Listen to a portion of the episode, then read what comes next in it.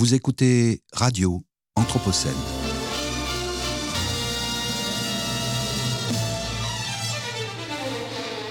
Une programmation de Radio Anthropocène avec Radio Bellevue Web et l'École urbaine de Lyon.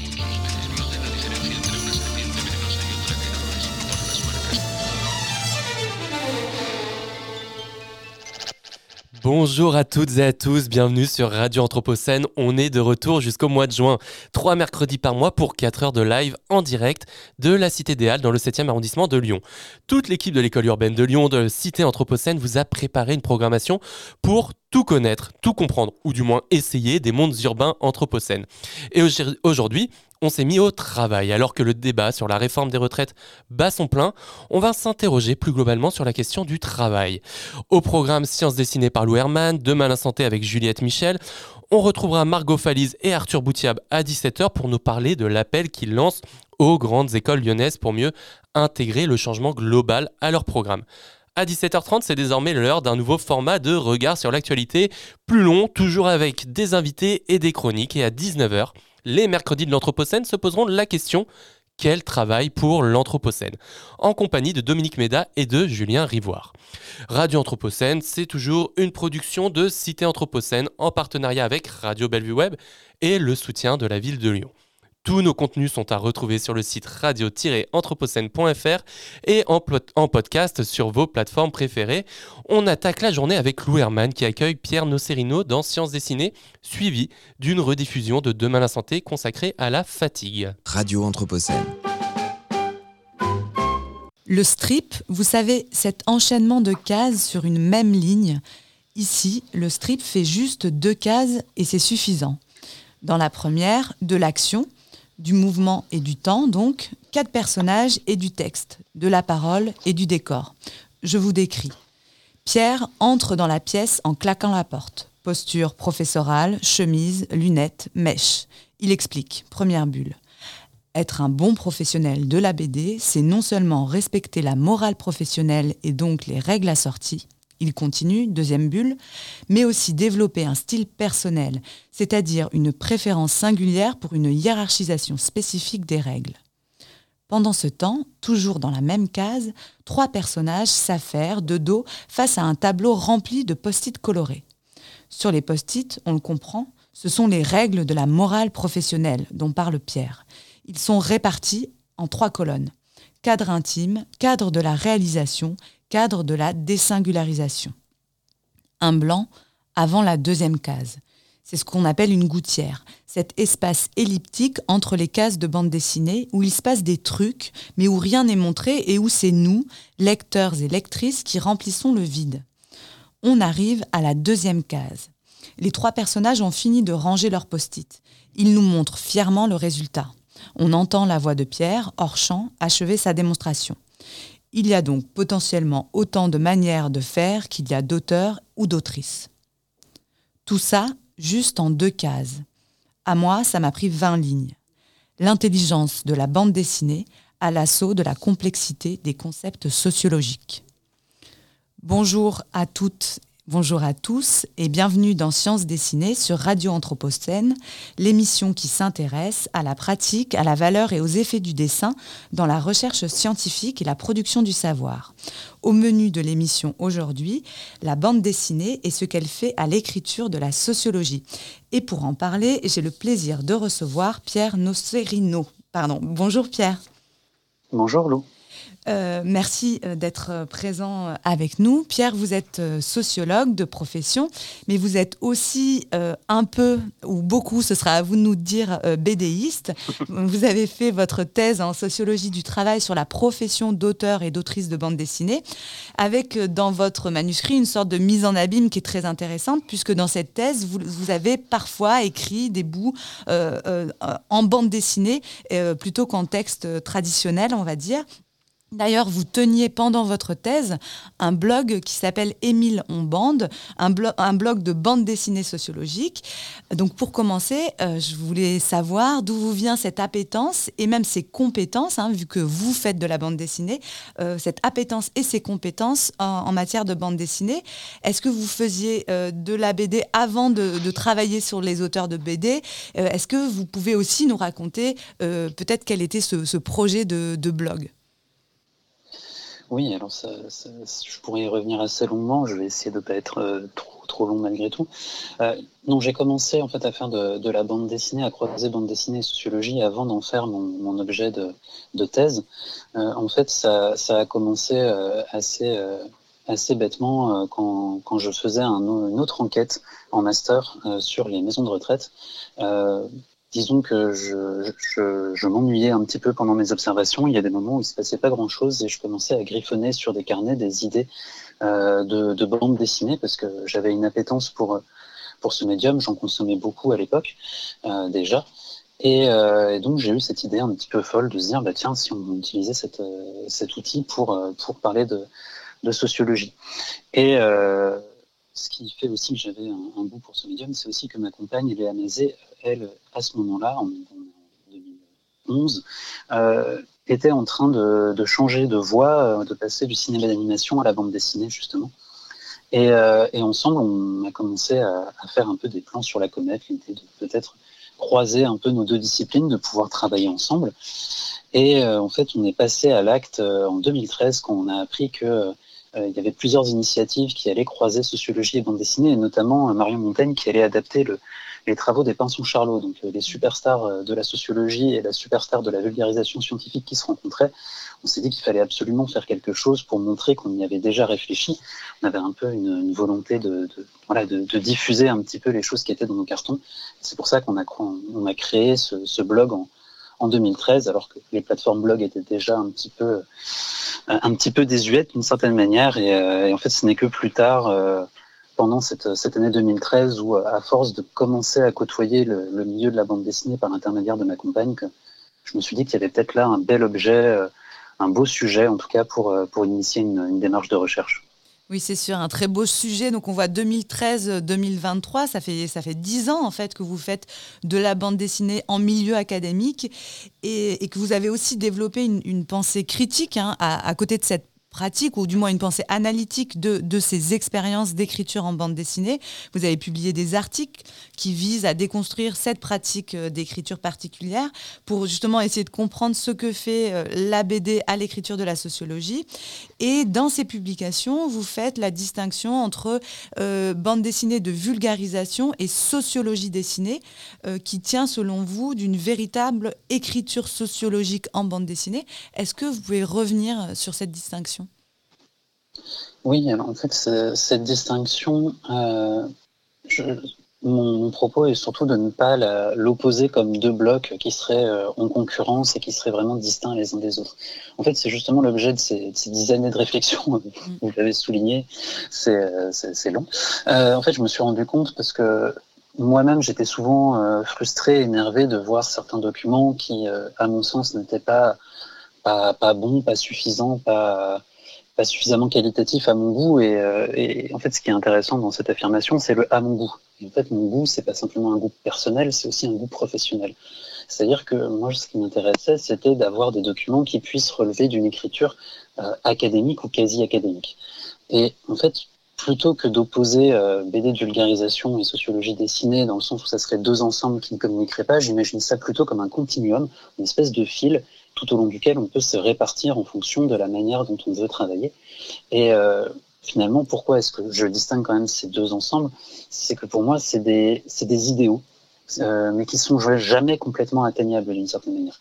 La BD de vulgarisation, ça va être la bande dessinée qui va surtout essayer de respecter les, ce que j'appelle les critères d'évaluation du milieu de la bande dessinée. Donc, en gros, leur objectif premier et principal, c'est euh, d'être reconnus comme des bonnes bandes dessinées. Et à l'inverse, la sociologie dessinée, ça va être des documents qui vont avoir prétention à être de la bonne sociologie. Mais évidemment, vu qu'on essaye de, vu qu'on croise ces deux disciplines que sont la sociologie et la bande dessinée, on est forcément soumis à des critères d'évaluation multiples qui viennent d'un milieu ou de l'autre. Et d'une certaine manière, le fait euh, de se positionner en fait sur ce continuum, ça, c'est juste une affirmation que l'on essaye d'être davantage reconnu, soit dans le milieu académique, soit dans le milieu euh, de la bande dessinée. Euh, donc voilà, d'avoir une certaine dominante en fait dans, dans, la manière de, de travailler. C'est surtout comme ça que je l'appréhende. Et donc, euh, si, on, vous écoute, on comprend qu'on peut faire de la bonne sociologie aussi en bande dessinée? Alors c'est tout, tout, le propos que j'essaye de défendre avec cette difficulté supplémentaire qui est euh, qu'est-ce que de la bonne sociologie? Et vu qu'il euh, y a des gros débats à l'intérieur de la discipline sur ce qu'est la bonne sociologie, c'est très compliqué. Mais effectivement, si on, généralise un peu le propos, oui, je suis convaincu et, je pense avoir, et pas, je ne suis pas le seul, on est plusieurs à en fait la démonstration, oui, il est possible d'avoir une écriture académique en bande dessinée, de réussir à avoir vraiment des documents qui sont soumis à des critères d'évaluation du milieu académique. Ça, voilà, j'en suis convaincu. Euh, après, effectivement, ça pose la question de comment c'est évalué. Est-ce que c'est de la bonne sociologie derrière? Ça, c'est c'est un autre enjeu. Mais en tout cas, oui, euh, des publications académiques en bande dessinée, euh, il y en a eu plusieurs. J'ai eu la chance d'en faire quelques-unes, mais, mais je suis absolument pas le seul. Et donc, euh, pour, peut-être aller euh, plus en détail sur, euh, sur ces critères, justement, quel est euh, l'intérêt en fait, d'avoir recours à la bande dessinée pour écrire de la sociologie? Est-ce que la bande dessinée, elle a des, des caractéristiques spécifiques en tant, qu'écriture qui, va, qui vont lui conférer en fait, des, atouts en matière bah, de, de, critères d'évaluation de, de la sociologie? Je pense notamment à la question de la narration dont, dont vous avez parlé dans un article, euh, mais peut-être aussi euh, la, question de la, traduction. Euh, Est-ce que vous pouvez revenir sur, sur ces éléments? Oui, oui, alors effectivement, pour moi, ça, ça, a un apport majeur. en fait, il y a plein de petits apports techniques, c'est-à-dire que quand on, on, passe en bande dessinée, qu'on passe à la réalisation en bande dessinée, on se rend compte qu'il y a plein d'éléments qu'on n'aurait même pas pensé évoquer euh, dans une traduction euh, capuscrite, euh, mais qui là sont nécessaires du fait euh, que c'est une image et donc on doit représenter les corps, on doit représenter les couleurs, on doit représenter les ambiances. Et l'avantage de la bande dessinée, c'est qu'elle fournit un ensemble de codes qui permet ça. Donc voilà, l'un des premiers avantages qu'on peut voir, c'est que la, bande dessinée, elle apporte un, atout à la description. Elle va apporter aussi un atout supérieur en termes, enfin un atout supplémentaire en termes de compréhension, euh, justement du fait de cette narration que vous évoquiez, parce que euh, la bande dessinée, tout l'enjeu, vous l'avez évoqué dans votre introduction, c'est de faire comprendre ce qui se passe dans la gouttière entre les deux images, quel est le lien entre les deux. Donc, elle dispose d'un ensemble d'outils, de pratiques qui visent à faire comprendre. Et euh, quoi qu'on peut penser de la manière dont écrivaient les sociologues, ça reste aussi un critère d'évaluation de la sociologie que de réussir à faire comprendre nos textes. On n'y arrive pas souvent, on nous critique souvent pour ça d'ailleurs, et justement, je pense que la bande dessinée est pour cela un, atout. Mais d'une manière générale, en fait, pour moi, la bande dessinée, euh, l'apport majeur, euh, c'est de dénaturaliser les pratiques, rendre étranges nos routines d'écriture. Euh, et, et, typiquement sur la question de la traduction que vous évoquez, c'est exactement ça. C'est-à-dire que c'est quelque chose qui a été évoqué par, Bruno Latour, donc sociologue des sciences, et qui évoquait le fait que avant d'être euh, une donnée, un, un élément euh, sur lequel on travaille en tant que scientifique, cette donnée, elle sort pas nulle part. En fait, elle n'est pas tellement donnée qu'elle est fabriquée. En gros, on va aller chercher euh, dans le terrain, dans le réel, des éléments pour les traduire en données.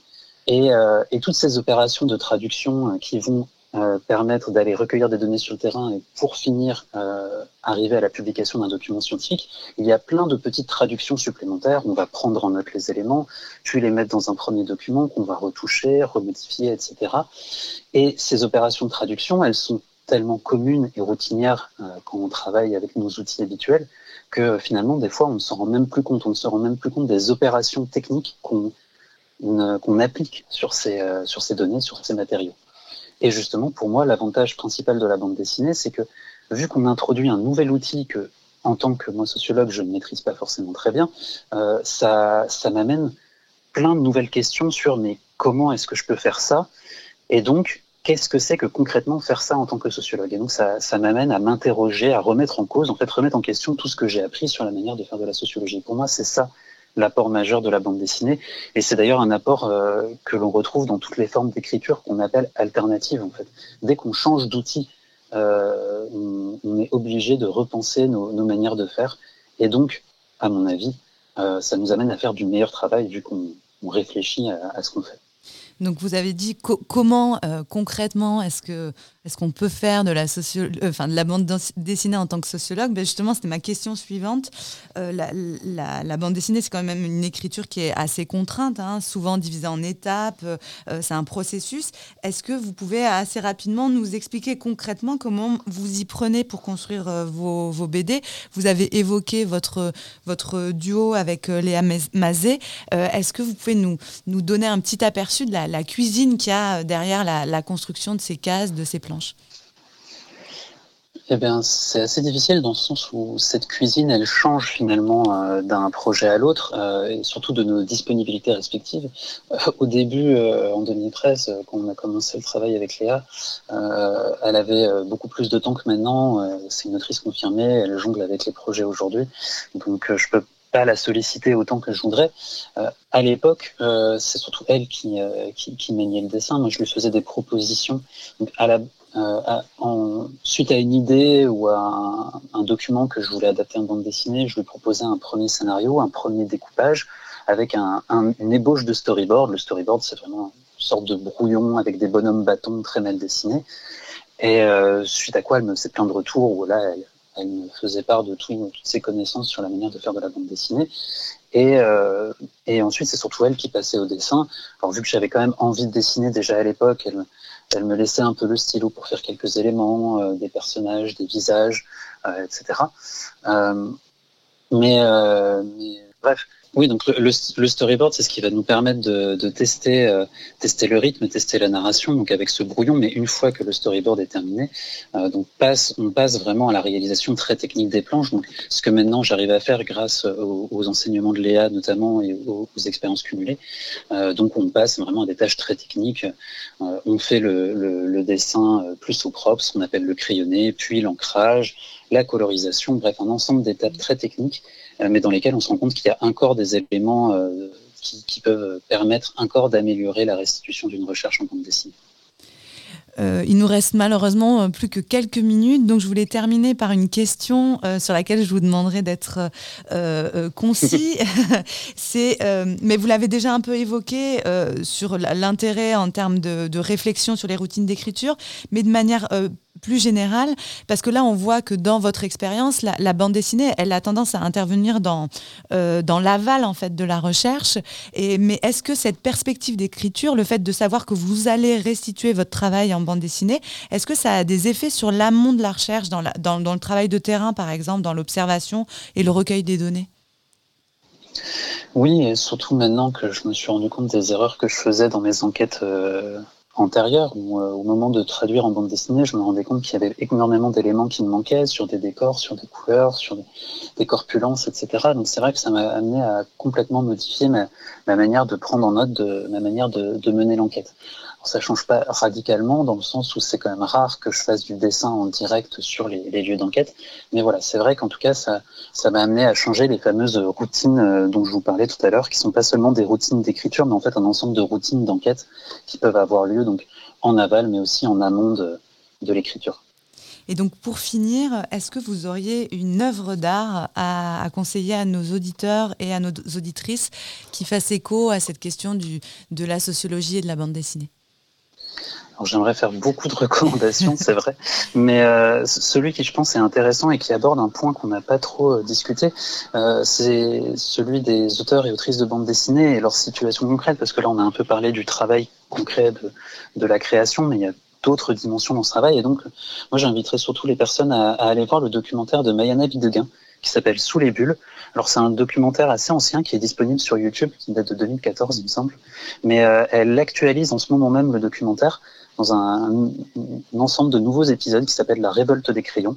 Les trois premiers chapitres sont, disponibles sur YouTube et ça permettra de donner une idée de qu'est-ce que c'est concrètement que de faire de la bande dessinée euh, au-delà de la traduire en sociologie et au-delà de ce travail de création. Ben merci beaucoup. Donc, qu'est-ce que c'est concrètement de faire de la bande dessinée sous les bulles, le documentaire? Merci beaucoup, Pierre, Pierre Nocerino, et euh, bonne, euh, bonne fin de journée. Au revoir. Merci beaucoup. Au revoir. Radio Anthropocène. Lectures anthropocènes.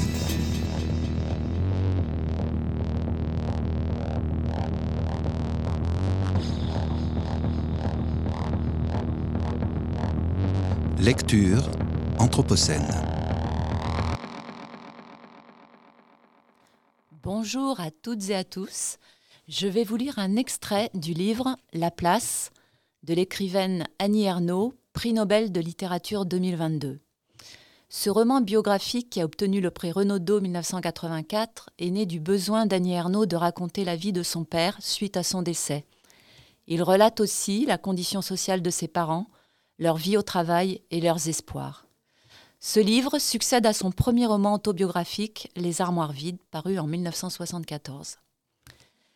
L'extrait que je vais vous lire se situe à l'époque où les parents d'Annie quittent leur emploi d'ouvrier pour faire l'acquisition, dans les années 40, d'un café-épicerie à quelques kilomètres du Havre. Ils ont acheté le fonds à crédit. Au début, le pays de cocagne des rayons de nourriture et de boissons, des boîtes de pâté, des paquets de gâteaux. Étonné aussi de gagner de l'argent maintenant avec une telle simplicité, un effort physique si réduit, commander, ranger, peser, le petit compte, merci, au plaisir. Les premiers jours, au coup de sonnette, ils bondissaient ensemble dans la boutique, multipliaient les questions rituelles. Et avec ça Ils s'amusaient. On les appelait patron, patronne. Le doute est venu avec la première femme disant à voix basse, une fois ses commissions dans le sac Je suis un peu gênée en ce moment. Est-ce que je peux payer samedi? Suivi d'une autre, d'une autre encore. L'ardoise ou le retour à l'usine. L'ardoise leur a paru la solution la moins pire. Pour faire face, surtout pas de désir. Jamais d'apéritif ou de bonne boîte sauf le dimanche obligés d'être en froid avec les frères et sœurs qu'ils avaient d'abord régalés pour montrer qu'ils avaient les moyens. Peur continuelle de manger le fond. Ces jours-là, en hiver souvent, j'arrivais essoufflé, affamé de l'école. Rien n'était allumé chez nous. Ils étaient tous les deux dans la cuisine, lui assis à la table, regardait par la fenêtre, ma mère debout près de la gazinière. Des épaisseurs de silence me tombaient dessus. Parfois, lui ou elle, il va falloir vendre. Ce n'était plus la peine de commencer mes devoirs.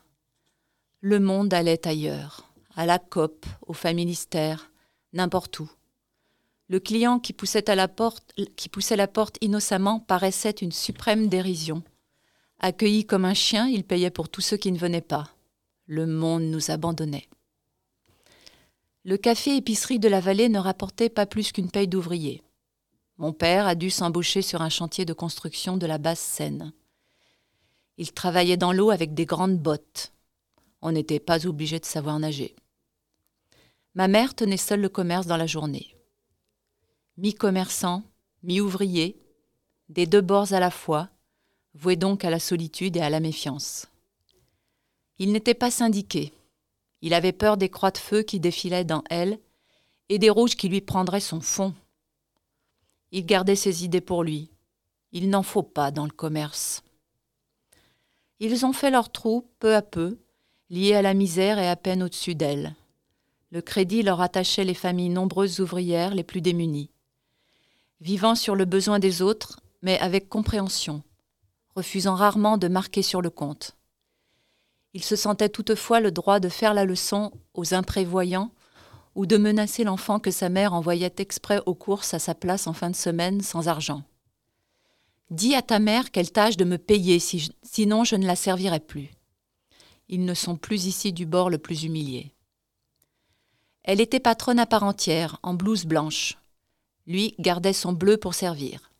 Elle ne disait pas comme d'autres femmes Mon mari va me disputer si j'achète ça, si je vais là. Elle lui faisait la guerre pour qu'il retourne à la messe, où il avait cessé d'aller au régiment, pour qu'il perde ses mauvaises manières, c'est-à-dire de paysan ou d'ouvrier. Il lui laissait le soin des commandes et du chiffre d'affaires. C'était une femme qui pouvait aller partout, autrement dit franchir les barrières sociales. Il l'admirait, mais il se moquait d'elle quand elle disait J'ai fait un vent. Il est entré aux raffineries de pétrole standard dans l'estuaire de la Seine. Il faisait l'écart, Le jour, il n'arrivait pas à dormir à cause des clients. Il bouffissait, l'odeur de pétrole ne partait jamais. C'était en lui et elle le nourrissait. Il ne mangeait plus, il gagnait beaucoup et il y avait de l'avenir. On promettait aux ouvriers une cité de toute beauté, avec salle de bain et cabinet à l'intérieur, un jardin. Dans la vallée, les brouillards d'automne persistaient toute la journée. Aux fortes pluies, la rivière inondait la maison. Pour venir à bout des radeaux, il a acheté une chienne à poil court qui leur brisait les chines d'un coup de croc. Il y avait plus malheureux que nous.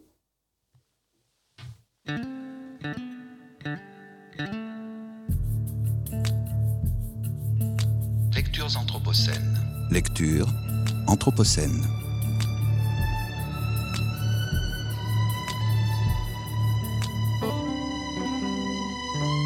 Lectures anthropocènes.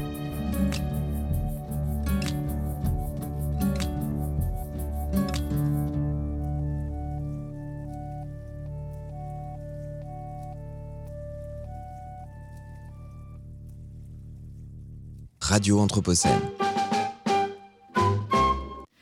Accord sur la Lune. Le 21 juillet 1979 est ratifié le traité sur la Lune et les autres corps célestes. La date est importante. On est dix ans, jour pour jour, après que la mission américaine Apollo 11 ait envoyé les premiers hommes sur la Lune. En posant le pied sur cette surface céleste, Neil Armstrong et Buzz Aldrin vont engendrer sans le savoir des inquiétudes juridiques nouvelles à l'origine de ce traité. Rappelons d'abord que l'accord sur la Lune de 1979 n'est pas le premier texte de droit international sur l'espace un premier grand traité ratifié en 1967 encadre déjà les activités humaines sur la Lune et pose les grands principes du droit dans l'espace extra-atmosphérique et notamment la non-appropriation par un État, l'utilisation à des fins pacifiques et la prise en compte des intérêts de l'humanité tout entière. Ce sont des principes que l'on va retrouver dans le traité de 1979. Mais l'alunissage américain ouvre une nouvelle question, celle des ressources lunaires. L'inaccessible semble désormais à portée de main, ou presque. L'objectif du traité sera alors de réguler les activités humaines dans le système solaire, mais aussi l'exploitation des ressources que l'on pourrait y trouver. C'est dans ce sens que le texte énonce dans son article 11 que les ressources naturelles de la Lune et des autres corps célestes sont le patrimoine commun de l'humanité. Ce concept consiste à dire qu'il existe des ressources qui appartiennent à l'humanité tout entière et que aucun État ne peut s'en saisir. Et c'est complètement nouveau pour l'époque. Ce qui est amusant, c'est que c'est un concept qui vient d'un autre champ réglementaire. Il est né du fond des mers. Il apparaît ainsi pour la première fois en 1974 dans une discussion aux Nations Unies sur les fonds marins. Et il va être ensuite transcrit dans le traité sur la Lune avant d'être inscrit dans la Convention de 1982 des Nations Unies sur le droit de la mer. Le traité sur la Lune est aussi important pour le droit de l'environnement parce qu'il cite dans son article 4 les générations futures, ce qui est précurseur pour l'époque. On est dans ces années 70 dans un contexte d'optimisme technologique. Suite à Apollo 11, on postule l'avenir industriel de la Lune. Mais la technologie ne suit pas. Finalement, on a créé un cadre juridique qui s'applique à une activité qui n'existe pas encore. En ça, ce traité de 1979 reste un texte très théorique avec une faible portée. D'ailleurs, il n'a été ratifié que par 18 États, parmi lesquels on ne trouve aucun État ayant un programme autonome de vol spatial habité. Les fonds marins, les corps célestes, sont de nouvelles frontières pour l'humanité de nouvelles frontières qui ont généré la création d'une réglementation des confins qui introduit cette idée géniale de patrimoine commun de l'humanité et qui parle des générations futures. Mais malgré ces concepts très stimulants, on peut se poser la question de savoir si ces réglementations sont vraiment une bonne chose en matière d'environnement, dans la mesure où ils rendent possible l'exploitation de ces nouvelles frontières. Il existe un courant qui milite au contraire pour un moratoire et qui affirme qu'il ne faut pas appliquer ces traités car il ne faut pas exploiter ces espaces. Radio Anthropocène.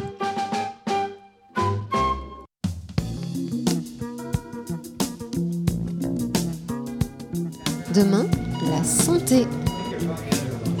La santé est un état de complet bien-être physique, mental et social. Demain, demain, la santé.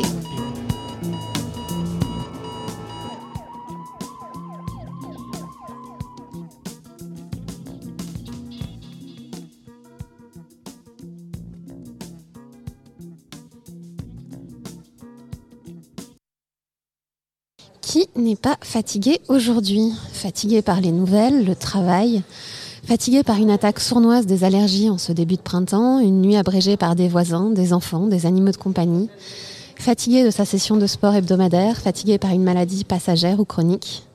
La fatigue semble être partout, tout le temps, pour tout le monde.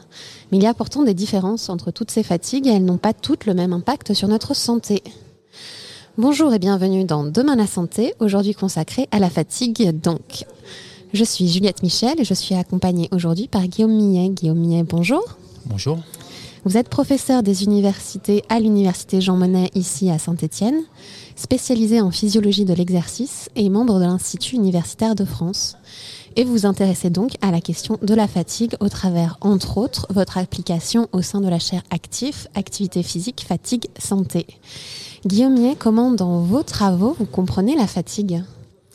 En fait, je crois qu'à la première réponse, à la première question, vous avez déjà apporté la réponse dans votre introduction.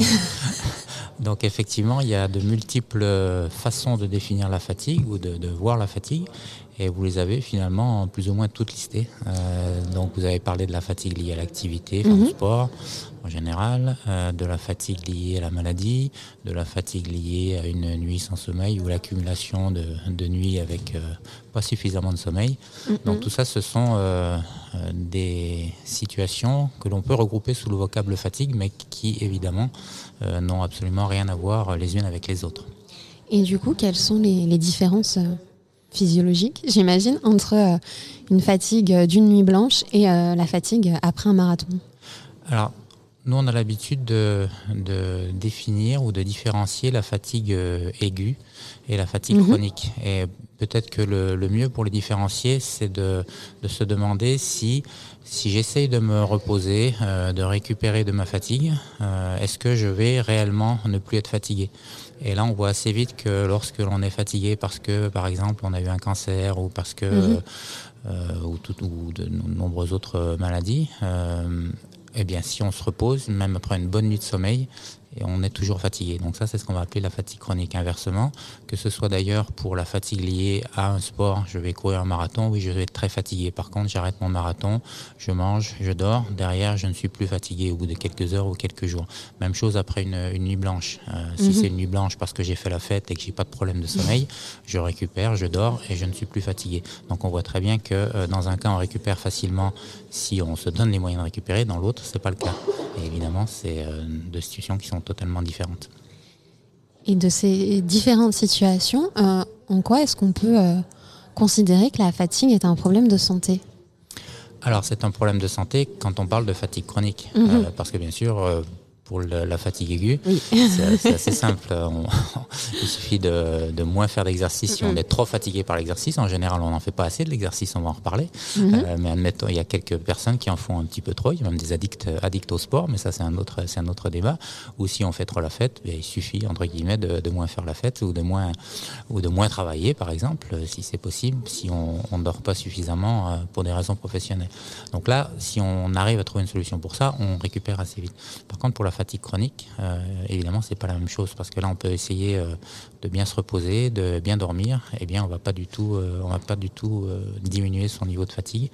Et finalement, la solution, pourquoi, pourquoi c'est un problème de, pardon, votre question, c'était pourquoi c'est un problème de santé publique? Donc ma réponse c'est c'est un problème de santé publique uniquement pour cette fatigue chronique. Mais pourquoi? Parce qu'il y a un lien qui est assez direct entre le niveau de fatigue et mhm. la qualité de vie. Ça va impacter le fonctionnement au quotidien, ça va impacter le, retour au travail, etc. Donc il y a des conséquences qui sont pour la santé dans le sens de la définition que vous avez également rappelé, vous avez fait tout le boulot en fait en, introduction, c'est-à-dire pas seulement l'absence de maladie, mais mhm. c'est ce bien-être physique, mental et social. Euh, donc là, si on est fatigué, c'est sûr qu'on n'est pas dans ce, dans ce cas-là. Donc ça a un impact direct sur la santé. Et puis ça a même des impacts euh, économiques. Euh, ça va empêcher le retour au travail, ça va mhm. diminuer la productivité. Alors ça, ce sont des, des mots, peut-être pour certains, mais en tout cas, c'est une réalité.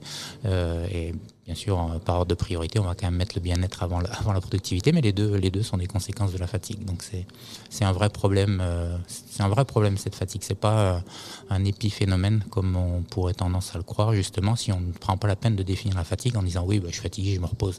Non, non, c'est beaucoup plus compliqué que ça. Et ces euh, questions de, fatigue, vous avez parlé d'un impact sur le fonctionnement au, au quotidien. Et du coup, il semblerait qu'il y ait quand même une, peut-être pas une, solution, mais une, piste à explorer euh, dans nos quotidiens, qui est quand même celle de l'activité physique et du, lien de euh, la présence ou l'absence de cette activité avec nos modes de vie euh, très urbains et très sédentaires actuellement. Est-ce que il y aurait des, des, pistes à explorer concernant la promotion d'une certaine forme de sport santé à l'encontre de nos sédentarités quotidiennes? Il y a eu, euh, il y a quelques années, euh, mention de questions de sport sur ordonnance. Est-ce qu'il y a d'autres pistes euh, aujourd'hui, ou même celle-ci, si elle est efficace, pour justement promouvoir cette activité physique au quotidien comme un geste de, de soins personnels? Alors, il y a beaucoup de choses dans votre question ou vos questions, beaucoup trop pour mon petit cerveau, mais je vais quand même essayer de me souvenir. je, vais, quand même essayer de me, souvenir de tout. Là, vous avez euh, commencé par euh, parler de oui, euh, la fatigue chronique. Est-ce qu'on mhm. peut faire de l'activité physique pour et oui, donc là encore, vous faites le, travail à ma place et je vous en remercie parce que non, ce qui blague à part, effectivement, vous avez raison. contrairement à d'autres situations enfin, problématique pour la santé, on va dire ça comme ça, euh, où parfois il existe des, traitements médicamenteux. Une des caractéristiques de la fatigue chronique, c'est que justement, il n'en existe pas. Il en existe éventuellement de, à très court terme pour lutter, euh, enfin pour des, par exemple des excitants du système nerveux central, des choses comme ça, mais on comprend, si on réfléchit deux minutes, on voit vite qu'on ne peut pas prendre ça sur le, sur le long terme. Mm. Donc à long terme, les études sont assez unanimes. Alors je ne veux pas dire qu'il y a uniquement l'activité physique qui marche, mais euh, la méthode qui fonctionne le mieux, euh, est de loin, je crois, on peut le dire, c'est effectivement d'être actif. Euh, alors actif, euh, vous avez ensuite euh, parlé plus tard dans votre question du sport sur ordonnance. Alors est-ce que est-ce qu'on n'est pas suffisamment actif dans nos sociétés? Oui, c'est une c'est une évidence. Maintenant, je crois que tout le mhm. monde en a, en a bien conscience. Et la, crise liée au, Covid n'a pas arrangé les choses, mais c'était simplement un, une brique supplémentaire à, à l'inactivité et la sédentarité. C'est c'est juste encore un peu plus dramatique que ça ne l'était euh, il y a deux ans. Mais euh, évidemment, ça a commencé euh, bien avant ça. Ça a commencé, pour ainsi dire, il y, a, il y, a, 70 ans à peu près maintenant. Donc oui, on n'est on est, pas suffisamment actif. Et maintenant, est-ce que c'est la cause de la, de la fatigue? Pas, mm. pas seulement, il y a plein de choses qui, sont, qui font que l'on est sûrement plus fatigué maintenant qu'on l'était. Il y a les, stress de, de, nos vies qui est pas le même qu'il n'était auparavant. Il y a le, les nuits qui sont de plus en plus courtes avec euh, progressivement l'apparition de l'électricité, de la télévision, mm-hmm. d'Internet, des réseaux sociaux font que, notamment chez les jeunes, mais pas seulement, les, les, nuits sont de plus en plus courtes. Et puis, il y a effectivement quand même cette, euh, cette sédentarité qui contribue au fait que, effectivement, on est fatigué. Mais le vrai problème, c'est quand même plus que pour la population euh, euh, générale, on va dire, c'est quand même pour les maladies chroniques. Et là, il y a de nombreuses maladies chroniques qui sont affectées, pour pas dire toutes, hein, qui mhm. sont affectées. Et souvent, le symptôme qui revient en un, parmi les plaintes des patients, c'est la fatigue avant la douleur, avant le, les difficultés à se mouvoir, etc., avant la faiblesse, c'est la fatigue qui vient en, en numéro un. Et donc dans ces cas-là, il est conseillé d'avoir une activité euh, physique. Voilà. Alors ça peut paraître effectivement, euh, comment dirais-je, un peu contre-intuitif. Un, peu contre-intuitif. voilà, merci, c'est le mot que je cherchais réellement. Vous faites tout le travail à ma place. donc contre-intuitif parce qu'effectivement, la dernière chose dont on a envie quand on est fatigué, c'est de, de, mhm. retourner se fatiguer. Et pourtant, euh, moi j'ai l'habitude de dire qu'il faut soigner le mal par le mal. donc c'est ça. Pour être, quand on est fatigué, il faut se fatiguer encore plus. Alors pourquoi? Parce que les causes de la fatigue dont on n'a pas encore, enfin on a commencé à les aborder, moi, seulement quelques-unes. La fatigue chronique, effectivement, on peut être fatigué parce que. Alors là, je parle de la fatigue chronique liée à des, à des pathologies, hein, des, mhm. maladies chroniques. Euh, parce qu'on dort euh, pas bien. Euh, parce que par exemple, si on est, on est stressé ou anxieux, effectivement, on peut comprendre qu'à cause de la maladie, on dorme pas bien. ça peut être à cause du traitement où on a par exemple une diminution des, des capacités physiques. Ça peut être parce qu'il y a un syndrome inflammatoire. Enfin, il y a, il y a plusieurs raisons pour lesquelles la fatigue peut exister. Ça peut être parce qu'on a une anémie, donc moins de globules mhm. rouges dans le sang. Et mis à part quelques causes comme par exemple l'anémie, eh bien l'activité physique peut jouer euh, théoriquement sur l'ensemble euh, des mécanismes qui induisent de la fatigue. Donc quand on parle de l'activité physique parfois comme un médicament, mhm. C'est réellement un médicament et c'est même un médicament miracle parce qu'il joue sur toutes les causes ou presque euh, potentielles de la fatigue. Donc justement sur cette question euh, de l'activité physique euh, comme médicament, euh, vous parlez dans vos travaux de l'activité physique comme un médicament dont il faudrait définir la posologie. Quels sont les, enjeux de définition de cette posologie en, question? Est-ce qu'on peut pratiquer la même activité Est-ce que cette activité physique médicamenteuse, entre guillemets, sera la même pour tout le monde? Alors on peut même enlever les guillemets de, mon, mhm. point de vue, parce que c'est vraiment la, drogue euh, miracle, le médicament miracle, ça personne ne me l'enlèvera de la tête. Euh, alors pourquoi on parle de posologie? Parce qu'effectivement on n'en est plus à se dire, euh, alors là on parle de l'intérêt de l'activité physique pour la fatigue, mais mhm. évidemment l'activité physique a bien d'autres vertus que de, permettre de diminuer la fatigue chronique. Par exemple, mais tant qu'on est, qu'on est dessus. oh ben, ça à peu près tout, là encore. C'est-à-dire, ça va permettre de limiter, ça va solidifier le squelette, ça mhm. va limiter la, la, dépression, ça va favoriser la, la, cognition, par exemple, chez les personnes âgées, mhm. favoriser le, retarder le moment où les personnes âgées vont être dépendantes.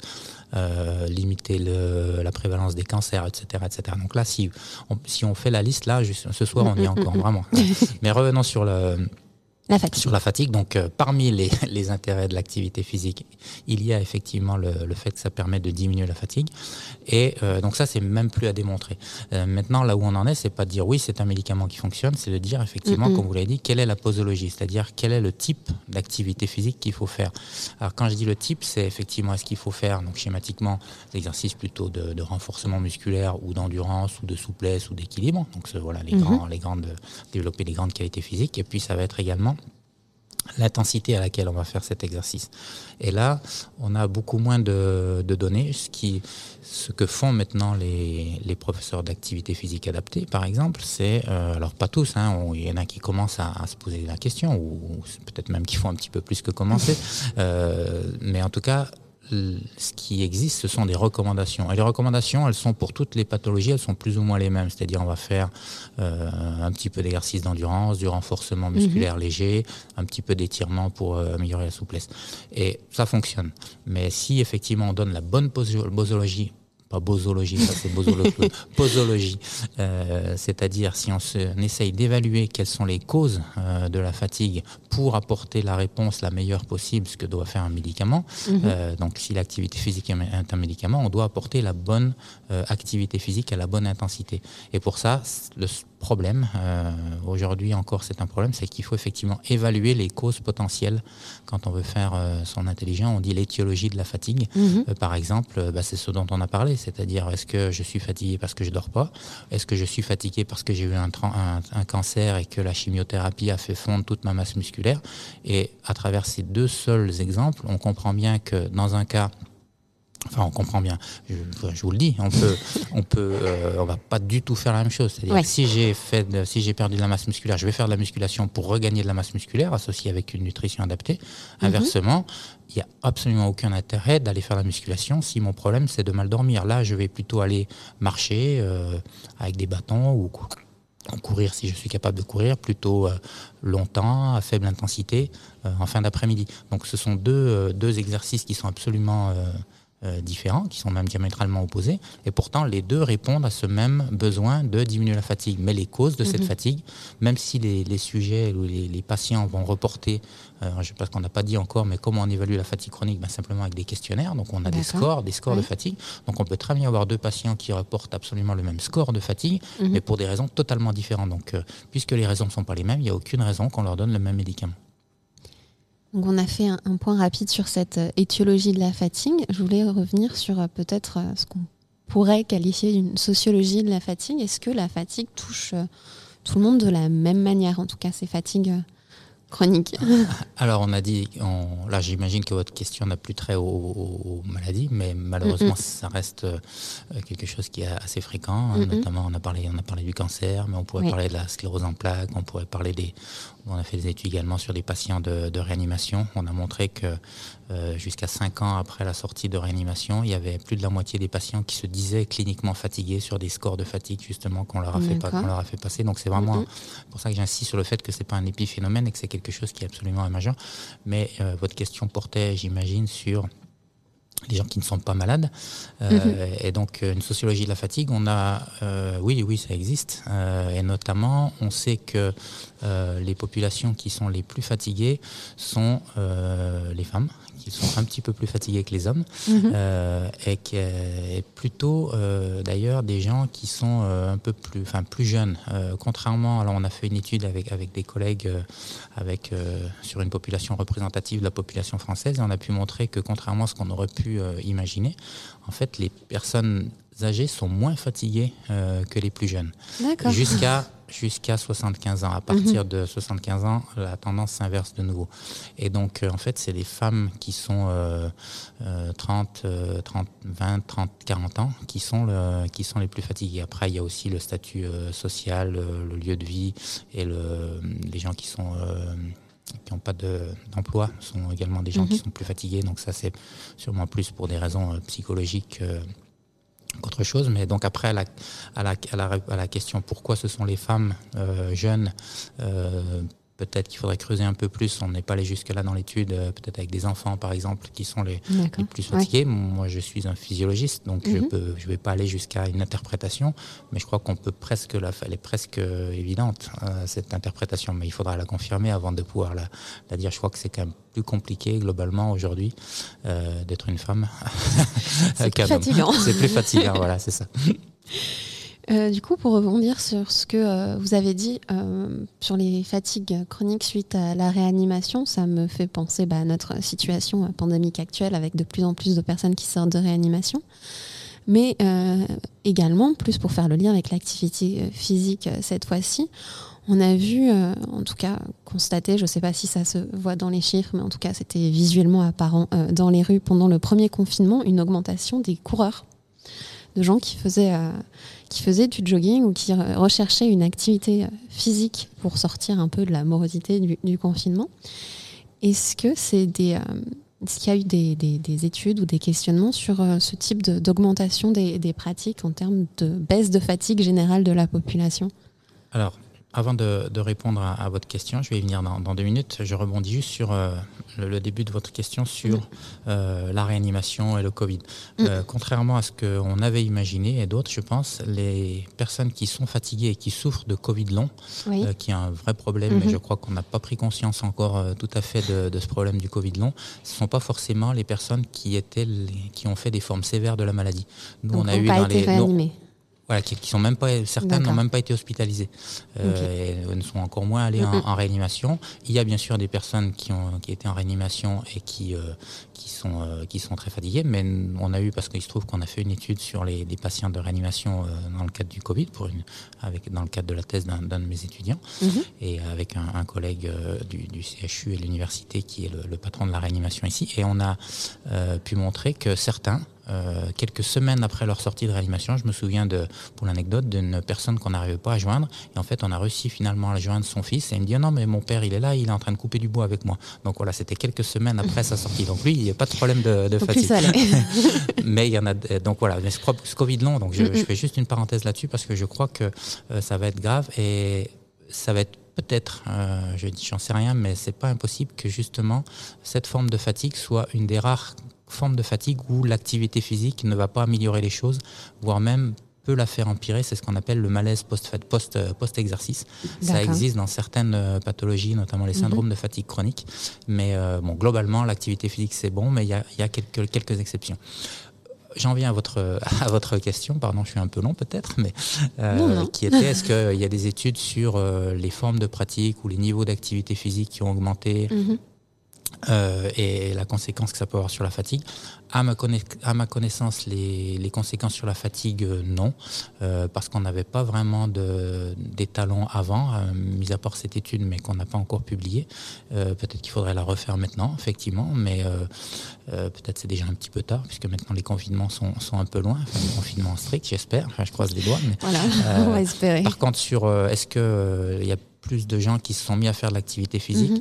euh, y a, non, il y a les deux en fait. Il y a effectivement des gens qui se sont mis à faire de l'activité mhm. physique et puis il y a ceux qui étaient plus actifs qui en ont fait moins. Donc au final, je ne veux pas dire de bêtises, mais il me semble bien qu'au final, euh, le, bilan est nul. C'est-à-dire que, euh, oui, il y en a qui ont augmenté, mais d'autres qui ont, qui ont diminué. Ce qui est plus dramatique, ce sont les, enfants qui ont, euh, ben, qui allaient plus à l'école, qui allaient plus mhm. en cours d'EPS, etc., qui eux ont vu, là, il y a des études des collègues de Clermont-Ferrand qui ont montré ça, qui ont vu leur temps d'écran augmenter, leur temps de sédentarité évidemment augmenter et leur niveau d'activité physique baisser en miroir. Et ça, c'est assez dramatique parce qu'il y a eu des conséquences directes sur le. Alors, c'était pas sur la fatigue, mais sur la condition physique. Mhm. Euh, ça, ça a été euh, documenté. Et puis, euh, c'est d'autant plus dramatique que c'est au-delà de l'effet aigu qu'il peut y avoir dans les mois qui suivent, ça on peut se dire que ça peut se corriger, sauf que euh, en général les habitudes que l'on prend au cours de l'enfance et l'adolescence, on les garde. Donc ces, ces, ces années-là, ces deux, deux, années avec moins d'activité physique parce qu'il y a eu le confinement strict, derrière il ne faut oublier qu'il y a eu de, euh, des, de longs mois où il n'y a pas eu d'éducation physique à l'école, où les enfants restaient chez eux, etc. Donc mm. c'était plus qu'un mois, enfin c'était plus que quelques semaines, c'était beaucoup plus long que ça. Et peut-être que la, la bombe à retardement dont parle le rapport Juanico, euh, le rapport parlementaire Juanico, euh, effectivement, pour cette raison, euh, elle risque bien d'exploser dans quelques, dans quelques années. Du coup, pour essayer de, tourner vers une note un tout petit peu plus positive. Bah, je, suis vraiment désolé si je plombe l'ambiance, mais c'est la réalité, malheureusement. Ben non, mais si c'est si ce qui est, on ne va pas le masquer. Faites courir vos enfants. Pas courir, hein, pas seulement. Faites bouger vos enfants. Faites bouger, vos, enfants. Parce qu'on n'a pas encore. on, on aurait pu le faire peut-être en introduction, la différence entre l'activité physique et le sport. Donc pour les enfants, effectivement, ils peuvent mhm. faire du sport, ils peuvent courir, faire du foot, faire n'importe quoi. Euh, pour les adultes, en général, le sport, ça fait peur. Donc ce qui est important, c'est de bouger. Si c'est de la marche, c'est de la marche, c'est très bien. Parfait. Hum.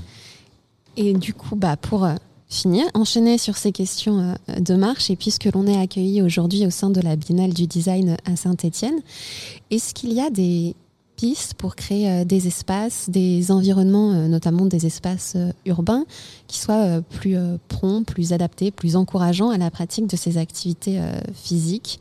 J'imagine, bah, donc vous avez mentionné la marche, peut-être le vélo ou d'autres types d'activités physiques auxquelles je ne pense pas. Oui. Alors, avant de parler à des... Euh, alors nous, on avait réfléchi par exemple à des parcours euh, connectés dans la ville où on pourrait mhm. utiliser le mobilier urbain pour euh, faire des, espèces de, parcours santé, etc. Donc ça, effectivement, ce sont des choses qui pourraient, qui pourraient très bien se faire. moi, je crois que ça pourrait être utile. Euh, mais avant ça, il y a des choses beaucoup plus simples à faire, puisque ce que l'on sait, les études, il y a de nombreuses études qui ont montré ça, c'est qu'il y a un niveau euh, de, une association assez nette entre euh, le niveau d'activité physique et notamment les transports actifs, mhm. que ce soit la marche ou le vélo dans les villes, et la cyclabilité ou la marchabilité des villes. C'est-à-dire si les gens se sentent en sécurité sur le vélo, se sentent en sécurité sur les trottoirs, ils vont plus spontanément se mettre à marcher, à faire du vélo. Donc euh, les politiques ont une vraie euh, part de responsabilité. Donc on ne va pas peut-être pas parler de Saint-Etienne. Il y a plein de bonnes choses à Saint-Etienne. Mhm. moi, j'adore. Je suis pas stéphanois, mais j'adore cette ville. Je suis un stéphanois d'adoption, mais j'adore cette ville. Il y a des, notamment des équipements sportifs, je crois, qui sont mhm. plutôt, plutôt de bonne facture. Par contre, on est dans les derniers sur le, classement des villes cyclables. Alors, il y a les collines. Je veux bien entendre qu'il y a les collines, mais il n'y a pas que ça. Il y a des, des, choses qui sont en train d'être mises en place. Mais bon, si on regarde un peu ce que, ce que publie l'association aussi vélo, par exemple, il y a encore vraiment du travail. Donc, commençons par ça. Et effectivement, ça, c'est vraiment de l'argent public qui n'est pas, qui n'est pas gaspillé parce qu'on s'y retrouve. Et ça, il y a aussi de nombreuses études qui le montrent. Euh, chaque euh, euro qui est investi dans la promotion euh, ou la facilitation de la pratique sportive ou de la pratique physique, on va regagner au double cet argent mis, investi dans les soins de santé et, puis même jusqu'à la, la productivité, l'absentéisme. Donc, si on sort même du, du côté euh, bien-être, santé, mhm. d'un point de vue strictement économique, ça a, même, ça a du sens euh, de développer l'activité physique. Donc euh, pourquoi on ne le fait pas? Ça c'est vraiment un mystère pour moi. Eh bien, parfait. On va conclure sur cette note positive.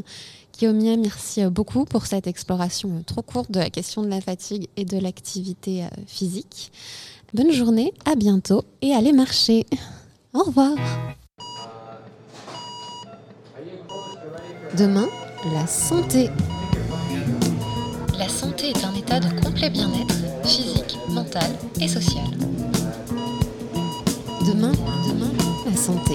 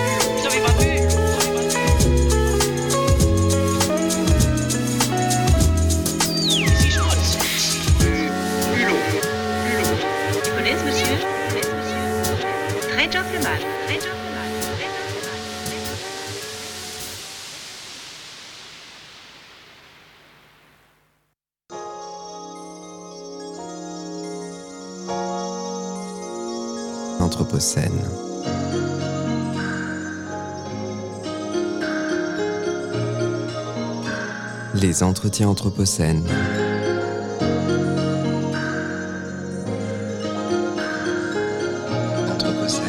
Anthropocène.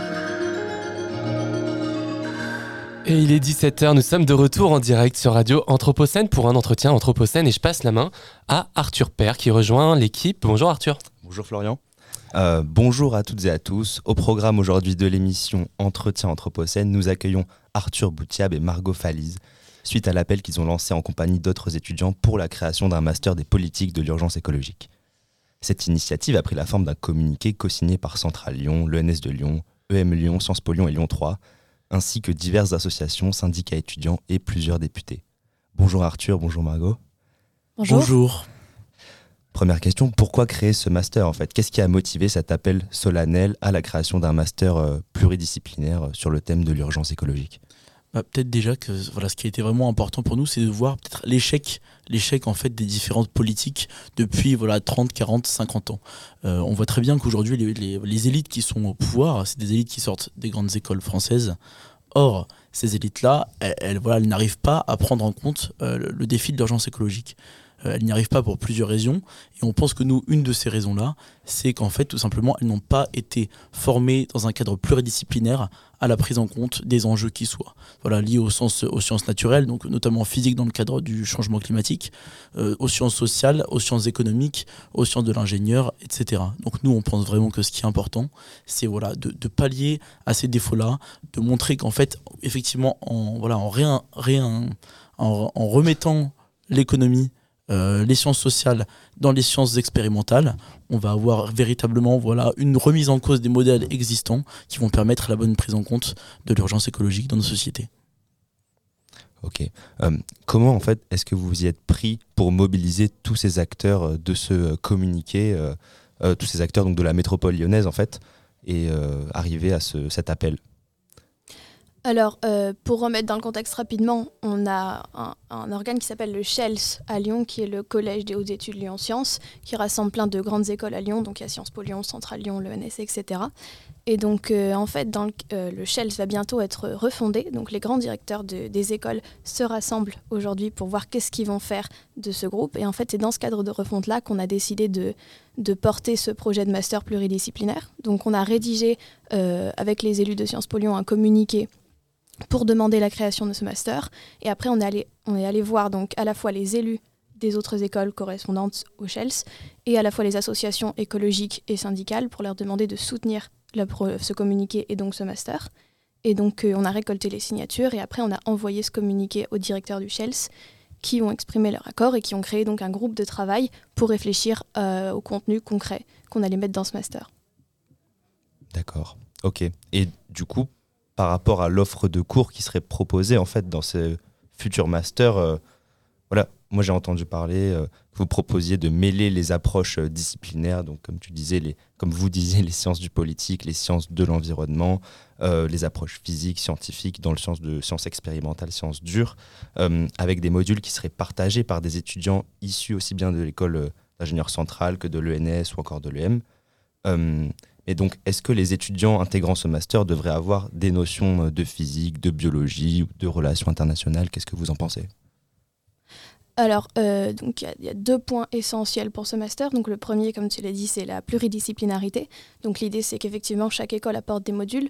Euh, on se doute bien que les étudiants qui sortent d'une école, de, par exemple, de Sciences Po n'ont pas de notion en termes de climatologie, par exemple, ou d'écologie. Donc, forcément, il va falloir remettre à niveau tout ça. Donc, l'idée, c'est que ce soit accessible vraiment à tous les étudiants, euh, peu importe les notions de base qu'il y a derrière. Donc, effectivement, que tout le monde puisse y aller.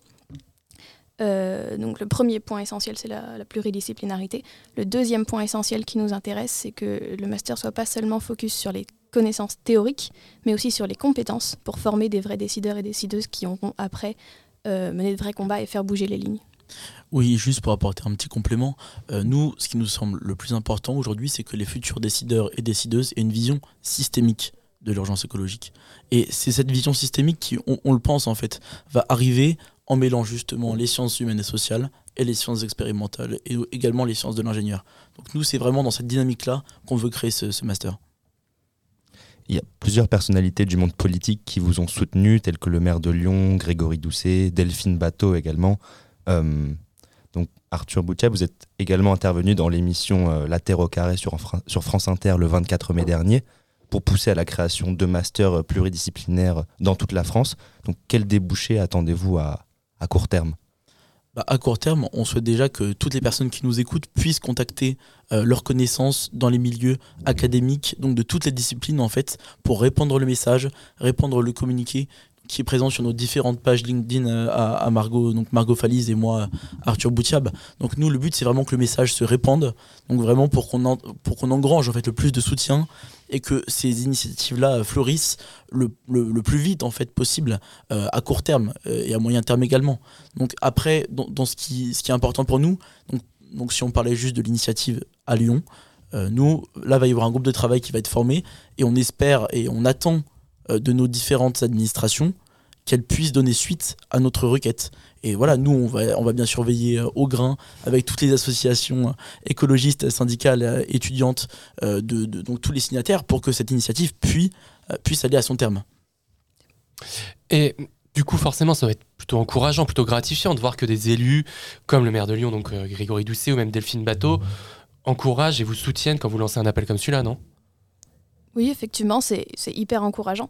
Alors euh, après, effectivement, c'est donc c'est quelques élus. Nous, on, espère en tout cas que la majorité des élus sont plutôt favorables à des initiatives comme celle-là, parce qu'aujourd'hui, la pluridisciplinarité et l'urgence écologique sont quand même reconnues comme étant euh, au premier plan des initiatives à prendre.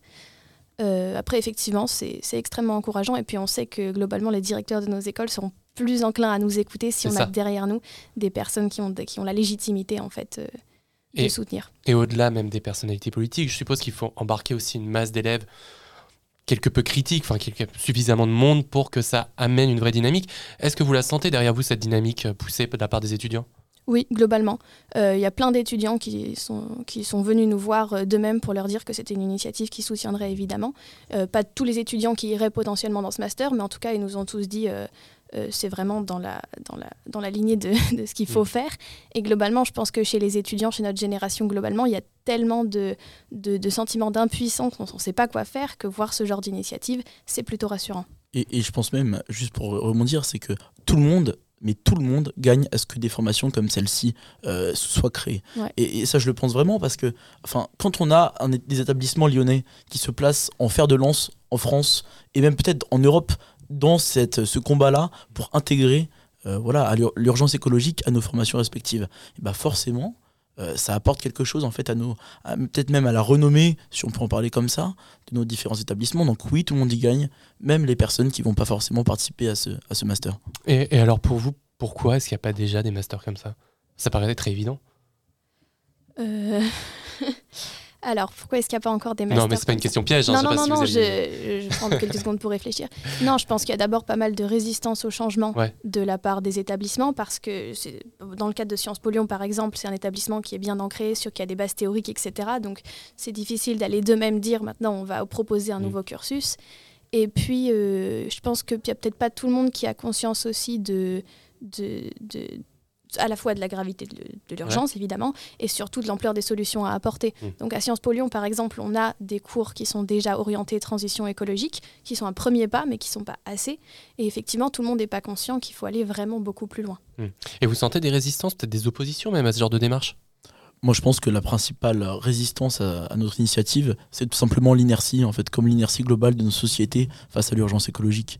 Donc moi je pense vraiment que c'est simplement l'inertie et que cette, cette, inertie-là, pardon, c'est justement celle-ci qu'on veut contrer en fait, mmh. en créant ce communiqué qui regroupe voilà, plus d'une dizaine euh, d'acteurs euh, du, du, monde euh, universitaire lyonnais, justement dans le but de créer ce, changement-là. D'accord. Bah, très bien, merci beaucoup à, à vous deux. On vous remercie d'être d'être passé sur Entretien Anthropocène et on vous dit à, à bientôt. Merci pour votre invitation. Merci à vous.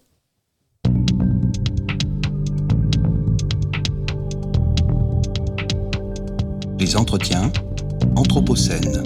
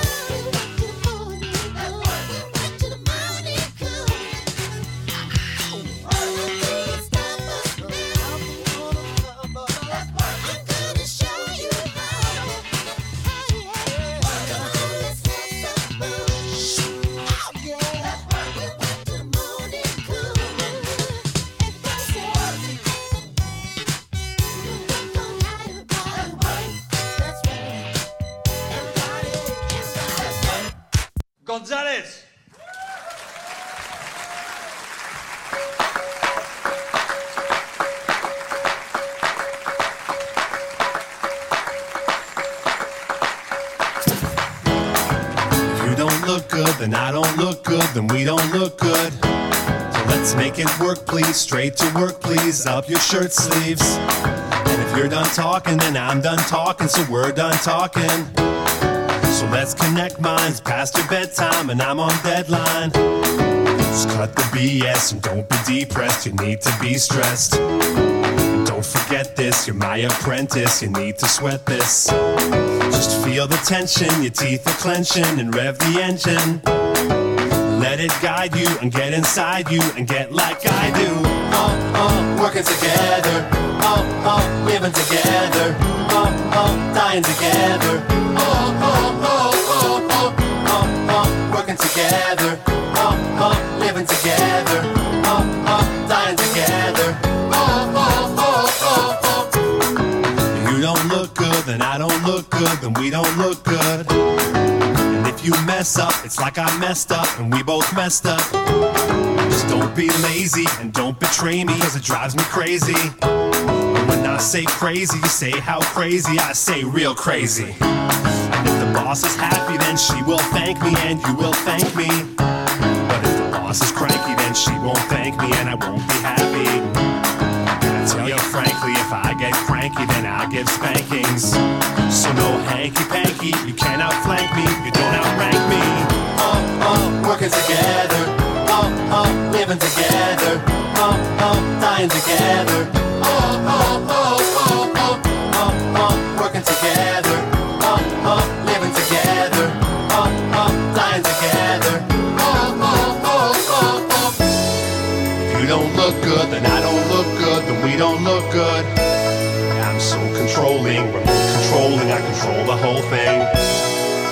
With me, kid, you're stuck with me, kid, to keep my secrets. You see, I'm hard to work with, but all the work is hardly worthless.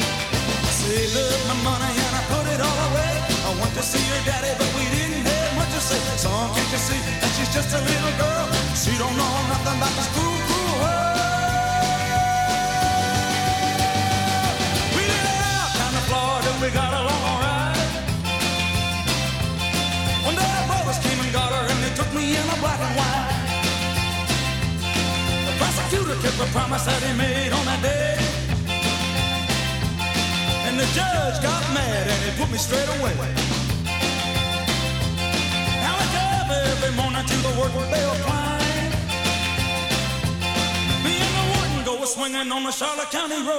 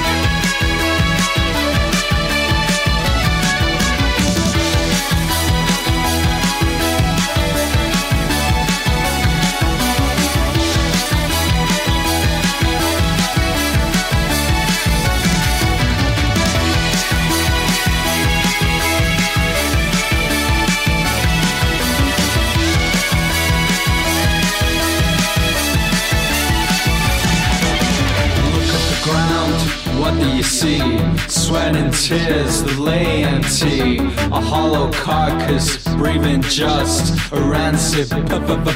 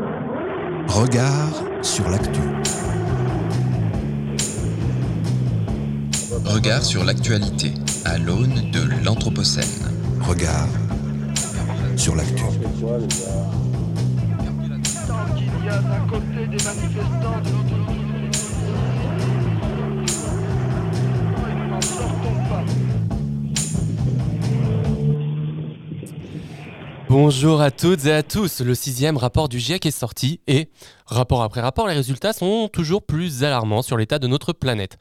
Un graphique extrait de ce dernier nous a retenu notre attention. Que nous dit-il? Il explique que quelqu'un qui naîtrait aujourd'hui vivra un réchauffement de plus de 2,5 degrés au cours de sa vie. En comparaison, une personne née dans les années 80 n'a connu jusqu'ici un réchauffement que de 1 degré. Pourtant, tout le monde a pu en faire l'expérience. Ce petit, degré a déjà radicalement changé le cours de nos existences. Vous êtes bien sur Radio Anthropocène dans l'émission Regard sur l'actualité. Alors, nouvelle saison, nouvelle formule jusqu'au mois de juin. Regard sur l'actualité se déroule désormais de 17h30 à 19h. Au programme Street Actu, le magazine d'actualité politique locale, la revue de presse euh, et une lecture de Bérénice Gagne, Culture A, le billet culturel de Valérie Didier.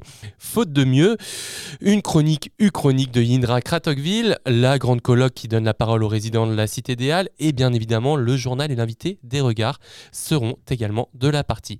Et pour cette saison, on retrouve l'équipe des regards avec moi, François de Gasperi. Bonjour François. Bonjour Florian. Emma Novelle n'est pas là aujourd'hui, mais on la retrouve bientôt. Mais pas de panique, Damien Rondepierre, que vous avez découvert lors du festival à l'école de l'Anthropocène, nous rejoint. Bonjour Damien. Bonjour Florian. Et on commence cette édition de Regard sur l'actu par Street Actu. Street Actu. Street Actu.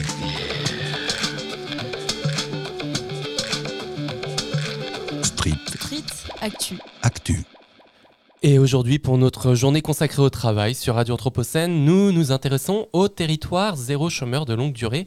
Damien, tu t'es rendu à Senti Pleine Action. Et oui, je suis allé à la rencontre des salariés de l'expérimentation Territoire zéro chômeur de longue durée dans le 8e arrondissement de Lyon. Cette expérimentation vise à offrir des emplois dans les quartiers présentant un fort taux de chômage. L'entreprise à but d'emploi, qui s'appelle Senti Pleine Action, née en 2021, salarie donc des personnes éloignées de l'emploi depuis plus d'un an en les embauchant en CDI.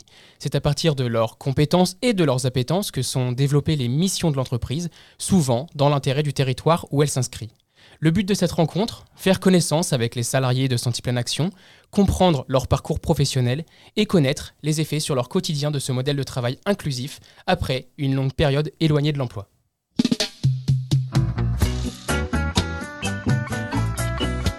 Est-ce que vous pouvez me dire comment vous vous appelez? Euh, Zoumar. Alors moi, je m'appelle Mohamed. Alors, Je m'appelle Dylan. Je m'appelle Fabiola. Est-ce que vous pouvez euh, m'expliquer ce que vous faites à Senti Pleine Action? Quel est votre euh, travail? Alors on a différentes activités à Senti Pleine Action. Une principale activité euh, qu'on a, euh, qui nous prend une bonne partie quand même de la semaine, c'est la friperie. D'autres activités qui sont de l'ordre de nettoyage de véhicules et euh, bien d'autres encore de la conciergerie qui sont des activités qui sont à venir. Je fais de la friperie, je vends, je, je tiens la caisse, j'installe aussi, après euh, j'étiquette des vêtements pour le magasin local local.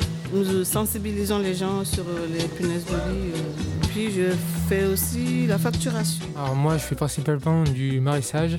Je fais aussi un peu de, dire, du, compost et un peu de l'agriculture, on parle des plantations. Moi, je fais partie du groupe qu'on a appelé DECA, qui s'occupe de la décoration, qui s'occupe des locations de jeux, qui s'occupe de la communication et qui s'occupe de l'accueil.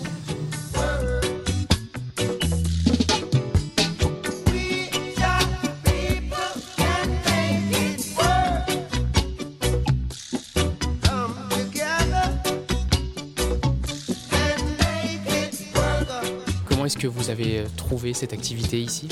Je suis partie de chez moi comme ça, allez, va chercher. Et, ce jour-là, je suis tombée pile. Ça faisait très longtemps que je ne travaillais pas, Euh, mais en fait, je ne pouvais pas chercher parce que ma situation familiale ne me permettait pas. Donc, euh, le jour où je me suis décidée pour aller m'inscrire à Pôle emploi, je suis passée devant notre ancien centre social. Sur les murs, c'était marqué ici on fa- euh, Senti plein emploi, ici on fabrique de l'emploi.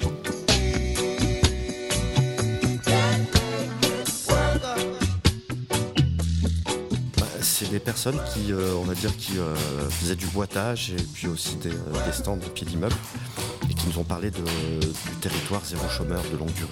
Ce qui nous a plu, pour moi, pour ma personne, c'est plutôt l'échange et le côté collectif et solidaire.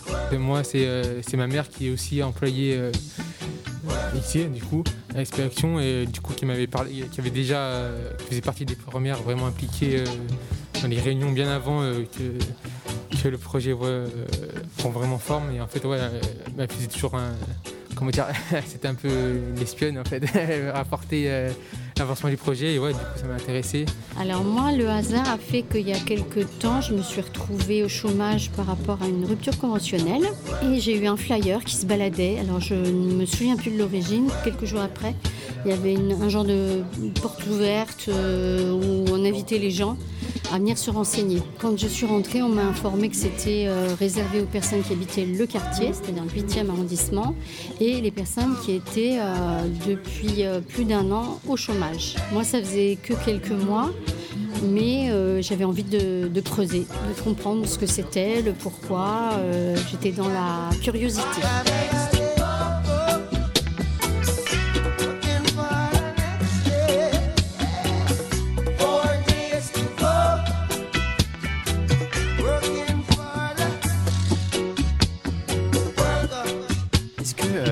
Travailler c'est important pour vous Est-ce que vous aimez travailler? Oui, complètement.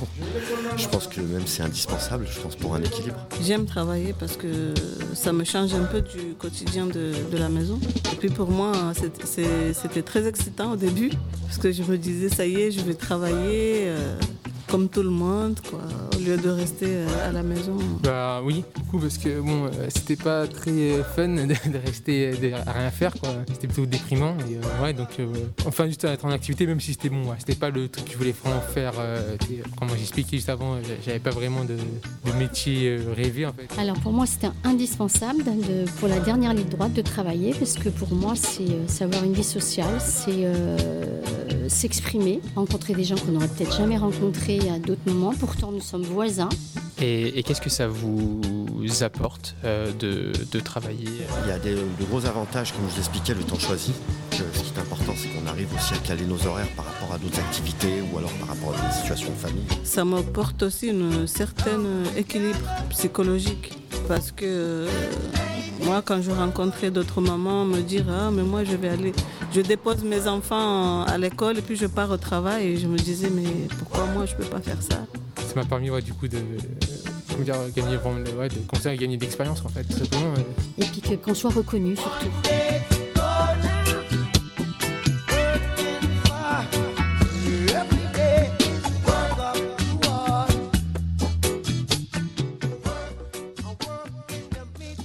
Bonjour Nicolas Thomas, bienvenue.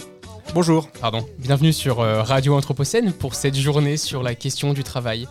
Vous êtes euh, directeur de l'entreprise à but d'emploi Santi Pleine Action que nous venons de présenter grâce à ce micro-trottoir. Et vous êtes également ancien chef de projet euh, de l'expérimentation Territoire zéro chômeur de longue durée situé à Lyon 8e.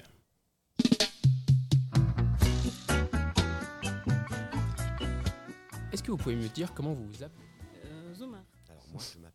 Euh, Est-ce que pour vous, première question, euh, au vu de ce que vous défendez par euh, votre emploi, est-ce que le travail est, enfin le travail est-il un droit? D'un point de vue très pragmatique, alors on attaque fort, hein, d'un point de vue très pragmatique, tant que dans ce pays, le travail et en tout cas l'emploi salarié est la principale euh, manière pour une personne euh, d'obtenir un revenu euh, digne et décent, la réponse est plutôt oui pour moi. Et après, d'un point de vue plus philosophique, où, je dirais que ben, on l'a entendu dans les témoignages qui parlent un peu d'eux-mêmes, le, travail, si on considère que c'est euh, qui apporte beaucoup plus que simplement euh, un revenu, euh, c'est aussi ben, une manière de se sentir utile. Voilà. Après, je pense qu'on peut avoir des conceptions très larges et des acceptions très larges du, travail, mais, mais en ce sens, si le travail, c'est ce qui permet de dire à quelqu'un, ben, de pas avoir cette violence de dire à quelqu'un tu es inutile, enfin que tu sois là ou que tu sois pas là dans cette société, ça ne change rien. Oui, je pense qu'une société devrait faire en sorte que le travail soit un, soit un droit, en tout cas, tout faire pour que le soit. Et, donc c'est ce que vous, cherchez à défendre avec euh, la, condition du, du but d'emploi. Qu'est-ce que ça veut dire le but d'emploi? Bah, le but d'emploi, euh, c'est un peu un slogan pour, euh, pour attirer l'attention. On, on- voilà, un territoire zéro chômeur longue durée aussi, euh, utilise des mots un peu forts, mais qui disent vraiment ce qu'est le projet. Le but d'emploi, c'est dire, en fait, c'est l'entreprise à but d'emploi, pour le dire en termes entier. Et donc, quand on dit entreprise à but d'emploi, c'est qu'on veut souligner une des caractéristiques des entreprises qu'on développe, qui est euh, la création d'emplois durables. Et euh, qu'on met euh, au, moins sur le même plan que la création d'autres sortes de valeurs. Donc voilà ce que ça veut dire à but d'emploi. Et, et qu'est-ce que vous entendez donc par durable? Eh ben, le- alors très concrètement, les salariés qui sont embauchés dans les entreprises à but d'emploi sont en CDI. Alors euh, le CDI a ses, a ses limites hein, et on le voit malheureusement de, de plus en plus, mais reste quand même euh, euh, un contrat qui, notamment pour des gens qui, et c'est le cas de au moins la moitié de nos salariés aujourd'hui, pour parler juste de Santifène Action, je n'ai pas les statistiques sur les autres, euh, les autres entreprises à but d'emploi en France, mais euh, au moins de la moitié n'avaient jamais eu de CDI dans leur vie, ou alors il y a très longtemps. Et donc le CDI permet, euh, de reconstruire pas mal de choses dans une vie, euh, de, de stabiliser des problèmes de logement et derrière euh, des problèmes aussi éventuellement de placement d'enfants, de, de, s'offrir une sécurité. Voilà. Donc un emploi durable, c'est ça. Et après, c'est aussi, derrière ce mot, on entend aussi que l'emploi, le, ce, à quoi sert l'emploi, ben voilà, on ne fabrique pas des... on- notre but, c'est pas de, c'est pas de fabriquer forcément tout de suite des chars d'assaut ou des choses comme ça. C'est d'avoir des, des, un- des, missions qui, qui sont utiles euh, au quartier et un peu plus largement. Et euh, le, le territoire zéro chômeur, c'est un dispositif qui, euh, il me semble, est quand même basé majoritairement sur des, subventions. Euh, vous parlez d'emploi durable. Dans ce cas, pourquoi ne pas bah, pérenniser cela avec un, un contrat de travail plutôt classique, d'emploi public, de fonctionnariat? Bah, c'est une excellente question. Et c'est une question qu'on veut poser à travers euh, l'expérimentation territoire zéro chômeur de longue durée. En tout cas, moi, c'est comme ça que je le conçois. Euh, euh, territoire zéro chômeur de longue durée et les entreprises à but d'emploi qui sont la partie la plus visible de cette expérimentation, mais qui n'est pas toute l'expérimentation. Je tiens à souligner, peut-être qu'on pourra revenir dessus, mais les entreprises à but d'emploi ont une vocation de démonstration. De démontrer quoi? De démontrer que personne n'est inemployable si l'entreprise est capable de s'adapter aux compétences et aux contraintes de chacun, euh, si on s'organise autrement, si on manage autrement, si on conçoit le travail autrement, de prouver que c'est pas le travail qui manque, il y a des choses utiles à faire sur un territoire et de prouver que c'est pas l'argent qui manque. Et on revient à votre question sur, sur les subventions, de dire bah, en fait les conséquences du chômage de longue durée ont un coût pour la société, euh, des coûts directs et surtout indirects qu'on pourrait utiliser pour financer de l'emploi plutôt que du plutôt que plutôt que des conséquences du chômage. Et, et justement, en parlant de coûts, ce qui est intéressant, c'est de savoir est-ce que vraiment c'est à la société, enfin de comprendre, est-ce que c'est vraiment à la société d'assumer du coup ce coût-là, c'est-à-dire le coût de faire en sorte que tout le monde ait un emploi, euh, alors que ça, pour certaines personnes, et, et pour- enfin, dans les médias, c'est un discours qu'on retrouve souvent, l'emploi c'est quelque chose qui, et le travail c'est quelque chose qui revient à la charge individuelle des personnes. Euh, alors, ben, dans Territoires de chômage de longue durée, on, on considère qu'en fait, il y a déjà un coût qui est assumé par la so- société, c'est le Ouais. coût de la misère. Euh, c'est le coût de la grande pauvreté qui découle très souvent, euh, euh, pas uniquement, mais fortement du, du- du chômage de longue durée. Et en France, on est parmi les recordman d'Europe de- de- du chômage de longue durée. Et, et donc, le chômage de longue durée a, a déjà un coût. Il a un coût, on pense tout de suite aux prestations sociales euh, RSA, AH et autres, mais c'est une petite, une- vraiment une infime partie de ce coût. Euh, mais euh, c'est des coûts qui ont été calculés notamment par l'association ATD Carmonde et qui font l'objet de débats entre économistes. hein. On va du simple au quadruple, hein, selon à qui on parle, qui sont bah, des coûts sur le système de logement, de santé, etc. Et euh, j'ajouterais aussi que je, trouve que c'est un peu illusoire et un peu facile de penser qu'il n'y a que euh, les entreprises à but d'emploi qui profitent des subventions pour exister ou qui ont des financements publics directs ou indirects pour exister. Et je ne crois pas qu'il y ait une seule entreprise en France qui existe sans avoir quelque part, soit par des exonérations de cotisations, de charges, euh, soit par bah, le CICE, on a un très bon exemple, soit par différents systèmes qui ne bénéficient pas de soutien public. Euh, et le soutien public aux entreprises de but d'emploi est aussi proportionné au fait que euh, à 99% ce qu'on fait, les actions qu'on fait sont d'intérêt général. Et euh, est-ce que le territoire zéro chômeur ou, ou alors un dispositif du type euh, est le meilleur moyen, vous parliez tout à l'heure de sécurité sociale, le meilleur moyen de sécuriser socialement ces personnes qui seraient ou qui sont éloignées de l'emploi? Bah, c'est pas son objectif. Euh, L'objectif du territoire zéro chômeur, c'est de, montrer, de, travailler sur les trois hypothèses dont je vous ai parlé. Le fait que personne n'est inemployable, et c'est euh, un vrai travail de convaincre nos concitoyens euh, là-dessus, y compris les premiers concernés d'ailleurs, qui sont parfois les premiers à se considérer qu'ils sont inemployables, parce que bah, fait tout pour les en convaincre. Donc c'est ça le premier objectif. Et, donc le...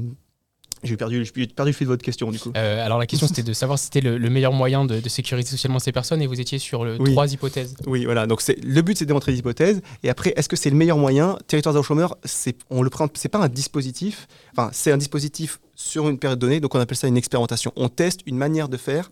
On teste une manière de faire autrement. Mais euh, moi personnellement, si vous me posez la question, je ne pense pas que l'entreprise à but d'emploi soit la solution au chômage de longue durée dans notre pays. Euh, et vous évoquez l'envoi pu- public. Effectivement, le but de Territoire zéro chômeur, c'est de venir euh, euh, challenger les employeurs, notamment publics, pourquoi pas privés, même si malheureusement on sait que le chômage est un peu une variable d'ajustement utile à un certain nombre d'employeurs privés, mais en tout cas au moins les employeurs publics, les employeurs associatifs et certains employeurs privés sur comment ils organisent le travail, comment ils pensent le travail pour faire une place à tous. Et euh, pourquoi choisir le, travail et pas euh, euh, une autre sphère de, la, de la vie sociale pour, pour sécuriser ces personnes? Pourquoi partir de l'emploi dans cette expérimentation? Une autre sphère, ce qui peut être l'habitat, la culture ou d'autres groupes de, connaissances, d'interconnaissances? Ben, je pense que ça vient des, des, pe- des- des personnes, notamment des personnes qui connaissaient la pauvreté et le chômage de longue durée, qui sont à l'origine de ce projet à travers ATD Carmonde et d'autres acteurs, et qui ont souligné que ben, pour eux, c'était cette, cette question de l'emploi qui était première et importante. Après, pour d'autres, ça sera peut-être autre chose. Mais euh, clairement, euh, en tout cas, moi, quand j'ai développé ce projet avec d'autres sur le quartier, j'étais très souvent interpellé euh, par des gens qui nous disaient bah, c'est sympa. Enfin, il y, a- beaucoup de choses qui se développent sur les quartiers de Lyon, euh, insuffisamment, mais il y a beaucoup de choses dans les domaines que vous avez cités. Et souvent, une question qui revenait bah, c'est super ce que vous faites, mais euh, euh, vous nous proposez de nous engager bénévolement pour différentes thématiques. Mais nous, on a besoin d'emploi. Tout le monde disait pas ça, mais il y a quand même un grand nombre de personnes qui pensent ça. Et est-ce que, est que pour vous, en travaillant sur, euh, sur l'inclusion dans et, euh, et par l'emploi, euh, le travail a toujours une place aussi importante dans euh, le quotidien de, des salariés? Est-ce que, est que ça serait en quelque sorte un levier d'intégration d'intégration sociale pour eux et dans, dans quelle mesure ça pourrait l'être?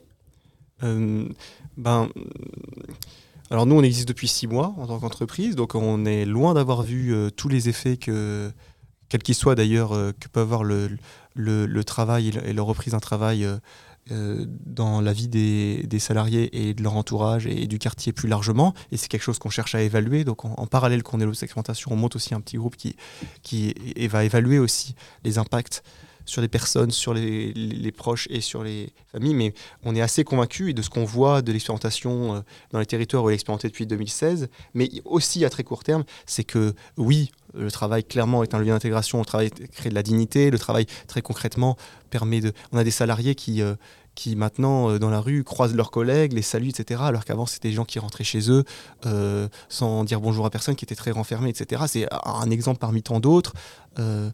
Et voilà. Je, notre, notre, notre pardon, interview arrive à sa fin. Je vous remercie, Nicolas Thomas. On rappelle que vous êtes directeur de l'entreprise à but d'emploi Santi Pleine Action et ancien chef de projet de l'expérimentation Territoire zéro chômeur de longue durée situé à Lyon 8e.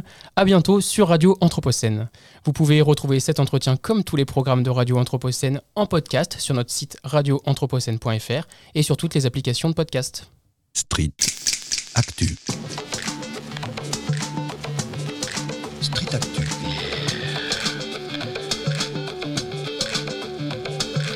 Street Street Actu. Actu.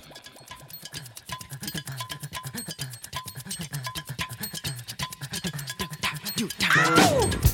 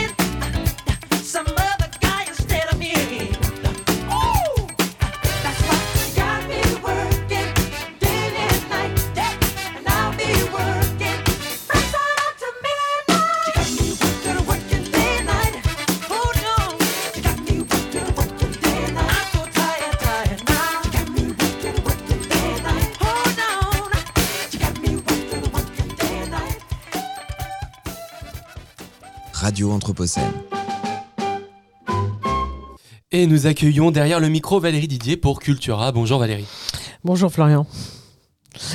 C'est avec Furio en 1983 que je découvre le compositeur et musicien Ryushi Sakamoto. En honnête femme, je pense préférable de dire que c'est pour les yeux verrons de David Bowie et son charme fou que je suis entrée en salle pour voir ce film et non pas pour me documenter sur la violence d'un maton de camp de prisonniers au mi-temps de la Seconde Guerre mondiale. En réalité, je ne crois pas que le film m'ait marqué. Sa bande-son, au contraire, ré- régulièrement remonte à ma mémoire et m'enchante lorsque je l'entends. Ce seront probablement grâce aux notes entêtantes de son thème principal qui est tout à la fois envoûtant et troublant. Il passe du piano au xylophone, puis à l'orchestre, s'entrecoupe ensuite des ambiances plus lancinantes et plus oppressantes qui fonctionnent en miroir avec l'affrontement entre le prisonnier et le commandant du camp, enveloppé du climat accablant de l'île de Java, sursaturé de chaleur et d'humidité. Le compositeur travaille avec des instruments électroniques, tous nouveaux en ce début des années 80, et utilise la froideur de leur son pour amplifier le contraste créé avec le thème, lui beaucoup plus classique. Et c'est dans ce changement, souvent mesuré, parfois brutal, que réside toute la puissance de cette composition. Sakamoto est plongé dans la musique de- depuis l'enfance avec l'apprentissage du piano. Il étudiera ensuite à l'Université des beaux-arts et de la musique de Tokyo, où il se spécialisera en ethnomusicologie. Profondé- profondément ouvert au monde, tout l'intéresse.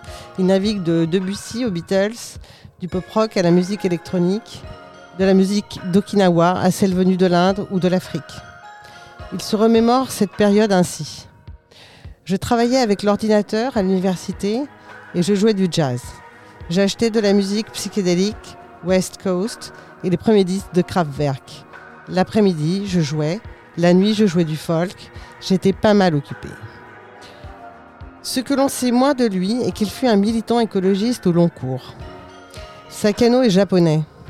Il naît en 1952 à Tokyo, soit sept années après les bombardements atomiques, d'Hiroshima et Nagasaki, péché à jamais originel de l'énergie électronucléaire. On peut, alors imaginer ce que soulève en lui, peut-être ressoulève, la catastrophe de Fukushima en mars 2011, dont l'essayiste Agnès Sinaï dit qu'elle est l'épicentre symbolique de l'ère de l'Anthropocène. L'artiste et le citoyen du monde qu'est Sakano s'engage. En 2007, il crée More Trees, une ONG de gestion durable de forêts au Japon, aux Philippines et en Indonésie. En 2012, il organise un méga concert contre le nucléaire près de Tokyo en y invitant ses amis de Kraftwerk. Et je rappelle que Kraftwerk en allemand signifie centrale électrique. Et dont l'un des titres phares s'appelle Radioactivity. Un peu d'ironie dans ce monde de brut ne gâche jamais rien. En 2016, il participe à l'exposition de la Fondation Cartier, Plancton aux origines du vivant, avec une installation réalisée à partir des photographies de Christian Sardet, directeur de recherche au CNRS, et d'un dispositif électronique conçu par le- l'excellent vidéaste Shiro Takatani du collectif Dump Type. Ici, Sakano s'interroge sur les dégradations irrémédiables de la biosphère dans son pays. Lors de cette exposition, il côtoie Bernie Krause et ses sons issus des écosystèmes, le vent qui fait bruisser les feuilles des arbres, les gouttes de pluie qui atterrissent sur des sols incertains, le fracas de l'orage. Peut-être retrouvera-t-il le son des sémis, ces cigales typiquement japonaises qui produisent un son très métallique, qu'il entendait lors des étés de son enfance et qui aujourd'hui, comme beaucoup de choses, ont disparu de la plupart des quartiers de la ville de Tokyo. Ryoshi Sakamoto est mort la semaine dernière, le 28 mars 2023.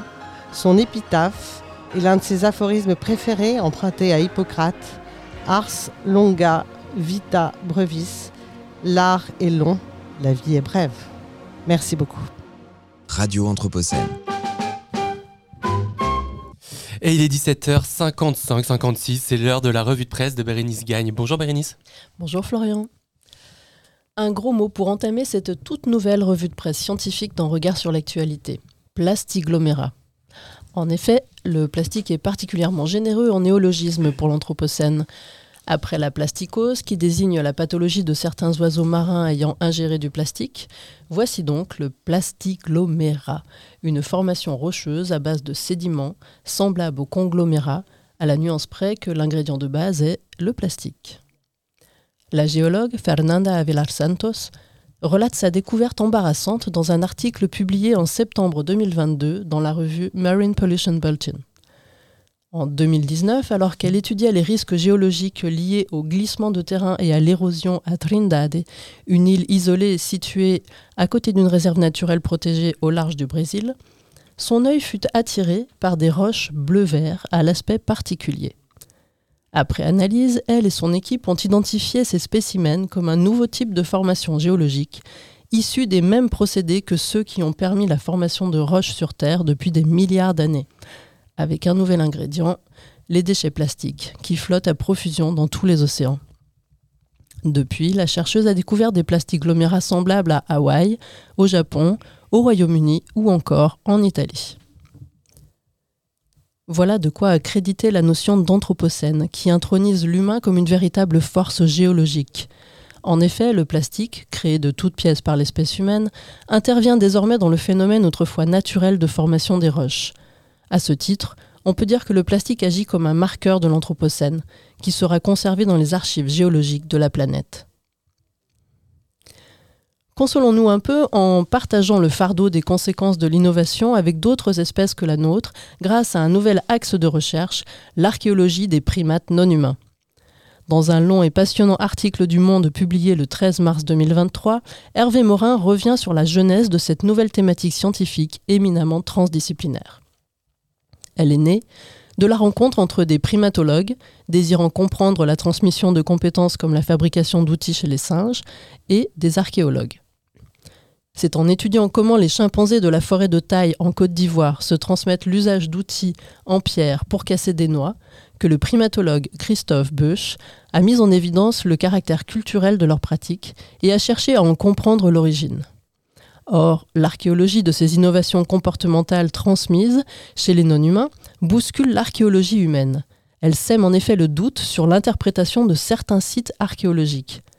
Les pierres taillées retrouvées sont-elles l'œuvre de nos ancêtres hominines ou de nos cousins primates? La distinction est parfois ardue et provoque des remous dans la communauté scientifique. Néanmoins, pour le spécialiste des pierres taillées Éric Boeda, il n'y a pas de confusion possible. Les humains et apparentés mettent à profit le tranchant des éclats de pierre sur lesquels ils appliquent de nombreuses retouches, tandis que les singes utilisent la masse de la matière minérale et plutôt leurs dents pour couper.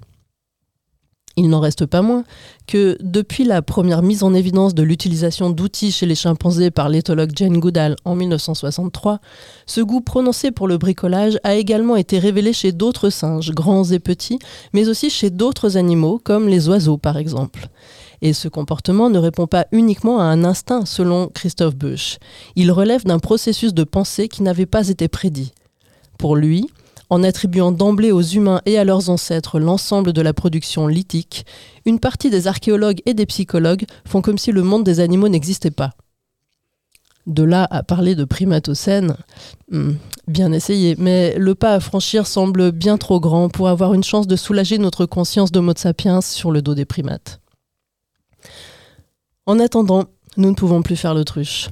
Non seulement nous ressentons d'ores et déjà les effets du dérèglement climatique dans notre chair, mais, et l'heure est grave, même le bulletin météo de France Télévisions, pourtant le dernier carré de résistance du consensus dans un monde polarisé, nous impose désormais de prendre en compte l'évolution du climat, avec de nombreux indicateurs exhibant le désastre en cours. On pourra même plus se réjouir naïvement de ce qu'on appelait, il y a peu encore, des températures anormalement douces pour un mois de février. Bonne soirée à vous sur Radio Anthropocène. Regard sur l'actu. Regard sur l'actu. English first arrived in India in the early 1600s. It coexisted alongside the many Indian languages like Regard sur l'actu. So now I'm in studio.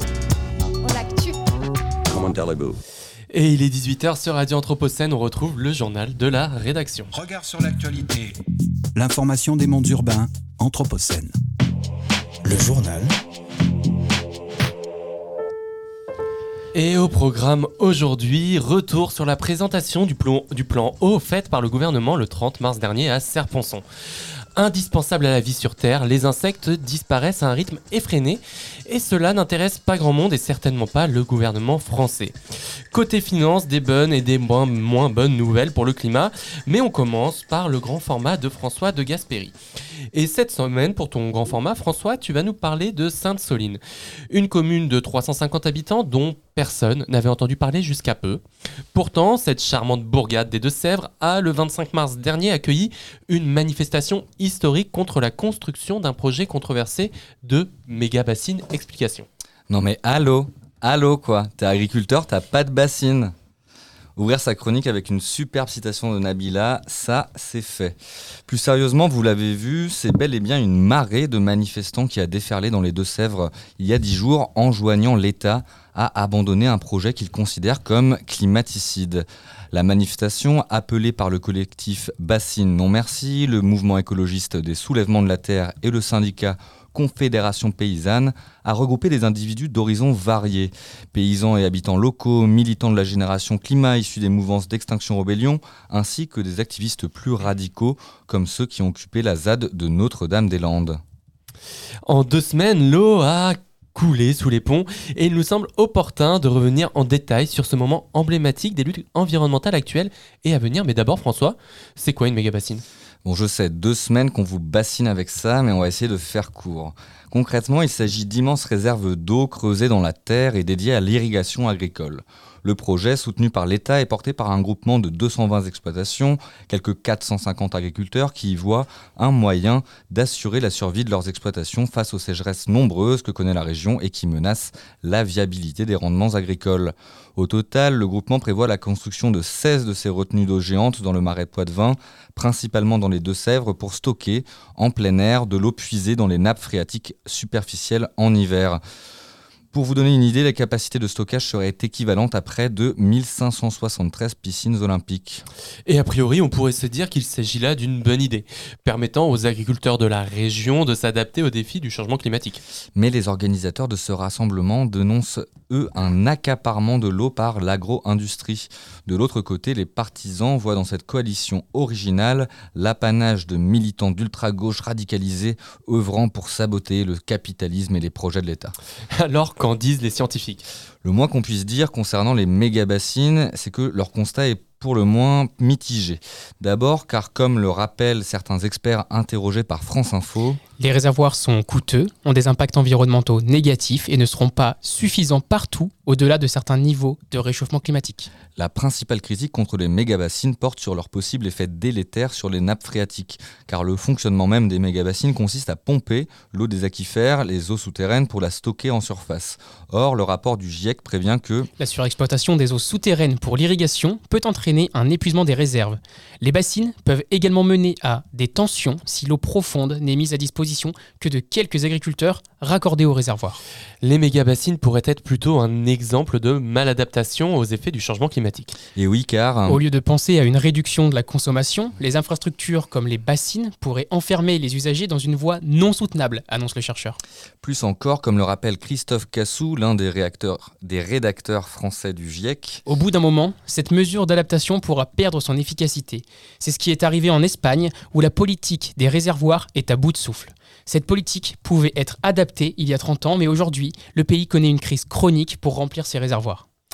Au-delà de ces éléments scientifiques, tu voulais également revenir sur le traitement médiatique de cet événement qui, au départ cantonné à un débat localisé dans une petite commune poitevine, a gagné les plateaux de France et de Navarre. Et oui, Florian, les explications sont nombreuses. D'abord, car le débat cristallise des visions antagonistes d'une gestion soutenable de la ressource en eau. Ensuite, car ce sont près de 3200 forces de l'ordre qui ont été mobilisées pour empêcher les milliers de manifestants de participer à cette journée interdite par le préfet. Enfin, car les images choquantes de violence issues des deux camps ont donné lieu à une communication gouvernementale participant à la criminalisation du mouvement écologiste.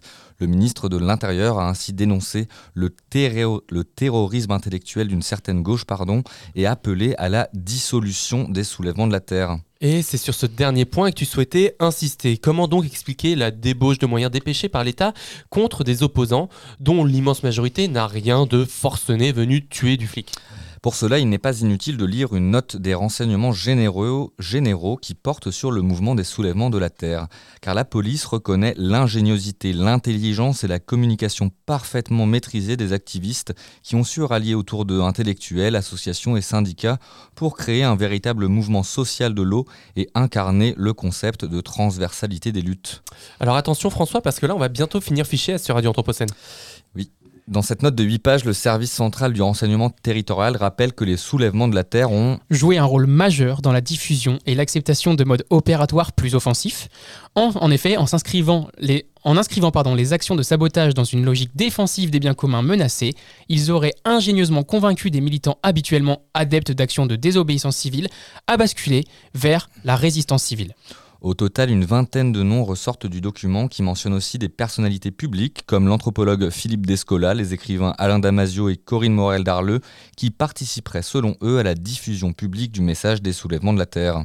Et face à l'écoterrorisme, terme dont on peut craindre l'emploi quand on sait ce qui est réservé aux terroristes, les militants parlent de d'éco-résistance.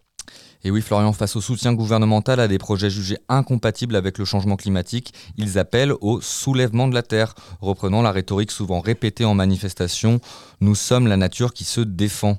Et comment comprendre alors les propos du ministre de l'Intérieur à la une du, GDD, du JDD ce dimanche?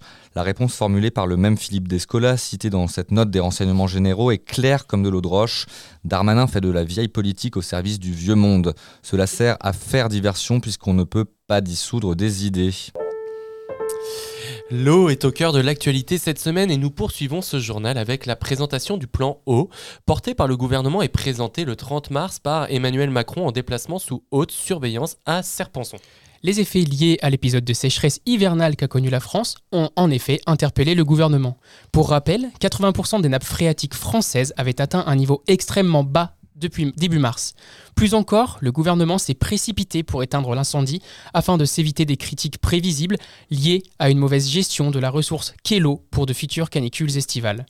C'est chose faite dans un lieu symbolique pour cette nouvelle présentation gouvernementale, puisque le plus grand lac artificiel de France est à, est à un niveau historiquement bas. Selon l'Élysée, ce plan doit enclencher Un vrai tournant dans notre approche de la gestion de l'eau en France face aux défis du changement climatique. Alors que contient précisément ce plan, Damien? Eh bien, le plan se décline en cinq axes afin de se doter d'un mode de gestion adapté pour une ressource qui se raréfie et dont les conflits d'usage sont et seront toujours plus nombreux. Un petit rappel quantitatif d'abord. En France, près de 60% de l'eau consommée est utilisée pour l'agriculture, 25% pour l'eau potable fournie aux ménages, 12% pour le refroidissement des infrastructures nucléaires et 3% pour des usages industriels. Tous ces secteurs sont concernés par les mesures. Et pour l'agriculture, des recommandations, mais pas d'instruments concrets de gestion. Il faut tout faire pour réduire l'irrigation, mais étendre les surfaces irriguées, a ainsi insisté le président en pariant sur des solutions innovantes. Car l'eau est un sujet crucial pour l'agriculture. L'an passé, la sécheresse a entraîné des pertes de rendement de l'ordre de 30% sur les céréales. Comment se prémunir alors du risque? Le président a souligné l'importance de l'irrigation et des stockages d'eau, dont l'exemple de Sainte-Soline a pourtant été âprement contesté. La règle, c'est bien le partage de la ressource, a-t-il indiqué, promouvant la concertation. Problème, cette règle n'est que de principe et les documents actuels restent souvent ignorés par les irrigants. Et certains agriculteurs, conscients des évolutions structurelles induites par le changement climatique, appellent, eux, à des bouleversements majeurs des pratiques culturelles. Jean-François Périgné, ancien secrétaire national de la Confédération paysanne, revendique Un retour à l'essentiel. Il faut retrouver des sols vivants qui sont les meilleurs stockages d'eau avec de l'agroforesterie, des haies. L'urgence, c'est de changer de modèle agricole. L'absence de mesures contraignantes concernant l'élevage industriel est aussi critiquée par les associations. Sandy Olivar Calvo, chargé de campagne agriculture à Greenpeace, explique. L'élevage industriel est non seulement particulièrement gourmand en eau, le maïs représente 60% des surfaces irriguées et sert essentiellement à nourrir nos animaux d'élevage, mais en plus, il fait peser de graves menaces sur la qualité de l'eau. Peut-on se prémunir des effets des canicules par la sobriété et l'efficacité? Eh bien, c'est un enjeu majeur. Pour rappel, l'an dernier, 93 départements ont connu des restrictions d'eau et 700 communes ont été privées durablement d'eau potable. La réponse? Répliquer la recette mise en place pour les pénuries énergétiques. En effet, d'ici mai, une sorte d'éco-watt de l'eau pour, suivre, euh, pour suivre au plus près les niveaux d'eau sera mis en place. Chaque geste compte, a insisté Macron, invitant les Français à se responsabiliser. Là encore, une politique d'incitation individuelle et pas de règles collectives contraignantes, notamment pour les agriculteurs et le secteur électrique, pourtant les deux principaux consommateurs d'eau du pays. Et mieux entretenir le réseau, c'est une urgence. Et oui, un litre sur 5 d'eau circulant dans les canalisations françaises est perdu, soit l'équivalent de la consommation de près de 18 millions d'habitants, d'après les calculs du Parisien. Pour répondre à ce constat, un plan annuel de 180 millions d'euros pour lutter contre les fuites d'un réseau vieillissant va être mis en place. En Outre-mer, la situation s'avère particulièrement problématique.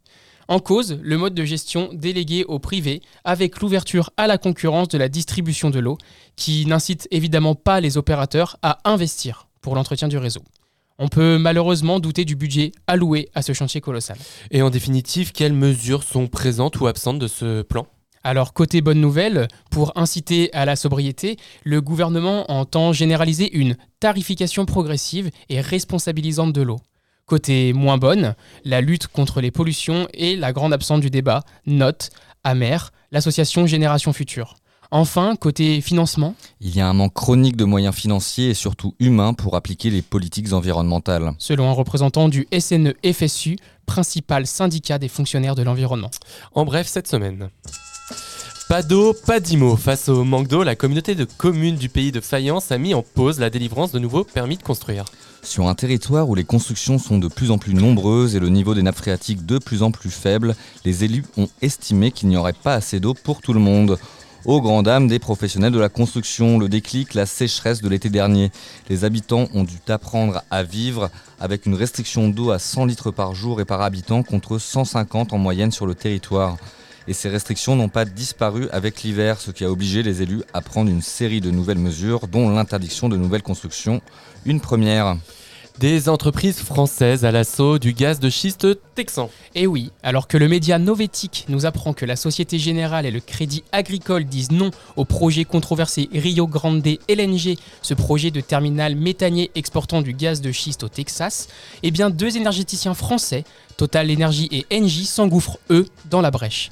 Ce projet, très décrié en raison de sa participation à la dégradation des écosystèmes, au réchauffement climatique mais aussi aux nuisances portées sur les populations locales, serait devenu plus acceptable pour Engie. Comment? Grâce à l'installation de captage et de stockage de CO2 pour réduire l'empreinte environnementale du site. Rappelons tout de même qu'Engie a pour actionnaire principal l'État français, pays où la recherche et l'exploitation des gaz de schiste est interdite depuis le plan climat de 2017. Entre 2021 et 2022, les émissions de gaz à effet de serre ont diminué de 2,5% en France. Bonne nouvelle, toute d'apparence, en réalité, la baisse des émissions est liée à des dynamiques conjoncturelles, la douceur hivernale d'une part et la hausse des prix de l'énergie explique pour l'essentiel la diminution de près de 15% des émissions dans le secteur résidentiel et tertiaire.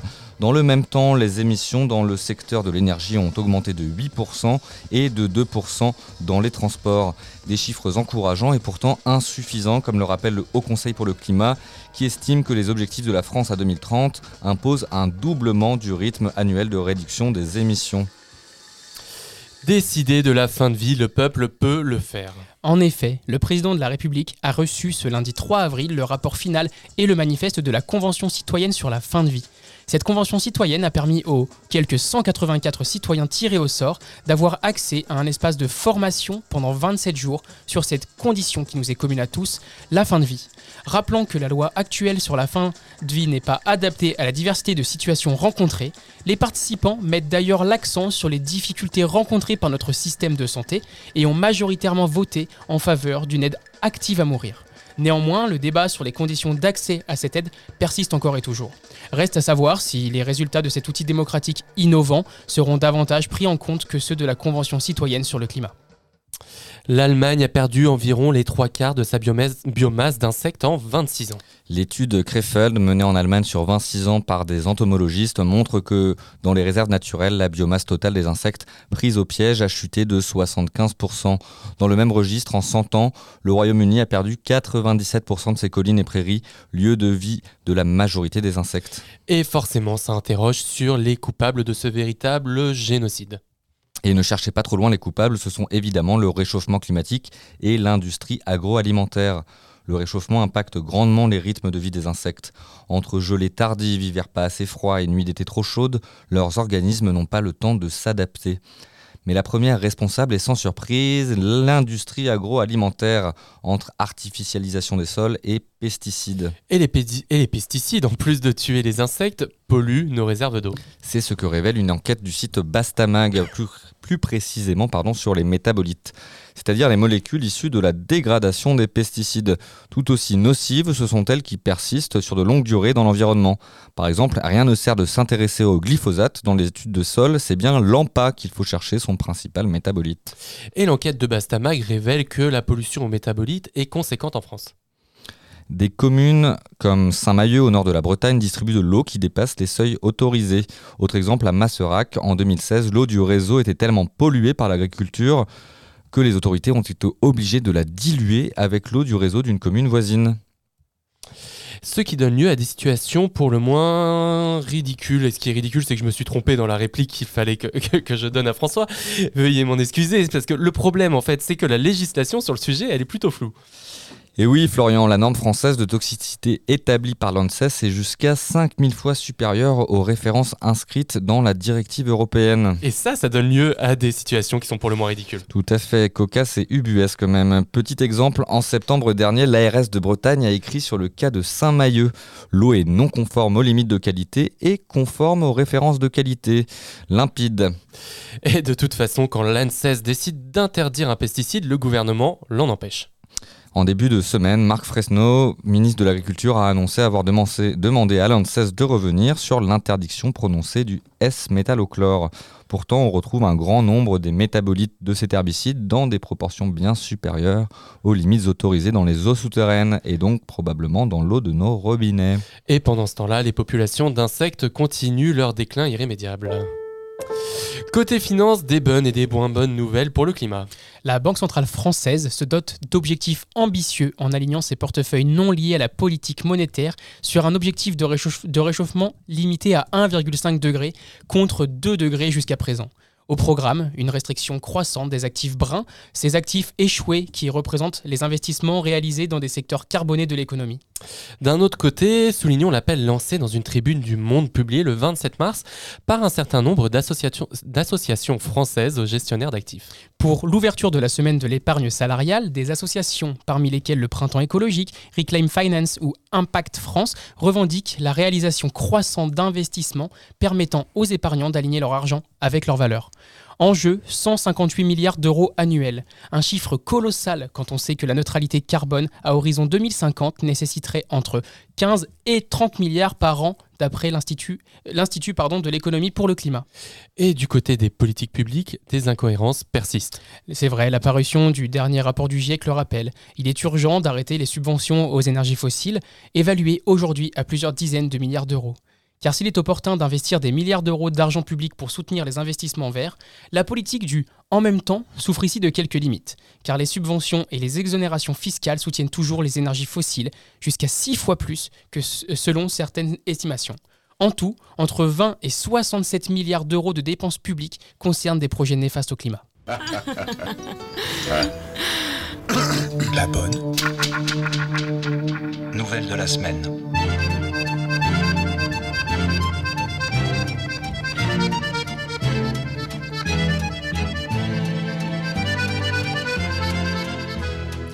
Et pour cette bonne nouvelle, François, tu souhaites revenir sur deux études parues récemment qui mettent l'accent sur les bienfaits d'une vie à proximité de la nature. Et oui, Florian, car sur Radio Anthropocène, nous sommes soucieux de la santé mentale de nos auditeurs et de nos chroniqueurs. Pour commencer, je souhaitais vous parler de l'effet waouh. Admirer les levées ou les couchers de soleil contribue à notre bonheur. C'est une étude britannique qui le dit. Pour savoir comment ces phénomènes naturels éphémères du quotidien agissent pour notre mental, des chercheurs de l'université d'Exeter en Angleterre ont mobilisé 2500 volontaires.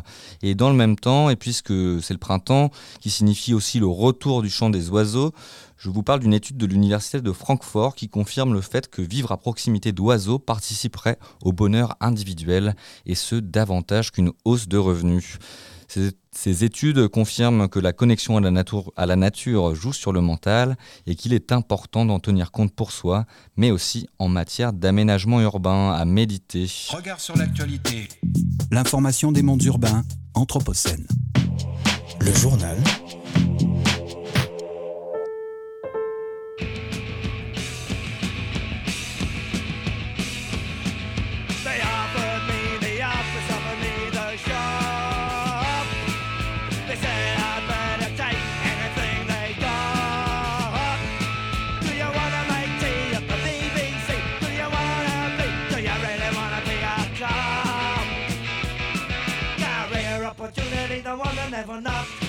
Job they offer used to keep you up the dock. Career opportunity, the one that never knocked. I hate the army and I hate the RAF. I don't wanna go fighting in the German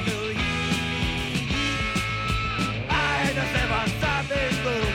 I won't open that bomb for you. Career opportunity, the one I never knock. Every job they offer used to keep you off the dock. Career opportunity, the one that never knock.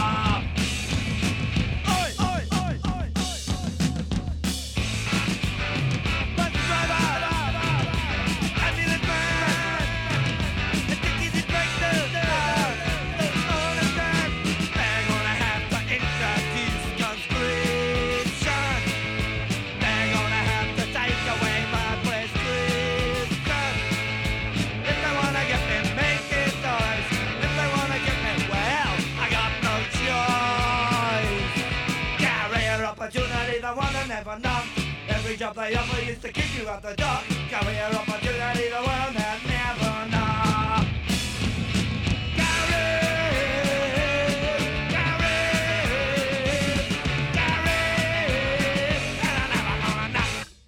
L'actu. Coup d'œil sur l'actu avec l'invité.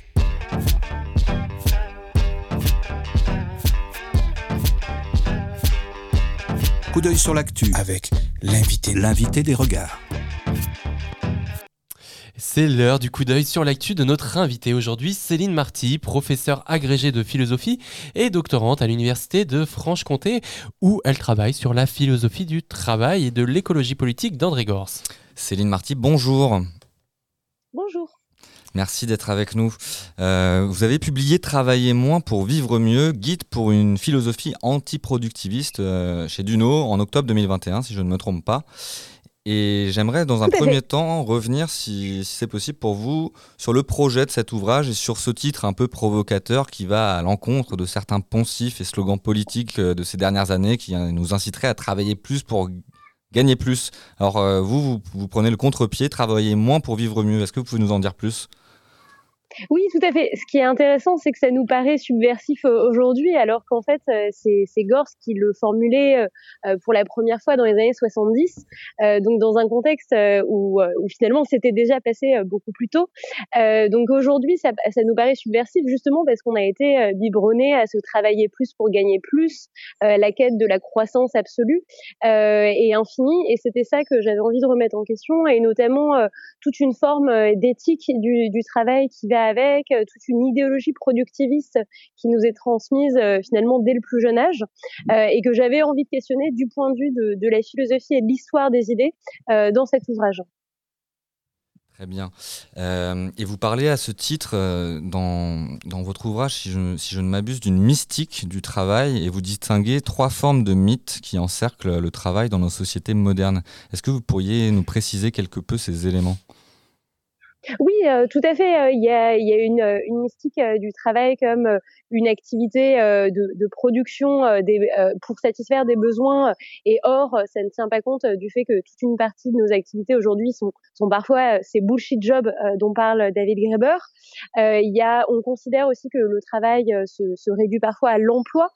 Or, il y a de multiples activités qui peuvent ressembler à du travail en dehors de l'emploi, euh, notamment euh, le cas du travail domestique ou du travail euh, bénévole.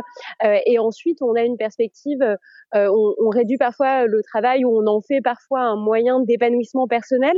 Et c'est ça aussi qu'on peut critiquer avec euh, les, les constats sur euh, les souffrances sociales et les souffrances psychologiques aussi que, que créent euh, les conditions de travail actuelles.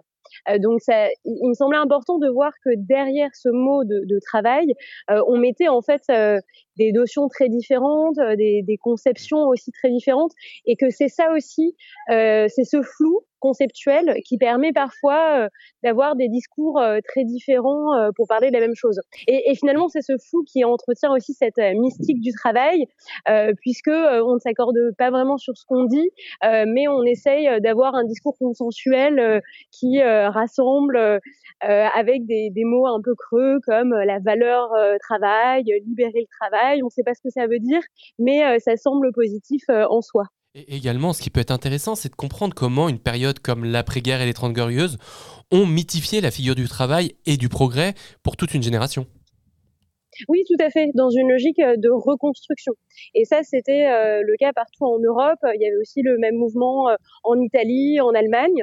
Euh, et donc, on avait l'impression qu'il fallait nécessairement reconstruire le pays, se retrousser les manches. Euh, et d'ailleurs, euh, même le mouvement ouvrier, même le PCF, fait des, des affiches dans l'après-guerre qui euh, valorisent cette reconstruction. Donc, c'est la figure du travailleur euh, qui euh, fait du bien euh, à la collectivité parce que euh, il aide la collectivité à, se- à se retrousser les manches. Et peut-être que dans le, cadre du contexte écologique actuel, euh, la figure de la, la personne qui fait du bien à la société, bah, c'est peut-être celui dont le travail n'est pas le plus nuisible, dont le travail n'a pas de conséquences négatives comme elles peuvent l'avoir dans certaines formes de, de bullshit job, par exemple.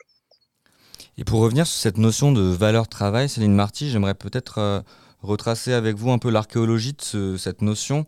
Euh, pendant un temps, le travail a été un moyen, c'est lui qui nous permettait euh, l'émancipation via l'obtention d'un salaire. Et récemment, on a l'impression qu'il serait presque devenu une fin en soi, comme un moyen de définition identitaire. On se demande à chaque fois qu'est-ce que tu fais dans la vie quand on se rencontre. Et aujourd'hui, on a l'impression que la perte de sens liée au travail, y compris chez un certain nombre de classes euh, dirigeantes, bourgeoises, on dira, euh, pourrait infléchir cette tendance. Qu'est-ce que vous penseriez de, cette analyse? Oui, euh, tout à fait. Le, travail finalement qu'on peut définir comme une activité instrumentale, c'est l'activité par laquelle l'humain satisfait ses besoins avec des ressources collectives et satisfait des besoins collectifs. Donc cette pure activité instrumentale, c'est-à-dire satisfaire des besoins. Une fois que vos besoins sont finis, il n'y a plus besoin euh, de continuer de travailler. Et donc, vous pouvez avoir des limites à cette activité. Vous pourrez réfléchir sur euh, les besoins à prioriser, sur le contenu le plus adéquat. Euh, finalement, toute cette réflexion euh, instrumentale sur la bonne utilisation du travail euh, s'est perdue au profit d'une moralisation de l'activité de travail et finalement qui va avec des, des enjeux d'épanouissement subjectif, un peu dans une perspective existentielle, mais surtout une moralisation qui fait qu'on stigmatise celui qui ne travaillerait pas euh, aussi bien que les autres, celui qui ne fournirait pas assez d'efforts. Et donc ça, c'est toute une éthique finalement euh, euh, qu'on peut dater aussi euh, du, notamment du capitalisme industriel, de l'éthique protestante qu'incarne par exemple Emmanuel Kant et qu'a identifié aussi Max Weber. Et donc c'est cette éthique aussi qu'on peut déconstruire pour voir à quel point elle est pernicieuse aujourd'hui. Parce que finalement, quand ils théorisent le travail, ils ne nous disent jamais. Donc Kant qui valorise l'effort du, du labeur et, et le repos qui ne se savoure qu'après la fin de l'effort, euh, mais, mais Kant ne nous dit pas euh, euh, quel est le contenu légitime du travail, quand est-ce qu'on peut savoir qu'on a bien fini de travailler. Et d'une certaine façon, on voit bien que cette éthique productiviste, aujourd'hui, on ressent le besoin de lui mettre des limites, notamment dans le contexte écologique, où on se rend bien compte qu'on ne peut plus produire n'importe quoi à l'infini sans conséquence. Et avant de, de- rentrer dans cet euh, enjeu écologique, euh, euh, véritablement, peut-être revenir un peu plus en amont encore dans cette archéologie du, travail. Ce qui est paradoxal, c'est qu'on le sait chez les, chez, les, chez les Grecs, chez les anciens, si on se réfère à, Ben- à Benjamin Constant, la liberté, elle, était associée ju- justement au contraire au loisir, à l'osium, et c'était la participation à la chose publique qui rendait la dignité à l'humain. Et les modernes auraient inversé cette tendance via la, c'est finalement le, fait de, travailler qui devient euh, l'objet de la dignité. Est-ce que vous pensez qu'aujourd'hui on est, euh, à un moment d'inflexion qui nous ferait re- revenir à ce moment des anciens? Euh, d'inflexion peut-être pas nécessairement radicalement parce qu'on se rend compte aussi que la que les, les loisirs et que l'activité politique euh, d'une part sont aussi en lien avec l'activité euh, de production euh, donc euh, avec le travail et puis qu'ils qu'ils ont un impact écologique aussi. D'une certaine façon les, les loisirs ont aussi un impact écologique et d'ailleurs c'est souvent les loisirs qu'on pointe pour leur impact écologique notamment le cadre du tourisme etc avant de pointer l'emploi. Donc est-ce qu'on reviendrait euh, je pense que plutôt que de revenir euh, à une simple valorisation de l'activité politique et des loisirs, euh, à la limite, c'est plutôt au modèle antique euh, de, de sobriété et de frugalité qu'on trouve par exemple euh, dans l'éthique euh, d'Épicure ou euh, du stoïcisme, à laquelle on pourrait revenir aujourd'hui, une forme d'auto-limitation des besoins de la production et de la consommation pour tenir compte en fait des limites écologiques avec lesquelles on produit. Et donc c'est plutôt à ce modèle-là, d'une certaine façon, qu'on pourrait revenir, plutôt qu'une une forme de valorisation par contre-coup uniquement des loisirs. Mais ce passage-là, il s'est fait progressivement. euh, bah, D'ailleurs, Dominique Méda, que vous recevez par la suite, euh, l'a très bien montré dans son livre euh, de 95, euh, Le travail, une valeur en voie de disparition. Il y a eu plusieurs étapes d'éthique du travail qui se sont rajoutées, notamment dans, dans toute la pensée chrétienne, notamment catholique. Donc ça, elle pourra revenir sur, sur ce passage-là aussi. Mais ça s'est ça s'est fait sur des temps très longs aussi. Justement, d'ailleurs, elle montre dans son livre qu'il y a déjà des changements entre Augustin et Thomas d'Aquin. Euh, nous, ça nous paraît la même époque, mais en fait, il y a huit siècles de différence. Et huit siècles par rapport à, à notre euh, temps aujourd'hui, euh, huit siècles en amont et huit siècles euh, par la suite, c'est quand même énorme en fait. Simplement pour revenir sur l'idée d'auto-limitation dont vous parliez, l'idée de, de travailler moins interroge quand même. Est-ce que ça n'interrogerait pas tout de même les, les secteurs en, en- en question, euh, la- le, le fait que ce soit de la production, du service ou des distinctions entre le secteur primaire, secondaire et, et tertiaire? Oui, tout à fait, puisque finalement, en fait, euh, nos économies dans les pays euh, développés euh, se sont massivement réorganisées à partir des années 80 vers des économies de services, euh, en délocalisant aussi toute une partie de la production industrielle, en mécanisant la production agricole. Et c'est aussi ce modèle-là dont on voit les limites aujourd'hui, quand on se dit qu'en fait, on va avoir besoin d'un million de paysans, qu'on va avoir besoin dans l'industrie du vélo de 300 000 emplois, etc. Et donc, peut-être que la priorité n'est pas de nous proposer euh, de nouveaux services, de nouvelles options téléphoniques, euh, de nouveaux services à domicile, euh, mais euh, de revenir euh, à des besoins euh, peut-être plus euh, de base euh, qu'il va falloir euh, satisfaire euh, dans de meilleures conditions de production euh, que celles qu'on a proposées avec euh, le productivisme euh, de, depuis les Trente Glorieuses. Et d'ailleurs, on, voit, on en voit bien les limites aujourd'hui, que le productivisme dans le milieu agricole a fait beaucoup de mal. Euh, et, et donc, c'est aussi ce modèle euh, qu'il va falloir euh, repenser. Et alors, justement, le productivisme, comment est-ce qu'on s'en affranchit? Qu'est-ce qu'on produit? Pourquoi on travaille? Comment est-ce qu'on crée une politique des besoins?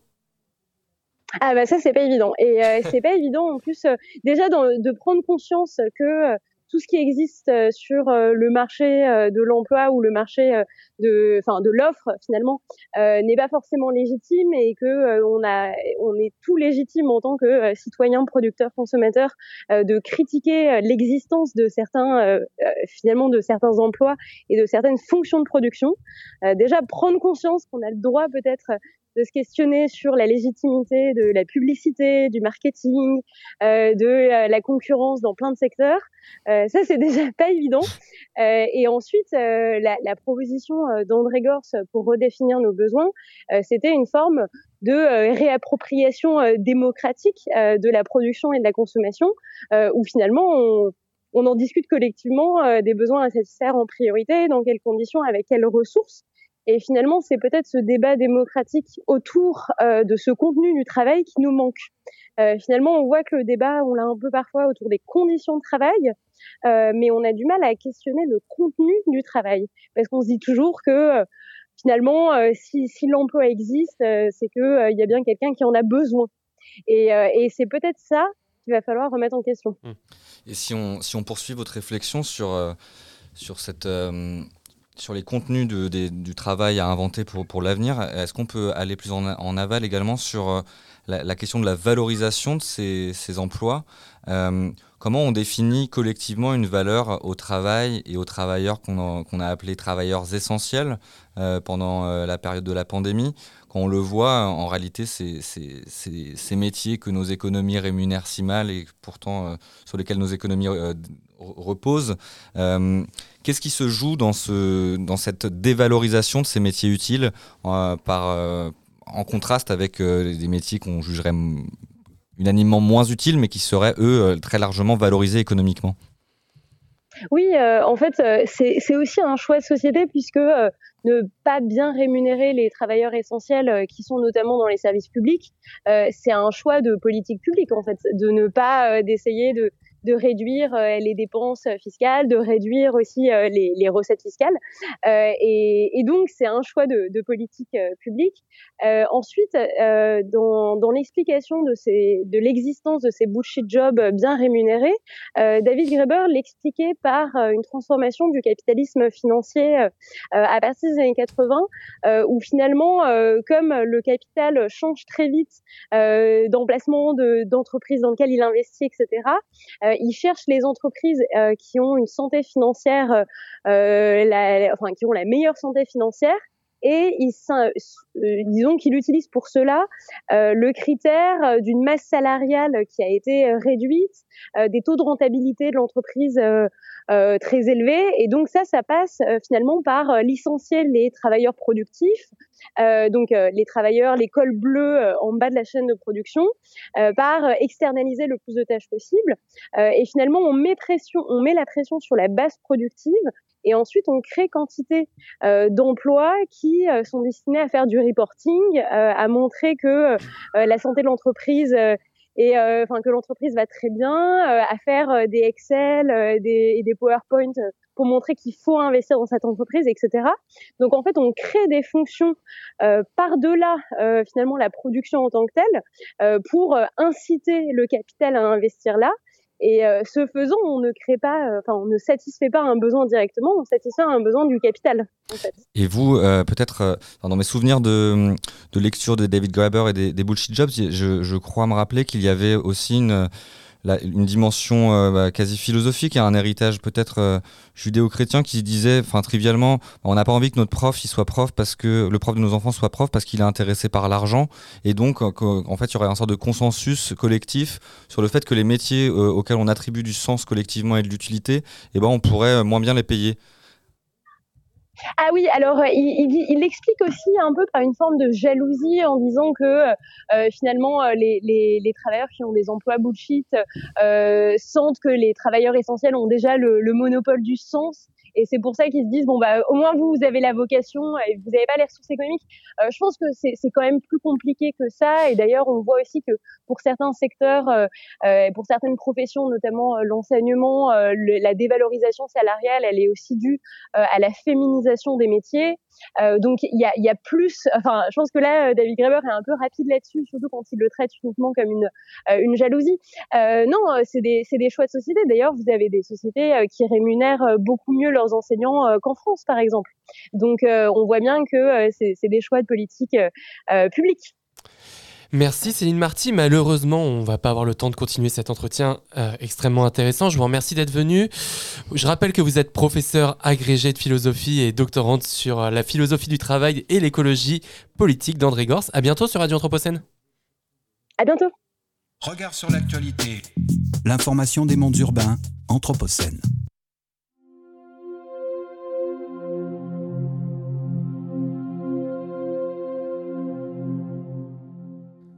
Elles font partie intégrante de nos vies. Nous les croisons quotidiennement sans forcément nous en rendre compte, sans réaliser à quel point nos modes de vie leur offrent des conditions d'évolution uniques, inespérées. Nous avons tendance à les ignorer, mais parfois, parfois nos regards se croisent et alors il n'y a pour ainsi dire aucun doute possible. Nous sommes bel et bien face à des espèces en voie d'apparition. Chères auditrices, chers auditeurs, vous écoutez, faute de mieux, une chronique de Yendra Kratokvil sur les ondes quelquefois équivoques de la radio anthropocène. Et aujourd'hui, nous allons aborder un sujet brûlant et relativement inquiétant, car il concerne tout un symbole. Un symbole régional important, on pourrait presque parler d'une divinité. Et oui, vous avez peut-être deviné, il s'agit de la marmotte des Alpes, également connue sous son nom officiel de Marmota marmota. Elle incarne une capacité d'adaptation à des conditions extrêmes de vie à plus de 1300 mètres d'altitude, et ce avec une élégance insolite qui la propulse au rang de véritable idole de la jeunesse, puisqu'elle passe à peu près la moitié de son temps à manger et l'autre moitié de son temps à dormir. Et ça, d'après un échantillon significatif de la jeunesse, c'est vraiment stylé. Hélas, hélas, la marmotte des Alpes serait elle aussi sur la liste des espèces de plus en plus menacées. Par des activités humaines, bien sûr, puisque 98% des pentes alpines sont désormais pressenties pour faire partie du plus grand domaine skiable de l'univers connu, mais pas que. La marmotte des Alpes serait également de plus en plus menacée par une autre espèce dont on ignore pour l'instant le nom, mais qui prétend être sa lointaine cousine. Sa présence a déjà été constatée dans une quasi-totalité des magasins de souvenirs du territoire alpin et périalpin, dans de très très nombreux bureaux de tabac, stations de service, offices de tourisme des villages les plus perdus, mais aussi des hôtels, des restaurants, des cafés et jusqu'aux chalets et appartements privés, parfois même fort éloignés de la montagne. La tentation est grande de réduire cette affaire à un cas banal d'espèce invasive. Il est vrai que la plupart du temps, la prétendue marmotte porte dans son dos une étiquette qui indique la mention Made in China. Et de nombreux observateurs ont d'ailleurs aperçu l'animal voyager bravement sur la lunette arrière des automobiles. Mais ce serait oublier de nombreux signes alarmants dont cette nouvelle espèce est pourvue et qui permettent de supposer qu'il s'agit là des modifications génétiques ayant abouti à des transformations morphologiques rarement étudiées. L'une des malformations les plus évidentes et les plus souvent constatées est par exemple la dysplasie autofaciale, soit le fait que le museau se trouve désormais sur le front de la marmotte. Depuis le 9 mars 2023, l'Institut d'urbanisme et de géographie alpine situé à Grenoble consacre une exposition de recherche à ce phénomène troublant. Une exposition qui permet enfin de prendre la mesure de la gravité de la situation.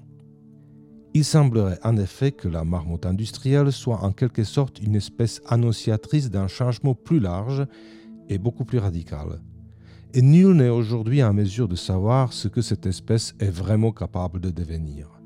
L'évolution est pour ainsi dire ouverte aux éventualités les plus insolites, voire les plus monstrueuses. Allons-nous assister à l'éloignement progressif de Marmota Marmota qui faisait depuis toujours le bonheur des petits et des grands? À l'apparition d'espèces dérivées préoccupantes des marmottes prédatrices par exemple, capables de s'attaquer au grand gibier, voire un jour à l'humain, force est de constater que les dérives de l'imaginaire industriel poussent toujours plus loin la frontière qui nous sépare du monde réel et de ses résidents. Et l'une des bonnes choses à faire sans tarder serait certainement de prendre la direction des alpages qui commencent tout doucement à fleurir et d'aller rafraîchir sa mémoire en surprenant gentiment quelques spécimens de marmota marmota en train de sortir affamés de leur longue léthargie hivernale.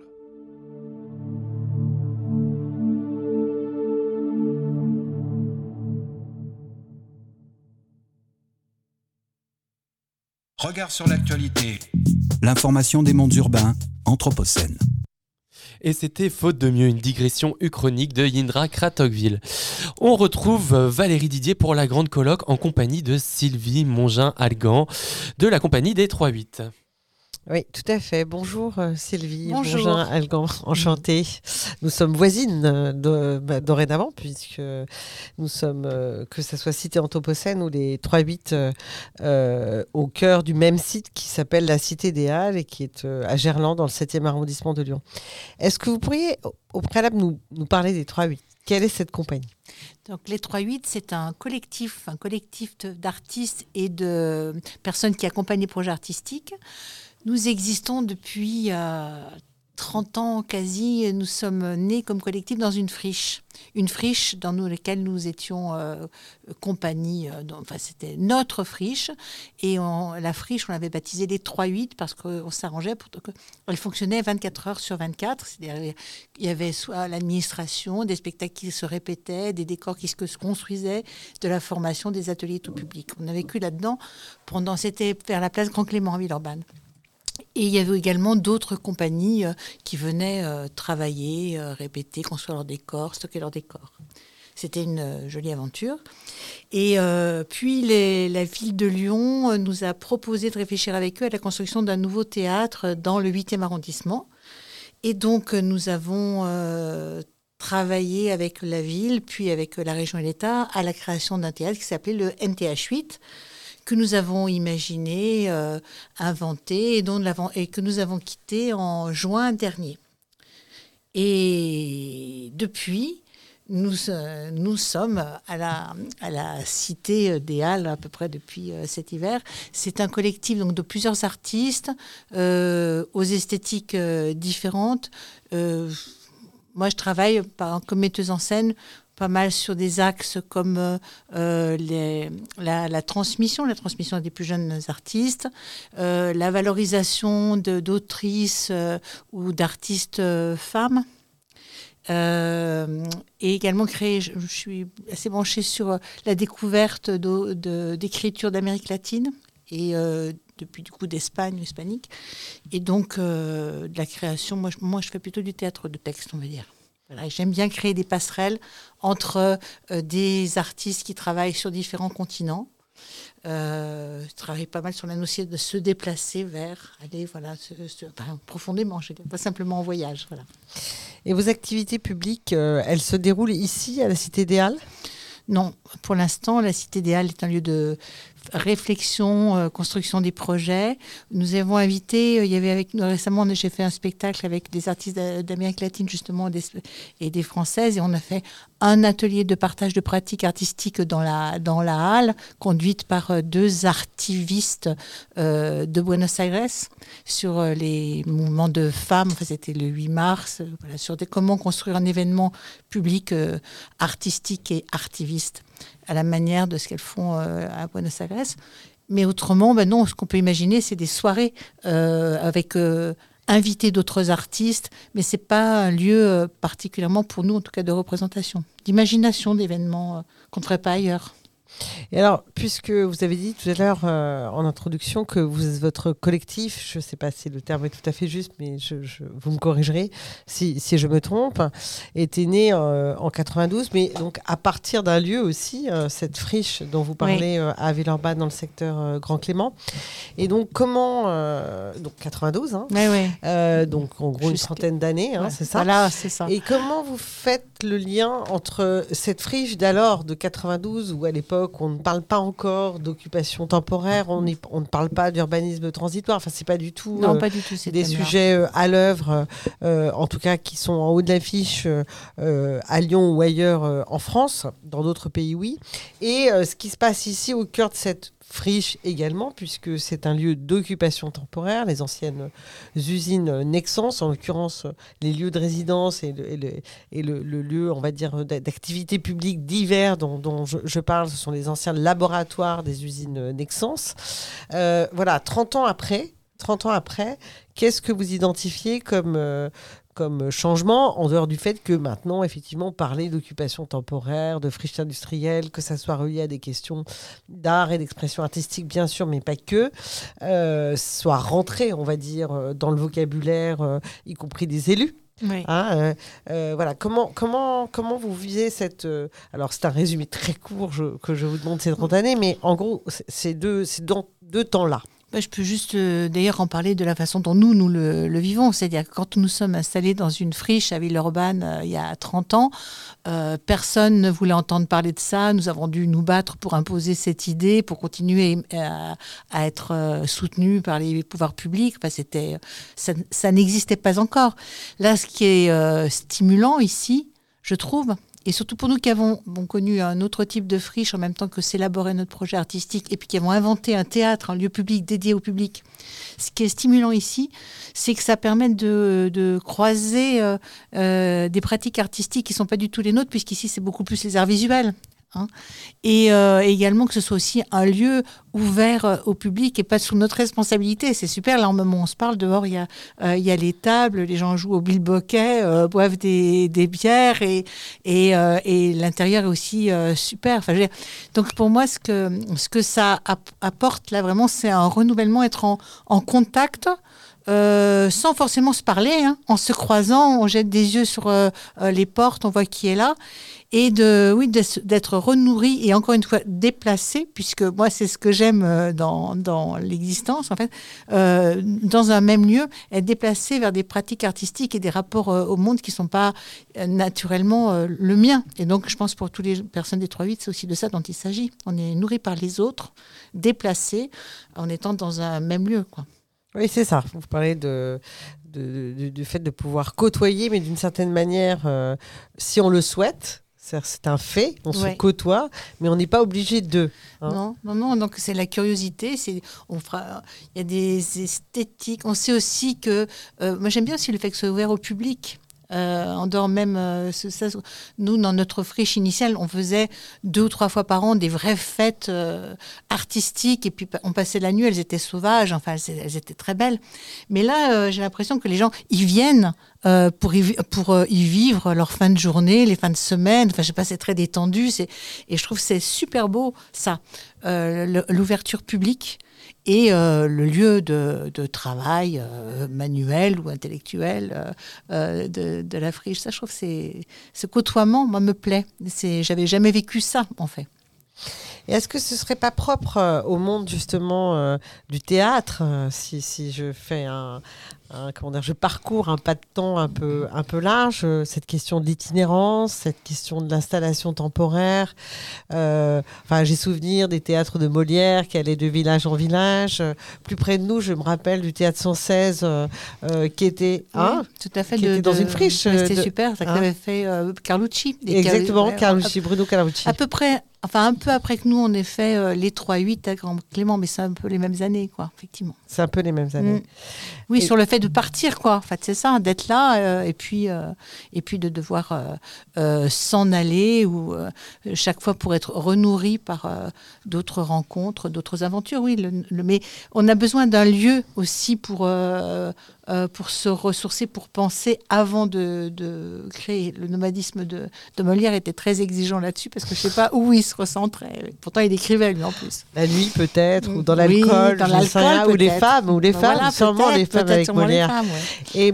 Et, et est-ce que, j'ai une dernière toute petite question, est-ce que euh, le, le lieu que vous habitez au sens euh, pour y travailler, y penser, se ressourcer, euh, résonne aussi peut-être, euh, peut nourrir, je parle du lieu et pas forcément de ceux qui l'habitent ou cohabitent avec vous, peut résonner avec euh, le travail, c'est-à-dire euh, faire bouger euh, des choses. euh, Moi, je pense que, enfin, vraiment que l'outil de travail euh, euh, modifie le travail, enfin, qu'on- conditionne ce qu'on fait. Donc, je pense que c'est pas du tout indifférent de penser, euh, euh, de penser, euh, d'élaborer même des budgets. hein. Moi, c'est pas mon travail, mais de penser dans des lieux en, en métal euh, où on aura probablement euh, euh, trop chaud l'été et, euh, et où il y a de la poussière quand on rentre, mais en même temps où on est libre. Enfin, comment dire, dans des, des sortes de dédales aussi, euh, les couloirs, on peut voir ce que font les autres et tout. Je pense que cette façon-là de, de penser, forcément, nous renourrit. Moi, je crois qu'il y a un profond lien entre les lieux où on fabrique les spectacles, enfin, pour, nous, les spectacles, peu importe euh, quoi, et puis euh, la, production même artistique, ça, j'en suis sûre. Bon, écoutez, je vous remercie Sylvie Mongin-Algan et puis vous faites le point avec une thématique qui a croisé la journée parce que les 3-8, qui est le nom de votre collectif, c'est quand même euh, euh, un mot, une expression extrêmement symbolique de la question du travail. Et c'est- c'est c'est le thème qui, qui traverse la journée et nous terminerons avec ce, le mercredi de l'Anthropocène- de l'Anthropocène sur ce sujet. Je vous remercie Merci à vous. infiniment en tant que voisine. Voilà. Regard sur l'actualité. L'information des mondes urbains, Anthropocène. Et merci beaucoup Valérie, merci beaucoup Sylvie. Et on termine cette émission de Regard sur, l'actualité avec Bérénice Gagne pour une lecture anthropocène. Lectures anthropocènes.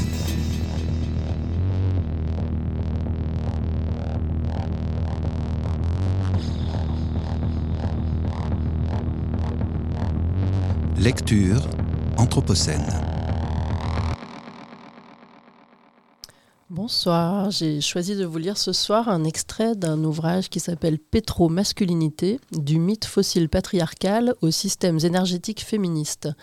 C'est un ouvrage de Cara New Daggett qui a été euh, traduit par euh, Clément Amézieux et publié par les éditions Wild Project en 2023. Je vais vous lire un extrait du chapitre 3, qui est un article écrit euh, par trois femmes, donc Shannon Elizabeth Bell, Cara Daggett et Christine Labuski.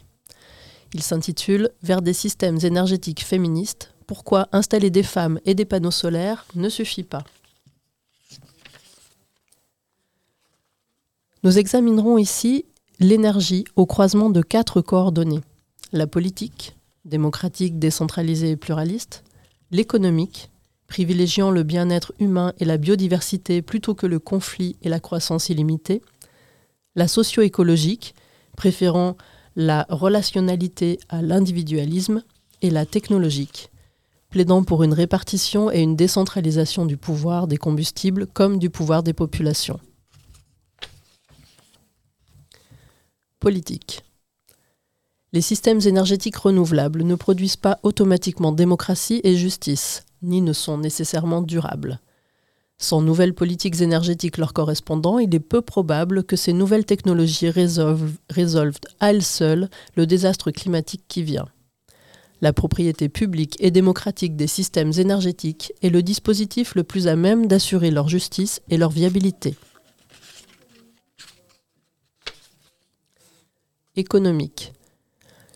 Au lieu d'un renoncement à l'énergie, généralement conçu comme un sacrifice individuel, les féministes énoncent les avantages qu'il y aurait à détourner l'énergie de ces activités hypercarbonées et superproductrices.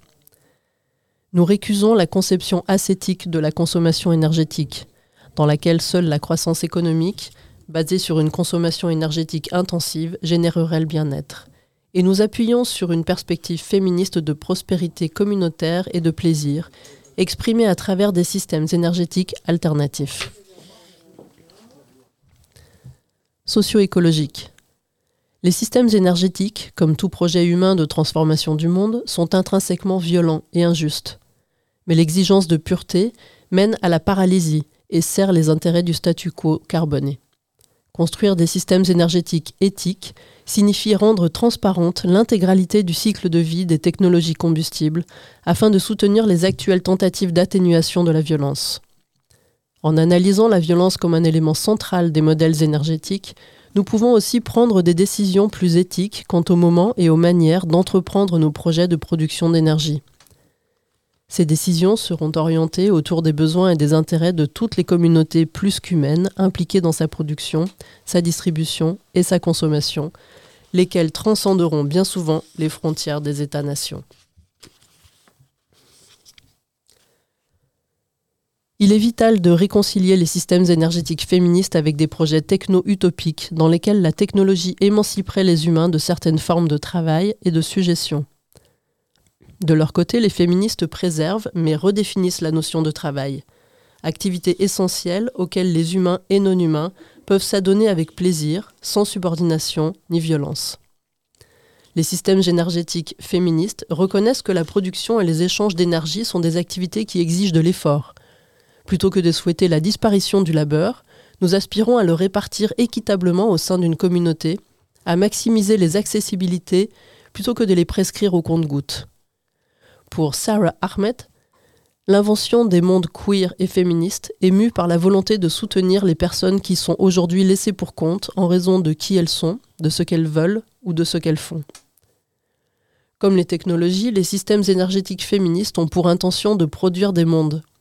Les fantasmes technologiques visant à affranchir les humains des formes monotones, sales et dangereuses du travail perpétuent la fiction d'un sujet autonome dont la liberté n'est en réalité possible que grâce à d'invisibles travailleurs exécutant un travail genré et racialisé à son profit.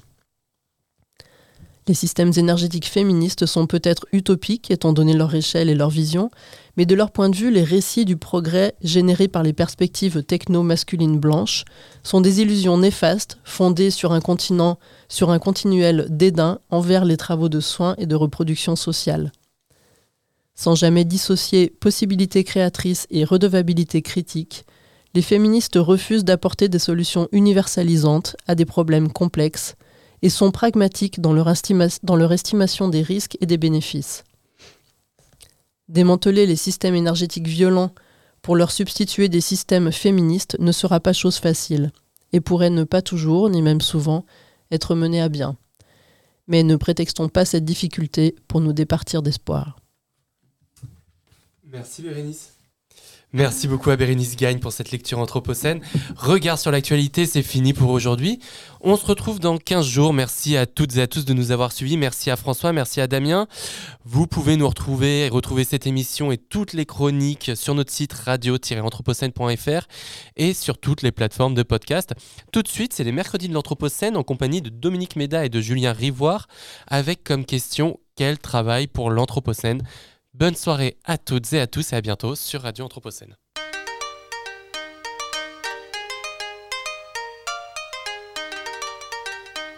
Regard sur l'actu.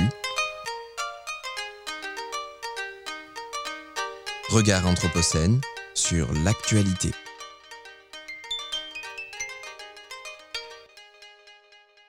Vous écoutez Radio Anthropocène.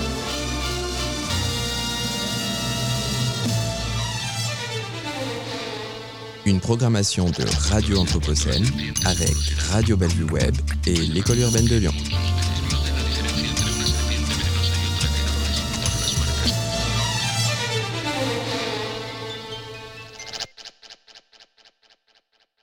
Les mercredis de l'Anthropocène. Chaque semaine, Chaque mercredi, un plateau radio pour débattre des mondes urbains anthropocènes. un rendez-vous pour mieux comprendre les enjeux des mondes urbains anthropocènes. Produit par l'École urbaine de Lyon. Et vous êtes toujours sur Radio Anthropocène qui émet depuis la Cité des Halles à Lyon. Ce mercredi de l'Anthropocène que nous ouvrons inaugure la saison du printemps 2023. Au programme, un échange qui portera sur la question du travail.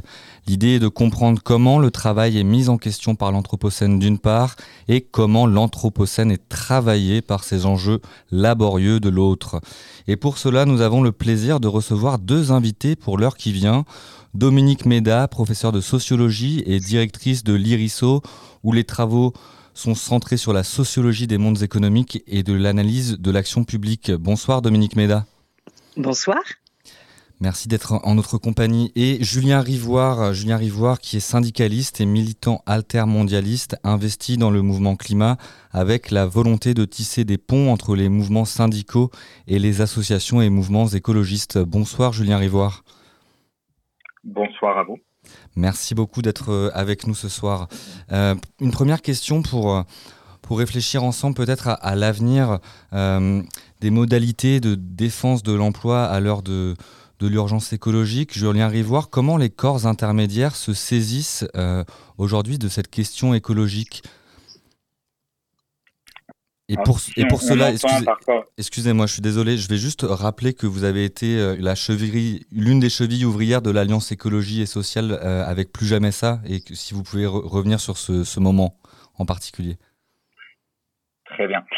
Euh, si on, on parle de, de corps euh, intermédiaires en, en entendant euh, syndicalisme, ce que je pense être sous-jacent dans, dans votre question, euh, peut-être un point de départ, mais si je développerai pas du tout cela, mais pour euh, aller à l'encontre d'une idée euh, peut-être trop souvent euh, véhiculée, le syndicalisme euh, s'est euh, approprié en tout cas des, des questions écologistes bien en amont de, de la question climatique euh, via la question de la santé au travail, la question du cadre de vie. Alors là, je renvoie à des travaux très intéressants hein, de Renaud Bécaud qui euh, permettent, euh, je pense, de d'aller à l'encontre d'un d'un certain nombre d'idées préconçues. Pour autant, on le sait, et je pense qu'on voilà, c'est pas j'enfonce une porte ouverte en disant que le syndicalisme a pu euh, euh, véhiculer aussi un, un fonds euh, productiviste euh, très important, avec peut-être euh, aussi une forme de désintérêt pour, euh, j'allais dire, le travail réel, son sens, euh, en mettant fortement euh, l'accent sur euh, des enjeux de, de conditions au travail, d'organisation du travail, de valorisation du travail via le salaire.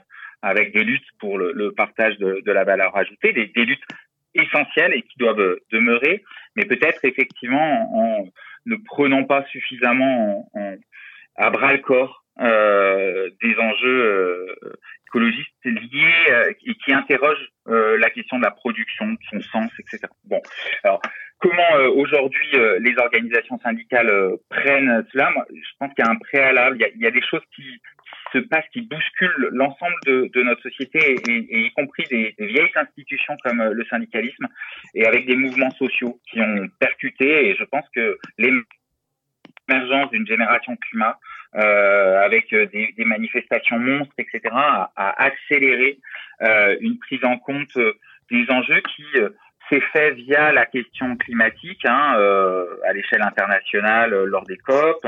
on a vu des syndicats et des syndicalistes dès 2009 à, à Amsterdam, mais j'allais dire même à, à, Paris au moment de la COP 21 euh, une présence euh, pas symbolique mais minimale euh, des organisations syndicales. Je crois que ça a bousculé, en tout cas ça a bougé avec l'émergence du, du, mouvement climat et, et, et ces grandes manifestations.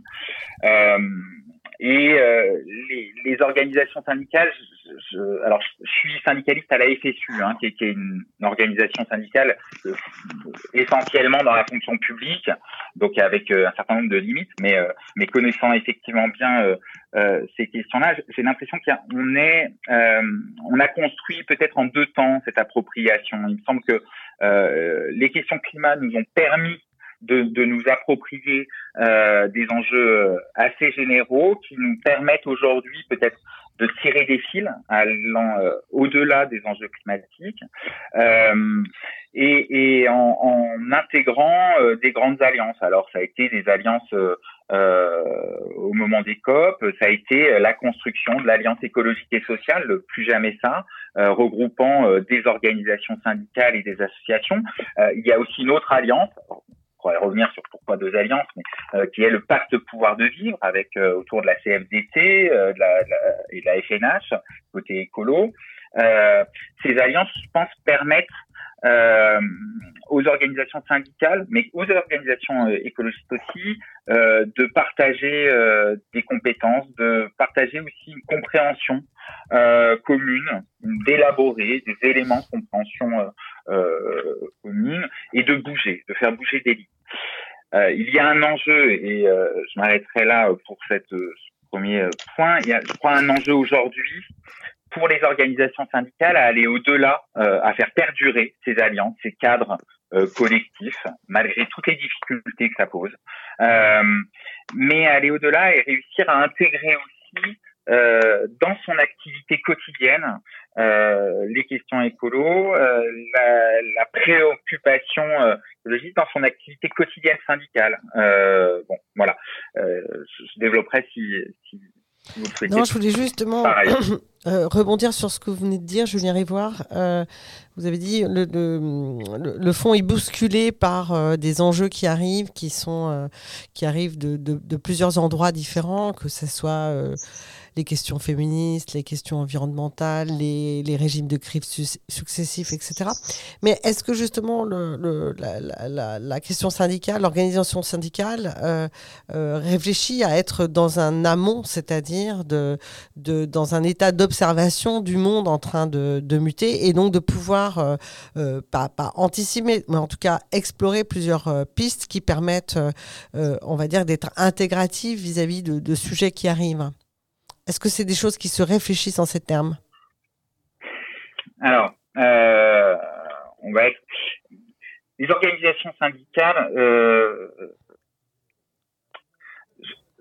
ont, une difficulté, me semble-t-il, à être euh, en avance sur leur temps. Et c'est un syndicaliste qui le dit. Mais, je crois pour une raison logique, c'est c'est des grandes institutions, euh, parfois un peu lourdes, euh, voilà. Et donc on a à l'intérieur de ces de ces institutions des espaces qui permettent euh, d'essayer de réfléchir euh, sur le monde qui, euh, qui, vient. Mais, mais le, le, syndicalisme est aussi pris par le quotidien. Et donc, il y a cette tension en termes de temporalité euh, pour un syndicaliste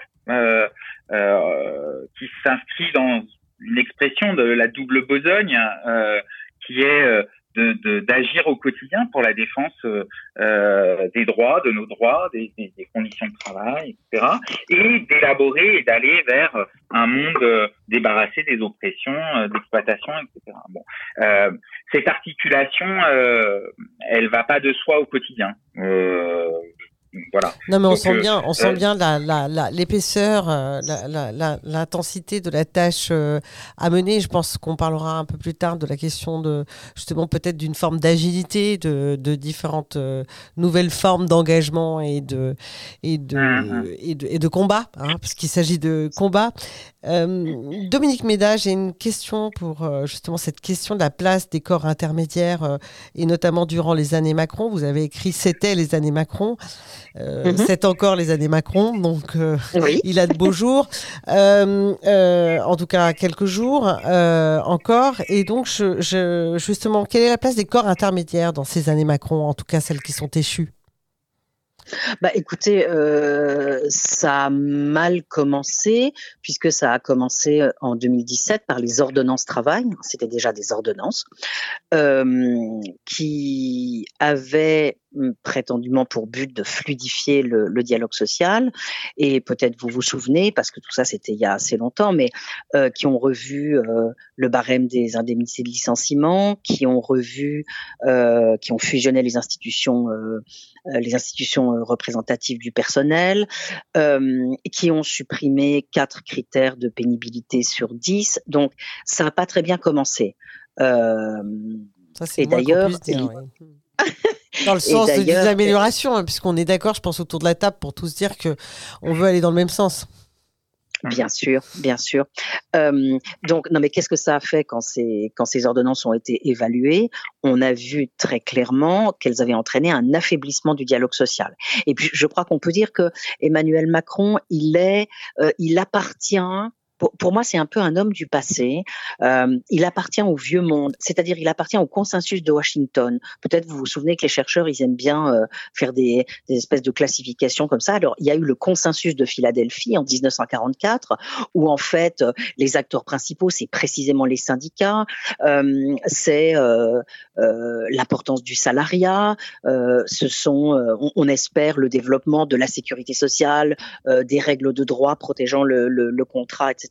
Et puis, euh, tout ça va être balayé en 80, dans les années 80, par le consensus de Washington, euh, où, tout ça, en effet, est remis en cause, euh, et où finalement va se mettre en place une sorte de configuration dans laquelle toutes les règles et parmi les règles, euh, on met le SMIC, on met l'indemnisation du chômage, toutes les institutions, on met les règles protectrices euh, euh, du contrat de travail et on met aussi les syndicats. Tout ça est considéré comme entravant les entreprises dans leur dans, la compétition mondiale qu'elles ont, dans, laquelle elles se retrouvent. Et donc, c'est un petit peu Laurence Parisot qui racontait ça le mieux. Elle disait que les entreprises françaises elles étaient comme avec un sac à dos plein de pierres, qu'elles étaient entravées dans leur dans le dans leur course à la à la compétitivité à la compétitivité. Et je pense que euh, Emmanuel Macron, comme beaucoup de euh, d'énarques, de hauts fonctionnaires, euh, de responsables politiques, il est dans ce euh, consensus de Washington, qui est un consensus euh, aujourd'hui dont on a démontré le- la grande faiblesse, euh, les conséquences désastreuses, et dont il faut absolument qu'on se qu'on se débarrasse. Je pense qu'il faut qu'on invente précisément un troisième consensus qui nous permettrait de tenir ensemble la question écologique et la question sociale, comme on a euh, commencé à le dire dans ce euh, dans, cette conversation euh, à, plusieurs. Donc voilà, je pense que euh, et, d'ailleurs Emmanuel Macron il l'a confirmé récemment. hein, il a dit qu'il aimait pas du tout le corporatisme. Donc je pense que pour lui, comme euh, pour beaucoup de responsables politiques hein, et, de personnes qui appartiennent à ce consensus de Washington, les syndicats c'est quelque chose qui appartient au passé et qui qui ralentissent le bon fonctionnement de, l'économie et donc dont il faut réduire la place. Et est-ce que vous, vous, vous ne pensez pas qu'en plus d'être, euh, d'avoir ce, ce, comment dire, euh, ce poids du consensus de Washington dont vous parlez, il n'est pas en plus euh, dans cette euh, difficulté, comme beaucoup d'autres, et notamment d'une génération plus âgée que la sienne, parce que je rappelle que c'est quelqu'un de jeune. Enfin, alors après, on pourrait discuter de, de, de, de quand on est jeune, jusqu'à quel moment on est jeune, mais alourdi par une, une impossibilité de faire le deuil des Trente Glorieuses, c'est-à-dire le deuil des notions de modernité, de progrès, de, de la croissance. Oui, bah en, en fait, d'une certaine manière, je préférais les Trente Glorieuses euh, parce que non, mais au moins c'était clair. Et, et dans ce que disait euh, euh, Julien Rivoire tout à l'heure, euh, je, je pensais en effet que bah, c'est vrai, les syndicats, ils ont porté cette croyance dans euh, le progrès, dans la productivité, dans ce que racontait Jean Fourastier, c'est-à-dire que le cœur, le cœur du progrès, euh, c'est le progrès technique et c'est la productivité, et donc il faut produire toujours plus. Euh, que euh, une part va revenir euh, aux, salariés et donc on va voir comme ça monter les, les niveaux de vie, c'est la croyance à la croissance. Donc voilà, on peut pas non plus complètement jeter les, les 30 glorieuses, même si on sait que les 30 glorieuses, ça a été aussi ce moment très particulier de l'Anthropocène qui s'appelle la grande accélération.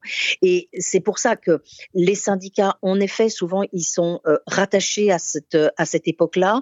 Mais moi, je me demande si cette époque n'était pas encore plus, euh, plus intéressante quand même que, que celle dans laquelle on est tombé après, qui là euh, bah, veut balayer la, euh, la totalité des acquis, sociaux, hein, au nom d'une sorte de, conception, alors sans corps intermédiaire aucun, euh, il doit rien avoir entre l'État et, euh, les individus, et surtout, je, reprends cette comparaison à, Michel Foucault, qui a magnifiquement étudié ça dans, ses études sur, la naissance de la, biopolitique. Hein.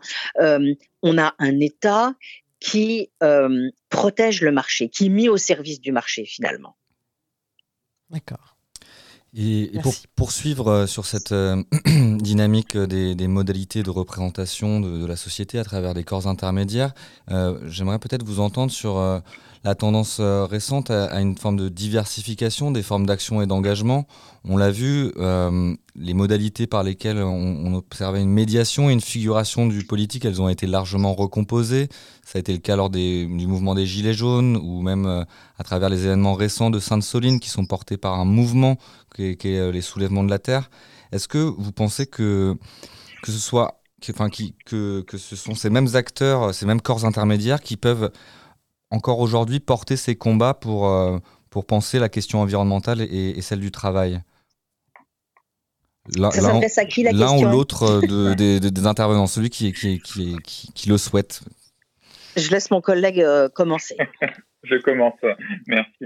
Mais euh, peut-être, moi, j'ai j'ai tendance à me prémunir de, de toujours penser que ce qui arrive nous est, euh, est nouveau. Bon, euh, je citais euh, Renaud Béco euh, sur la question du syndicalisme et de.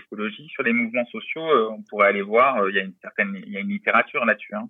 Euh, Lilian Mathieu, par exemple, qui est lyonnais aussi d'ailleurs, a, montré aussi qu'il y avait un certain nombre de alors d'émergence de, nouveaux mouvements, mais mais, avec ce qui était nouveau pouvait se retrouver il y a plus d'un siècle dans, dans certains euh, certaines expériences.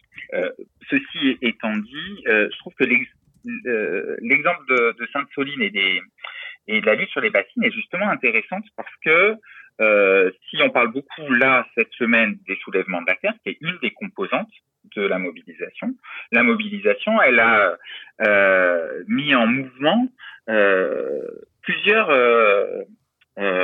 composantes.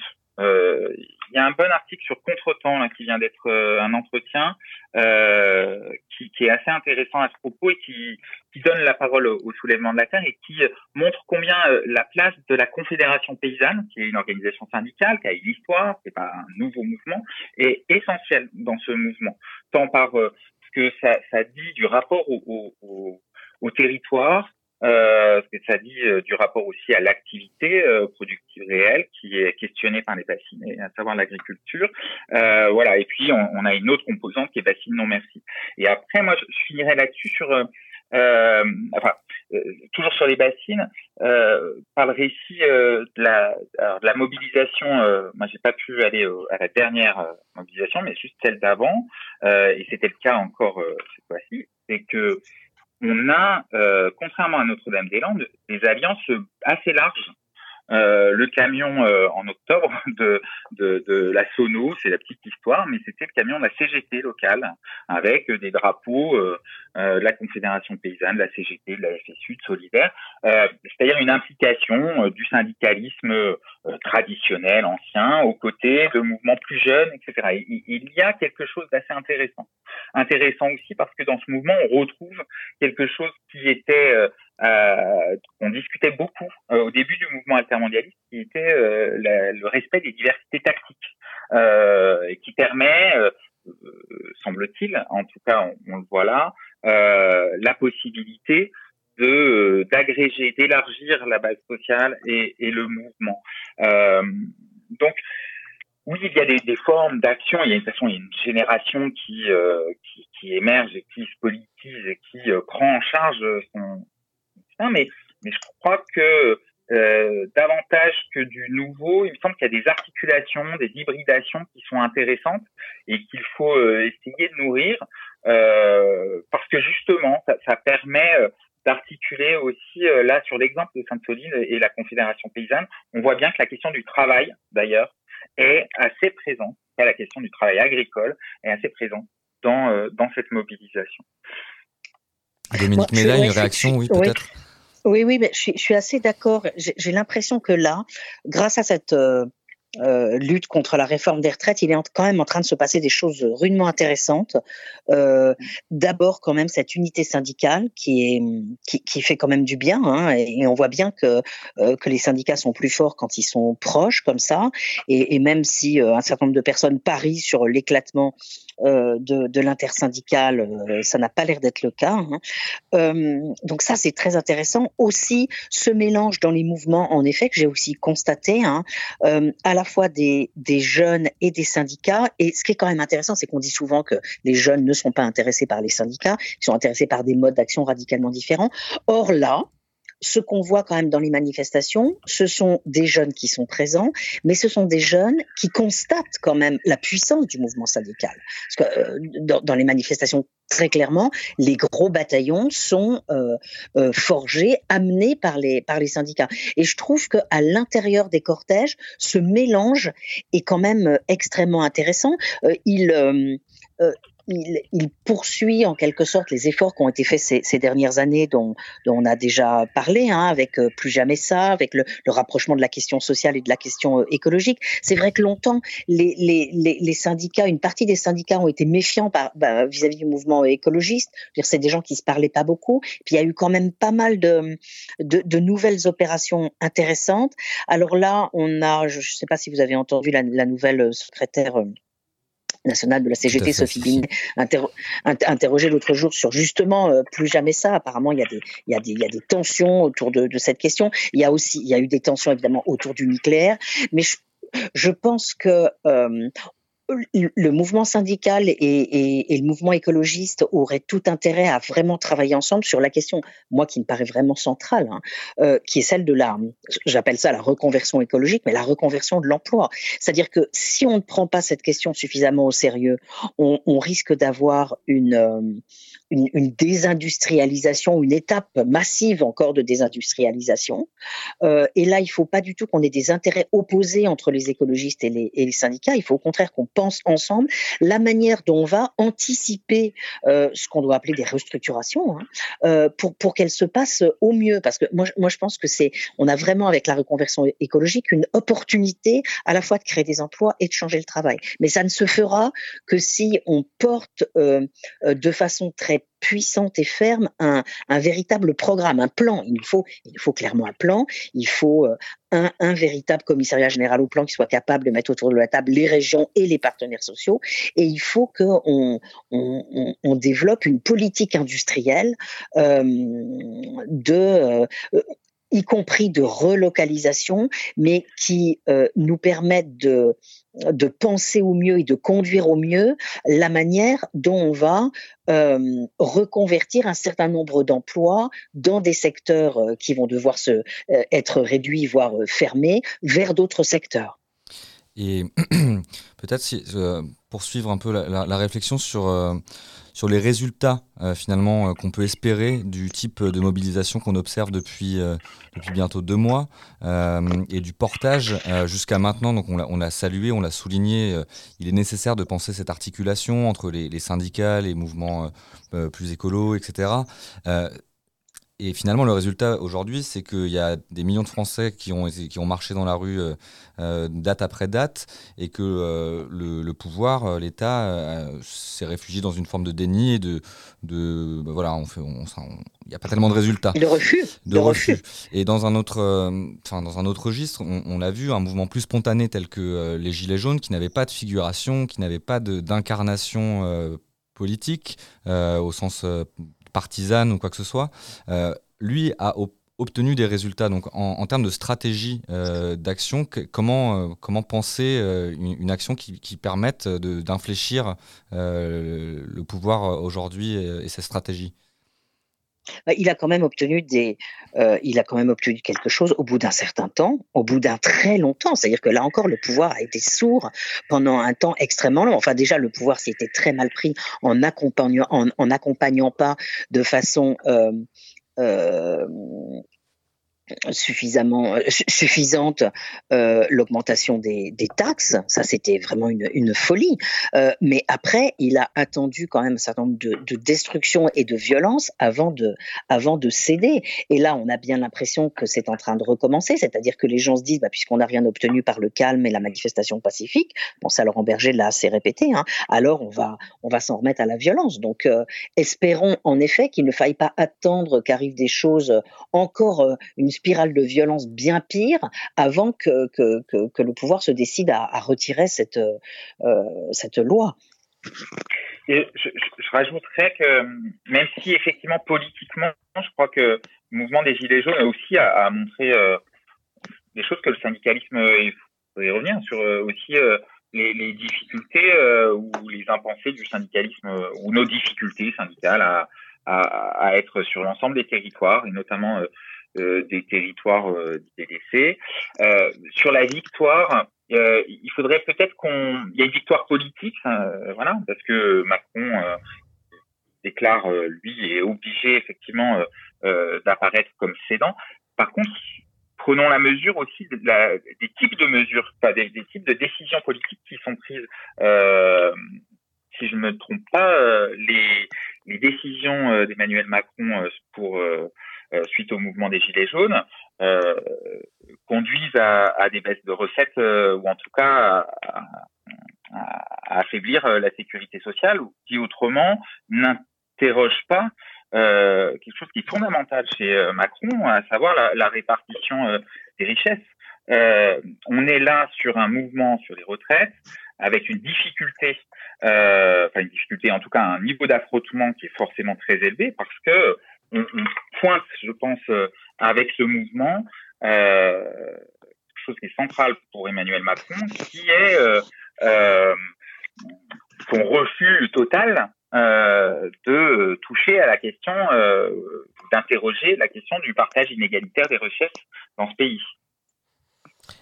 Oui, ça c'est le sujet Oui. de fond. Et puis après, on pourrait parler, mais c'est pas l'objet de, de notre heure, de, de, de, de, de- de la méthode, hein, et donc de ce que peut déclencher le fait de ne pas passer au vote, de, de choisir d'autres voies et, et l'enchaînement euh, auquel on assiste, qui est quand même, je trouve, d'une tristesse euh, absolue. Mais avant cela, pour, euh, pour, pour bifurquer un tout petit peu, on, je- je- on aimerait parler de la question des, des valeurs, des valeurs du travail. Euh, Dominique Nmeda, comment on en est arrivé? Alors, j'interroge un pas de temps un peu long, mais, mais, mais euh, vous, vous saurez le dire de manière euh, concise. comment est pas. arrivé à ce moment de l'histoire, de la société, où finalement et peut-être ça a toujours été le cas, ces, ces métiers dits utiles au beau fonctionnement du, du général de la société hein, sont aussi euh, finalement dévalorisés et à la fois sur le plan économique, bien sûr, et à la fois sur le plan symbolique. Et on l'a bien vu avec, la, avec la pandémie, les gens ont vu, enfin, ou la grève euh, des éboueurs aujourd'hui à Paris, ou, ou Oui. les infirmières que l'on saluait euh, pendant la pandémie. Enfin, voilà, ces gens que qui, voilà, tout le monde s'est habitué à ce qu'ils soient là, on ne les voit pas, ils sont Mhm. discrets, ils partent tôt le matin, ils rentrent tard le soir, et, et tout va bien, les, ça, les rues sont ça, propres. ça, Ça a toujours été le cas. Enfin, Oui. euh, la dévalorisation des métiers, euh, alors des métiers féminins en tout premier lieu, bien sûr, puisque on considère que les métiers euh, euh, féminins, c'est euh, en quelque sorte un prolongement du travail domestique, que le travail domestique, comme vous le savez, vaut zéro, euh, vaut pour zéro dans le dans le dans le PIB, il compte pour rien. Et donc, vous savez, ce sont toutes ces recherches. Je pense aux travaux de Rachel Silvera, de Séverine Lemierre, de Christelle Avril, qui nous montrent que si les compétences féminines sont peu rémunérées, c'est parce qu'on considère qu'elles sont naturelles, qu'elles n'ont pas besoin de développer une technicité supplémentaire, et donc, bah, il n'y a pas besoin de les rémunérer puisque euh, il n'y a pas de, dimension supplémentaire. Et qui montre également que euh, les métiers féminins sont répartis sur un petit nombre de euh, de, de, catégories dans les grilles, contrairement aux métiers masculins qui vont offrir une plus grande diversité et qu'on va pouvoir coter différemment. Et, de ce fait, hein, un certain nombre de propositions consistent tout simplement à revoir les classifications, les cotations de ces, de ces métiers en, profondeur. Donc, métier féminin, métier euh, on connaît tous les travaux qui nous montrent que les métiers sales sont en effet euh, bien souvent, alors invisibilisés évidemment, mais, mais sous-payés, sous, sous-rémunérés. Et, et en fait, ça, c'est un peu l'exception que ça nous ait sauté à, à la figure et qu'on se soit rendu compte en effet de cette espèce de, de, de, de fossé béant entre euh, d'un côté des, des métiers qui, dont on, dont on s'est rendu compte qu'ils étaient absolument essentiels et leur sous-rémunération parce qu'avant tout le monde s'en fichait. Et là tout d'un coup ça nous a sauté au ça nous a sauté aux yeux. Le vrai vrai vrai problème c'est qu'il s'est rien passé après. Ça c'est complètement sidérant. L'autre jour je faisais un, un- une, une co-présentation enfin un débat avec euh, Vincent Jarousseau qui a écrit un très beau livre qui s'appelle Les femmes du euh, qui est un, travail consacré euh, aux aides à domicile, aux AESH, euh, à, toutes ces femmes qui ont des, métiers qui consistent à s'occuper des autres, qui ont des salaires absolument effrayants. Dans le rapport qu'elles ont rendu sur les travailleuses, les travailleurs de la, de la deuxième ligne, Christine Herel et, et Sophie Follenfant, donc d'abord, elles chiffraient ce nombre de personnes à 4 600 000 et elles montraient la faiblesse des rémunérations, en effet. Un, un- une moyenne euh, d'à peu près 11 000 euros euh, net annuels, avec euh, des pointes vers le bas, précisément pour les aides à domicile, autour de 8-9 000 euros de revenus annuels nets par, par an. Donc vraiment des des rémunérations effrayantes et évidemment des conditions de travail très difficiles, des conditions de conciliation très difficiles, des gens qui ont une amplitude horaire absolument gigantesque, elles commencent très très tôt le matin, finissent très tard le soir, elles sont à temps partiel, les euh, trajets, euh, euh, les temps de transfert, de déplacement ne leur sont pas payés, etc. etc. Donc comment on en est arrivé là? Bah, À mon avis, on en a toujours malheureusement été là.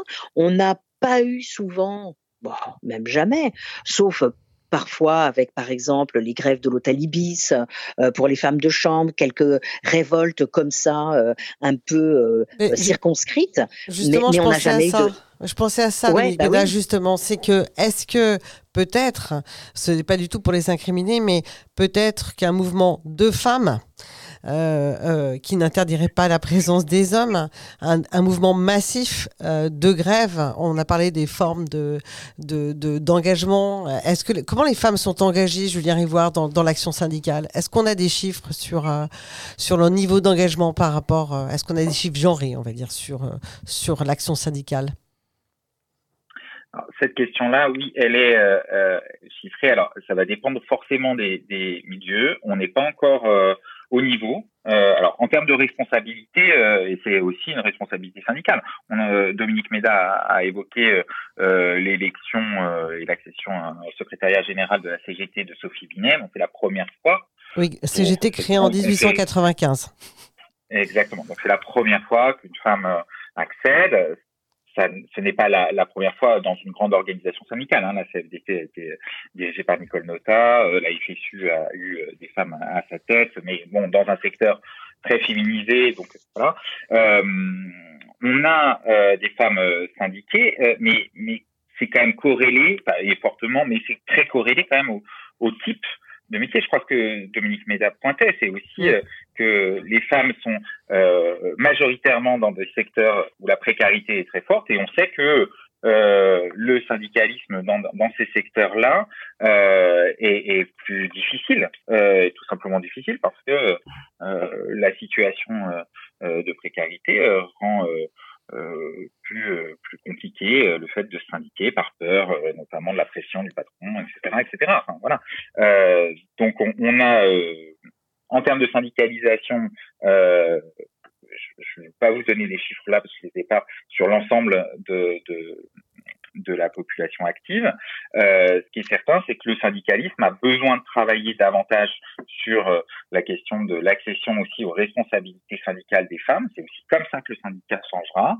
Euh, c'est en cours, je crois, quand même, dans euh, des organisations que je connais bien, euh, mais on, on est je veux dire, c'est en cours. On n'est pas du tout, on n'a pas du tout atteint une situation euh, satisfaisante, loin de là. Il y a eu aussi des débats, et là, on a eu plusieurs articles. Il y a un MeToo syndical qui sort. Il y a aussi la question des violences sexistes et sexuelles qui existent dans, dans les univers syndicaux comme ailleurs. Bon, donc il y a un travail qui est fait pour euh, permettre davantage d'accession aux responsabilités, lutter contre les violences, mais euh, mais on n'est pas encore au niveau. Euh, il faut se l'avouer pour pouvoir travailler et, et, progresser. Oui, oui, Et- mais et si je peux oui, oui, allez-y, allez-y. Je peux juste ajouter quelque chose Bien sur sûr, le bien sûr. retour retour sur les sur les travailleuses. Euh, le problème, c'est que ces travailleuses, elles sont pas du tout euh, organisées, elles sont complètement atomisées, elles sont jamais en collectif en fait, euh, en raison même. Alors euh, c'est pas le cas quand elles sont ensemble sur des lieux comme par exemple euh, celles qui travaillent dans les dans les hôtels, mais je pense euh, aux aides à, à domicile et, et, et à d'autres comme ça qui sont isolées. Là, elles sont absolument pas syndiquées et elles peuvent même pas imaginer euh, euh, discuter ensemble. Et, et, et je, je sais bien que les syndicats essayent de euh, d'aller euh, s'implanter auprès de ces personnes, mais c'est très très très difficile. Et là, on a un véritable problème. Et on peut à ce titre. si je peux, Allez-y, euh, allez-y, ouais. je vous en prie, Julien Rébois. Non, juste à ajouter, parce que ça, fait le point avec euh, ce que vous posiez comme question sur les, les, les formes euh, d'initiative. Il y a quand même une bonne nouvelle, euh, bon, c'est euh, à l'échelle mondiale, c'est la vague féministe euh, qui traverse l'ensemble des pays et qui s'incarne, y compris dans ce qu'on a appelé les grèves féministes. Alors en France, on n'est pas, euh, mais, mais le 8 mars dernier, il y avait un appel euh, d'une partie des organisations syndicales à une grève euh, pour le 8 mars qui pointe le fait que, euh, notamment sur les inégalités salariales, euh, etc. Mais en Argentine, euh, les 8 mars depuis euh, plusieurs années sont euh, des, euh, des mars massifs avec la question centrale autour de la grève des femmes.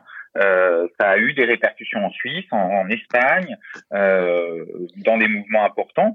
Et donc là, je crois qu'il y a euh, aussi sur la question euh, du, du travail des femmes un mouvement, une lame de fond féministe, comme euh, on l'a vu sur les violences euh, sexistes et sexuelles, qui est en train euh, d'émerger. Il faut espérer que ça nous traverse encore plus en France, comme ça, traverse d'autres sociétés, notamment en Amérique latine. Et on peut peut-être à ce titre se réjouir indirectement du moment qui nous est donné avec cette réforme des retraites qui voit aussi cette irruption de tous ces travailleurs, travailleuses essentielles qui sont... qui ont longtemps été invisibilisés, vous le soulignez, qui n'ont pas forcément les moyens euh, d'avoir une, euh, une action collective euh, du fait de l'atomisation de, leur situation d'emploi, etc.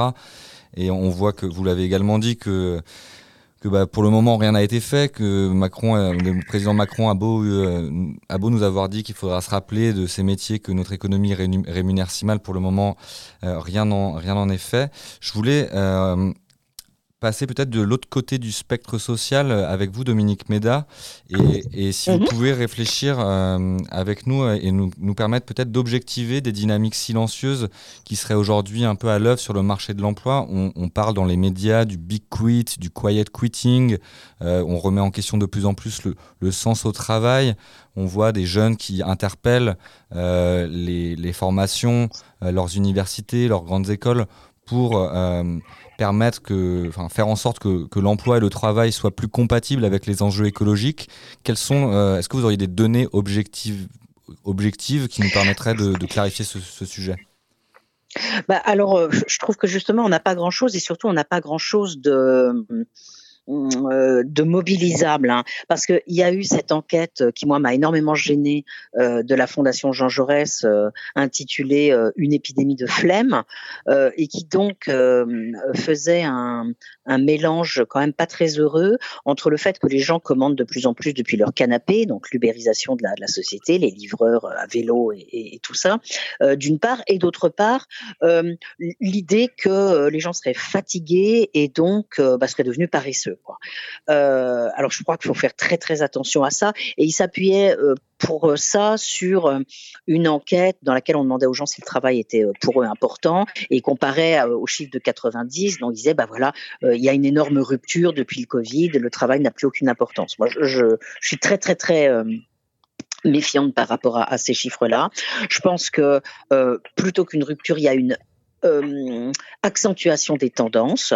Euh, moi, j'ai beaucoup exploité les enquêtes au cours du, rapport au travail euh, depuis une vingtaine d'années, et ce qu'on voit depuis longtemps, c'est à la fois que les attentes qui sont placées sur le travail sont très importantes, y compris chez les jeunes. hein. On attend beaucoup du travail, on attend un revenu bien sûr, mais aussi de l'épanouissement, de la réalisation de soi, un travail intéressant, une bonne ambiance de travail, mais que malheureusement les conditions de travail sont absolument pas au niveau, et donc il y a une énorme, il y a une énorme déception, et que du fait de cette déception, en partie, hein, euh, eh bien euh, euh, les personnes souhaitent que le travail, mais aussi pour mieux concilier la, la vie professionnelle et personnelle, eh bien les gens déclarent aussi qu'ils aimeraient bien que le travail prenne moins de place. Donc on a en même temps la, de fortes attentes placées sur le travail et l'envie que le travail prenne moins, moins de place. Puis on a aussi envie de travailler mieux. Et je crois que je voulais y revenir euh, dans notre conversation. Je crois que un des grands intérêts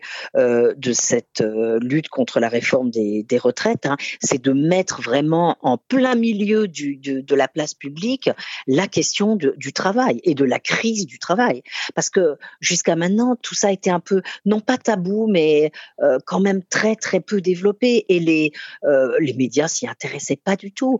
Et là, tout d'un coup, euh, enfin moi ça fait plusieurs fois qu'on m'invite, euh, y compris sur des médias un peu importants, pour parler de la crise du travail. Ça c'est ça c'est quand même absolument passionnant. Et ce qu'on voit, c'est qu'en effet il y a une énorme crise du travail. C'est-à-dire là la dernière enquête de la DARES qui nous dit que 37% des actifs occupés pensent qu'ils ne vont pas pouvoir tenir dans leur emploi jusqu'à la retraite, c'est un chiffre absolument énorme. Et surtout, il traverse, euh, il traverse toutes les catégories sociales, hein, parce que c'est 39% des ouvriers et des employés, mais 32% des cadres, beaucoup des femmes et des femmes aussi avec euh, avec enfants. Donc euh, voilà, on- on- l'idée qu'il y a une crise du travail devient un sujet. Je crois que le gouvernement l'a compris. En fait, il a pris ça dans la figure. Il a pris la réalité de la euh, mauvaise qualité des conditions de travail. Il l'a pris en fait en, pleine figure parce que euh, ça, lui avait échappé ou, ou il voulait pas s'en occuper. D'autant plus qu'on sait que 44%, on, on- observe un, taux de détresse psychologique euh, qui, qui- qui touche 44% des employés euh, français. Donc euh, on voit bien que la santé, la santé au travail est, est largement, euh, est largement interrogée et que cette crise du travail est, est une dynamique qui traverse euh, la société française. Julien Rivoire, une, euh, une, euh, une réaction peut-être euh, à ce sujet? Oui. Oui, parce que je, je, je ferai un tout petit détour par rapport à ce que disait euh, Dominique Méda tout à l'heure sur euh, l'importance de travailler un plan sur l'emploi, euh, euh, etc., que je partage euh, à 100% évidemment. On a, euh, je crois que c'était la première alliance réellement entre syndicats et, et associations euh, écologistes en 2016, après la COP 21, construit un rapport pour un million d'emplois pour le climat. C'était quelque chose d'important qui permet euh, de montrer, de sortir du dilemme entre euh, emploi et écologie, euh, de, montrer combien euh, la bifurcation écologique peut être bonne pour l'emploi. On le fait aussi dans l'Alliance écologique et sociale, dans le plan de rupture, où on a sorti un document Pas d'emploi sur une planète morte. Pour autant, je pense qu'il faut qu'on travaille davantage, nous, syndicalistes aussi, à articuler cette question de l'emploi avec le travail et la démocratie au travail. C'est-à-dire que derrière l'emploi, il y a la question du travail qui se pose. Dit autrement, on ne va pas réussir à convaincre et à emmener largement plein de salariés en leur disant que euh, travaillent dans tel ou tel secteur, mais pas pas de souci, vous inquiétez pas, demain euh, vous allez pouvoir, euh, euh, vous allez avoir un, un statut garanti, un bon emploi dans un autre secteur. Bon, euh, même si euh, on accompagne cela euh, de garanties, d'un statut qui permet de conserver ses droits euh, aux revenus, etc. Parce que euh, Dominique Médal a très bien dit, je crois qu'il y a aussi une aspiration.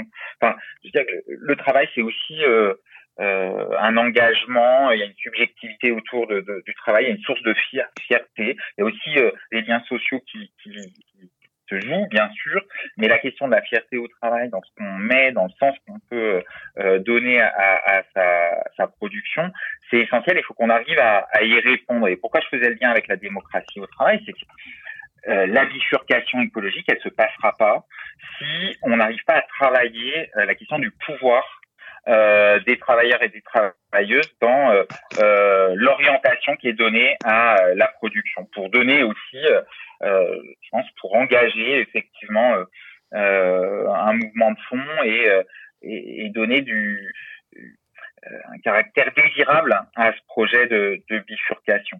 Euh, alors ça passera et là-dessus on, on a des propositions, mais qui restent à mon avis euh, assez euh, euh, évanescentes. Alors bien sûr sur euh, des, droits euh, plus importants euh, dans des CHSCT, dans des CSE, etc. Mais je crois qu'il faut qu'on arrive à travailler ça euh, pour aussi montrer combien la bifurcation elle va se faire avec les salariés, quels que soient les secteurs concernés, euh, et qu'on ne peut pas juste le déléguer. Alors bien sûr, à- on ne déléguera pas à des actionnaires, de toute façon non, euh, c'est pas leur euh, fonction. Leur fonction, euh, c'est en général euh, de, de, de chercher à, à, à- à s'enrichir, mais on ne peut pas le déléguer non plus complètement à l'État.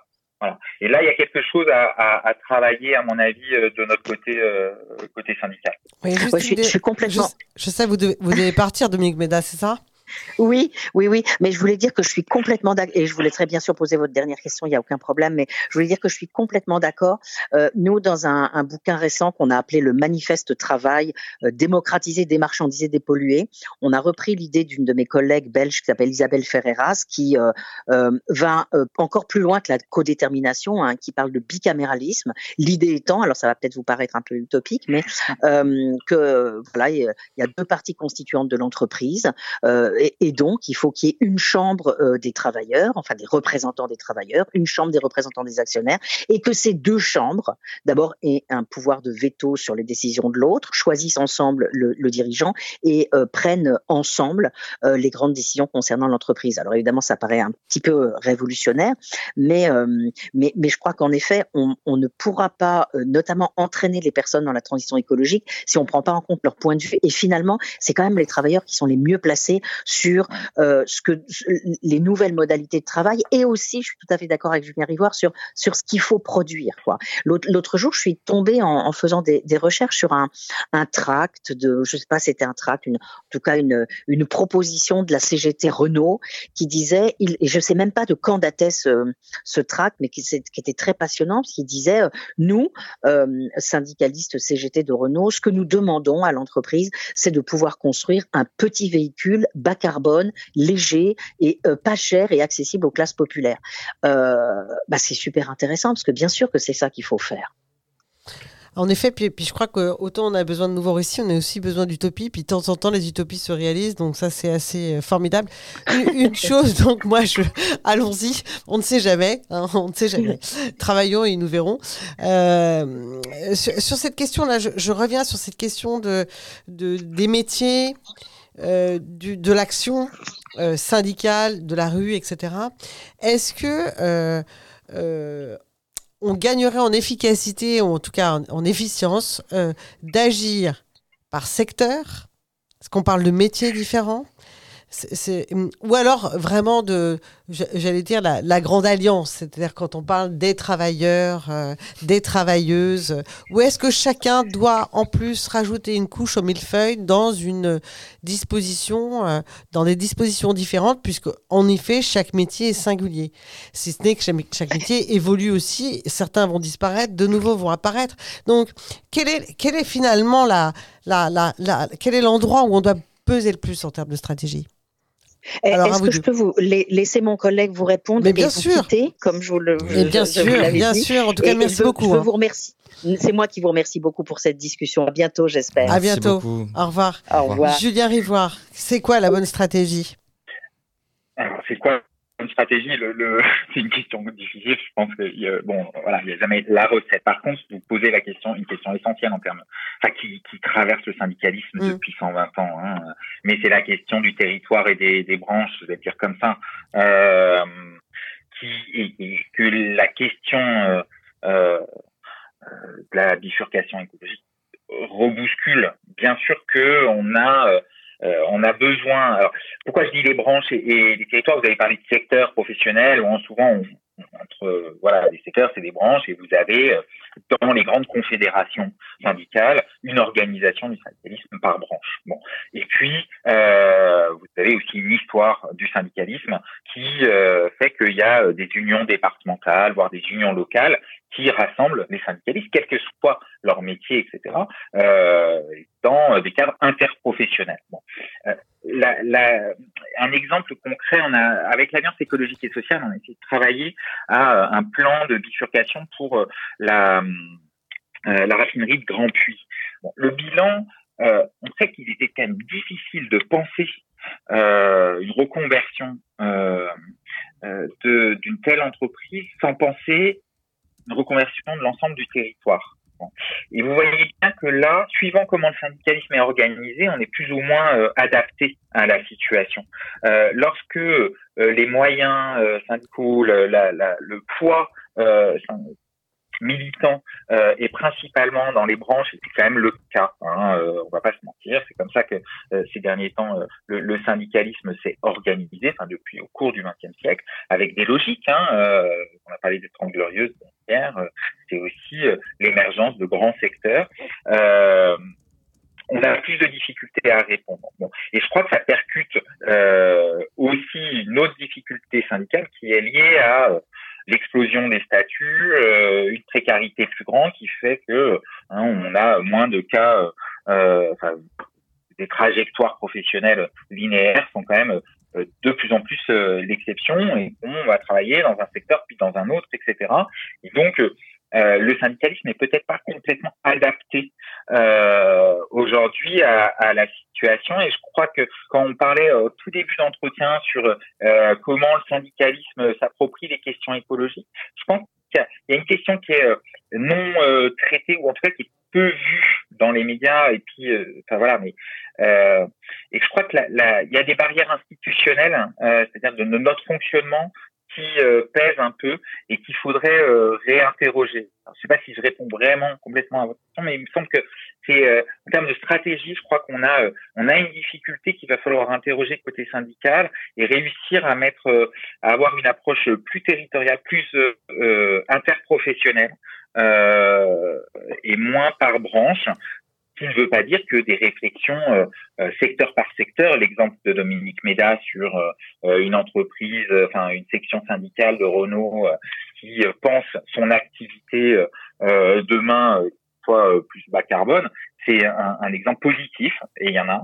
Mais on, je crois que penser la bifurcation sans penser le bouleversement que ça veut impliquer, et donc que le syndicalisme ne peut pas juste être euh, dans, dans son couloir. Enfin, je, voilà, chacun dans son secteur. Et à, ce, à ce titre, euh, Julien Rivoire, on, on- on le voit ici sur Radio Anthropocène, finalement, le, le changement global nous, in- nous invite à atterrir. Donc, cette pensée du territoire et de la territorialisation, elle est, elle est, elle est évidente dans les, dans les problématiques euh, qui sont liées au changement global. Et à ce titre, je voulais vous, vous interroger. Sur, vous nous avez parlé au, au départ euh, du fait que le, le syndicalisme s'était saisi euh, de la question environnementale, notamment sur la question à travers le prisme de la santé, euh, à travers les CH. je me rappelle plus du sigle ex- exactement, mais exactement.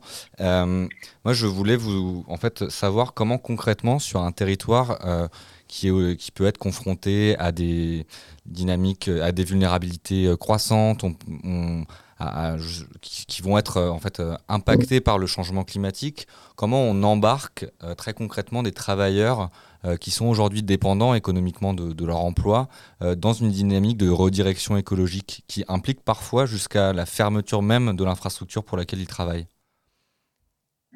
Eh ben, vous posez euh, la question à laquelle euh, je peux pas vous répondre. Enfin, je veux dire, c'est une question, euh, c'est une question, c'est une vraie difficulté. C'est-à-dire qu'il faut qu'on arrive nous à embarquer. Je pense syndicalement. Je parlais tout à l'heure ce vieux terme syndicaux de la double besogne, mais on est, on est en plein là. C'est-à-dire que il faut qu'à la fois, je pense, on arrive nous à avoir une activité syndicale au quotidien qui soit liée à nos à nos métiers au quotidien euh, de la boîte, du service, etc. Et, et voir comment euh, la, des questions euh, euh, importantes euh, liées à nos conditions de travail sont liées aussi euh, au dérèglement euh, climatique, à l'effondrement de la biodiversité, etc. Alors, exemple très concret, euh, on va avoir euh, des canicules, comment on travaille, euh, des droits de retrait, quelle lutte on mène pour avoir des conditions de travail euh, correctes, d'autres horaires, etc. Tout ça, il faut qu'on le prenne au sérieux. Voilà. Euh, et donc, c'est- c'est-à-dire c'est un travail quotidien, mais qui peut être une première, un- une première base d'un éco-syndicalisme. Mais ce que vous pointez euh, là renvoie à ce que dis- évoquait Dominique Méda tout à l'heure, c'est la question euh, d'un plan euh, global de préservation euh, d'entreprises, euh, de stratégie euh, à la l'échelle d'un territoire, mais qui peut être parfois euh, de grands territoires, et qui renvoie aussi à des luttes plus politiques. Euh, plus politiques au sens, euh, il y a des institutions qui doivent euh, pouvoir euh, euh, répondre à ça, euh, si ce n'est euh, euh, institutions locales, euh, souvent bien euh, l'État, ou en tout cas euh, de nouveaux droits qui vont permettre de garantir, par exemple, la continuité d'un salaire. donc, ça serait créer une nouvelle branche de la sécurité sociale professionnelle, permettant à, tout à chacun d'a- d'avoir un salaire permanent, quelles que soient les, les, les évolutions de, du travail. Euh, ça peut être de nouveaux droits qui ou euh, une intervention de l'État qui empêche justement ce que vous, évoquiez, euh, une entreprise qui va euh, euh, fermer pour cause de, de profit sans chercher à réfléchir à quelle autre production euh, serait possible avec voilà. Et là, on est à un niveau qui demande et qui, est plus difficile, mais parce que qui demande un rapport de force euh, euh, plus puissant euh, à une échelle qui va au-delà du territoire. Et donc, il faut qu'on arrive à articuler euh, à la fois différentes échelles et différentes temporalités, euh, à mon avis, euh, et, et que ça euh, renvoie à une, difficulté, difficulté objective là du, du rapport aux politiques. Oui. Alors justement, pour euh, un peu conclure, j'ai une petite question. Ce n'est pas un piège, mais c'est une question qui nous intéresse tous. Demain, c'est la dixième euh, journée de mobilisation euh, euh, qui réunit beaucoup de citoyens dans la rue, qui, qui, qui, où l'intersyndicale est, est très forte, très puissante, très présente. Est-ce que, est que les gens sont en forme? Est-ce que, est que tout va bien se passer? Euh, je dis pas dans, dans ma café, euh, ça pèse, hein, euh, les...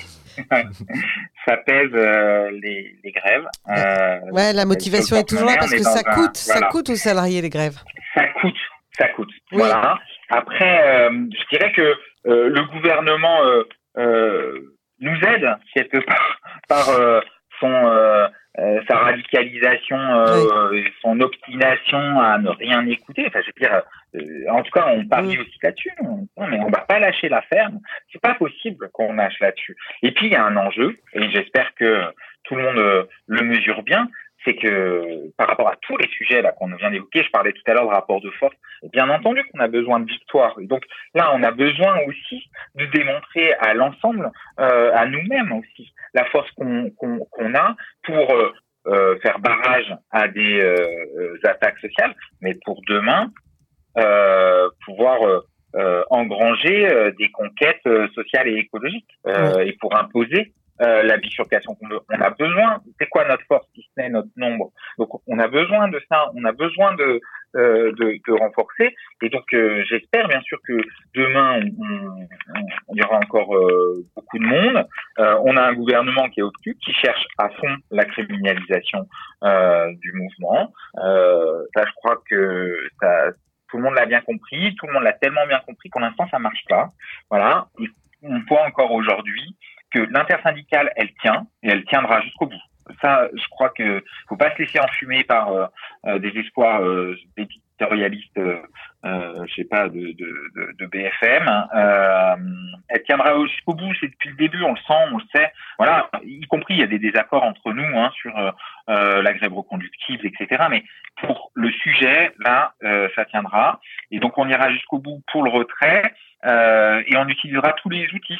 Voilà, donc là pour l'instant c'est la grève euh, euh, et les manifestations et on continuera. Euh, et on, on appelle comme euh, euh, l'a dit la dernière intersyndicale à la à la sagesse du Conseil constitutionnel pour qu'il euh, euh, censure. Mais il faut se le dire là, et vos auditeurs et auditrices euh, doivent bien entendre que le Conseil constitutionnel il rend souvent euh, des décisions assez politiques. Voilà. Donc, Écoutez, on- ce qui va se passer euh, demain et la semaine prochaine, ça va peser. Donc il faut qu'on soit nombreux et nombreuses. Écoutez, je souhaite qu'on soit nombreux et nombreuses. Je, vous souhaite tout le courage qu'il faut. Je nous souhaite collectivement une bonne nouvelle. En tout cas, je vous remercie, euh, Julien euh, Rivoire. Et puis pour ce mercredi d'Anthropocène, euh, je souhaite à nos de, de- bah, d'avoir passé une excellente journée comme nous. Je remercie mon co-animateur François de Gasperi. Et euh, vous retrouverez tous les podcasts, comme d'habitude, dans les jours qui viennent, donc sur radio-anthropocène.fr. Et je remercie également Thomas là-bas, derrière, dans son aquarium, Thomas de Radio Bellevue Web. Bonne soirée, merci à vous. Au revoir. Merci à vous. Au revoir. Le soleil passe son bras par la fenêtre. Les chasseurs à ma porte comme les petits soldats qui veulent me prendre. Je ne veux pas travailler, je ne veux pas déjeuner, je veux seulement oublier et puis je fume. Déjà j'ai connu le parfum de l'amour, un million de roses n'embâmerait pas autant. Maintenant une seule fleur dans mes entourages me rend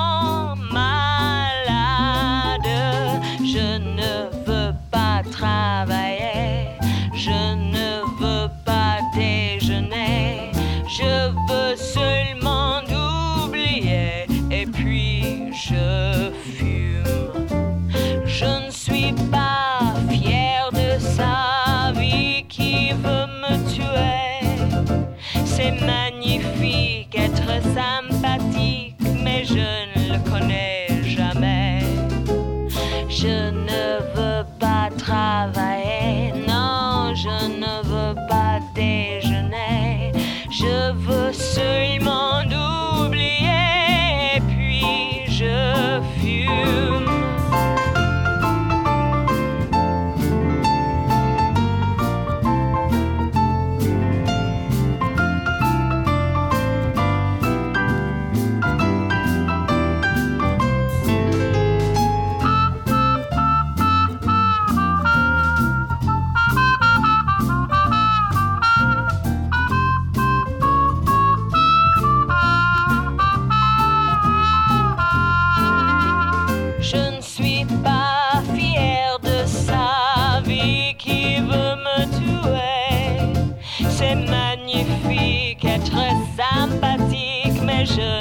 je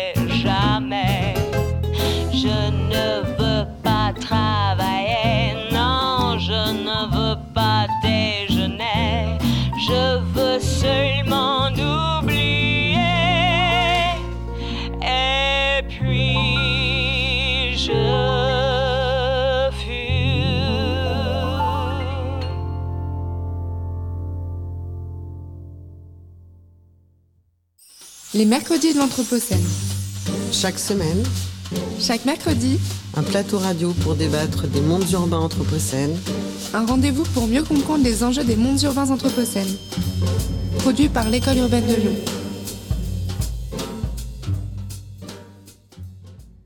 Vous écoutez Radio Anthropocène.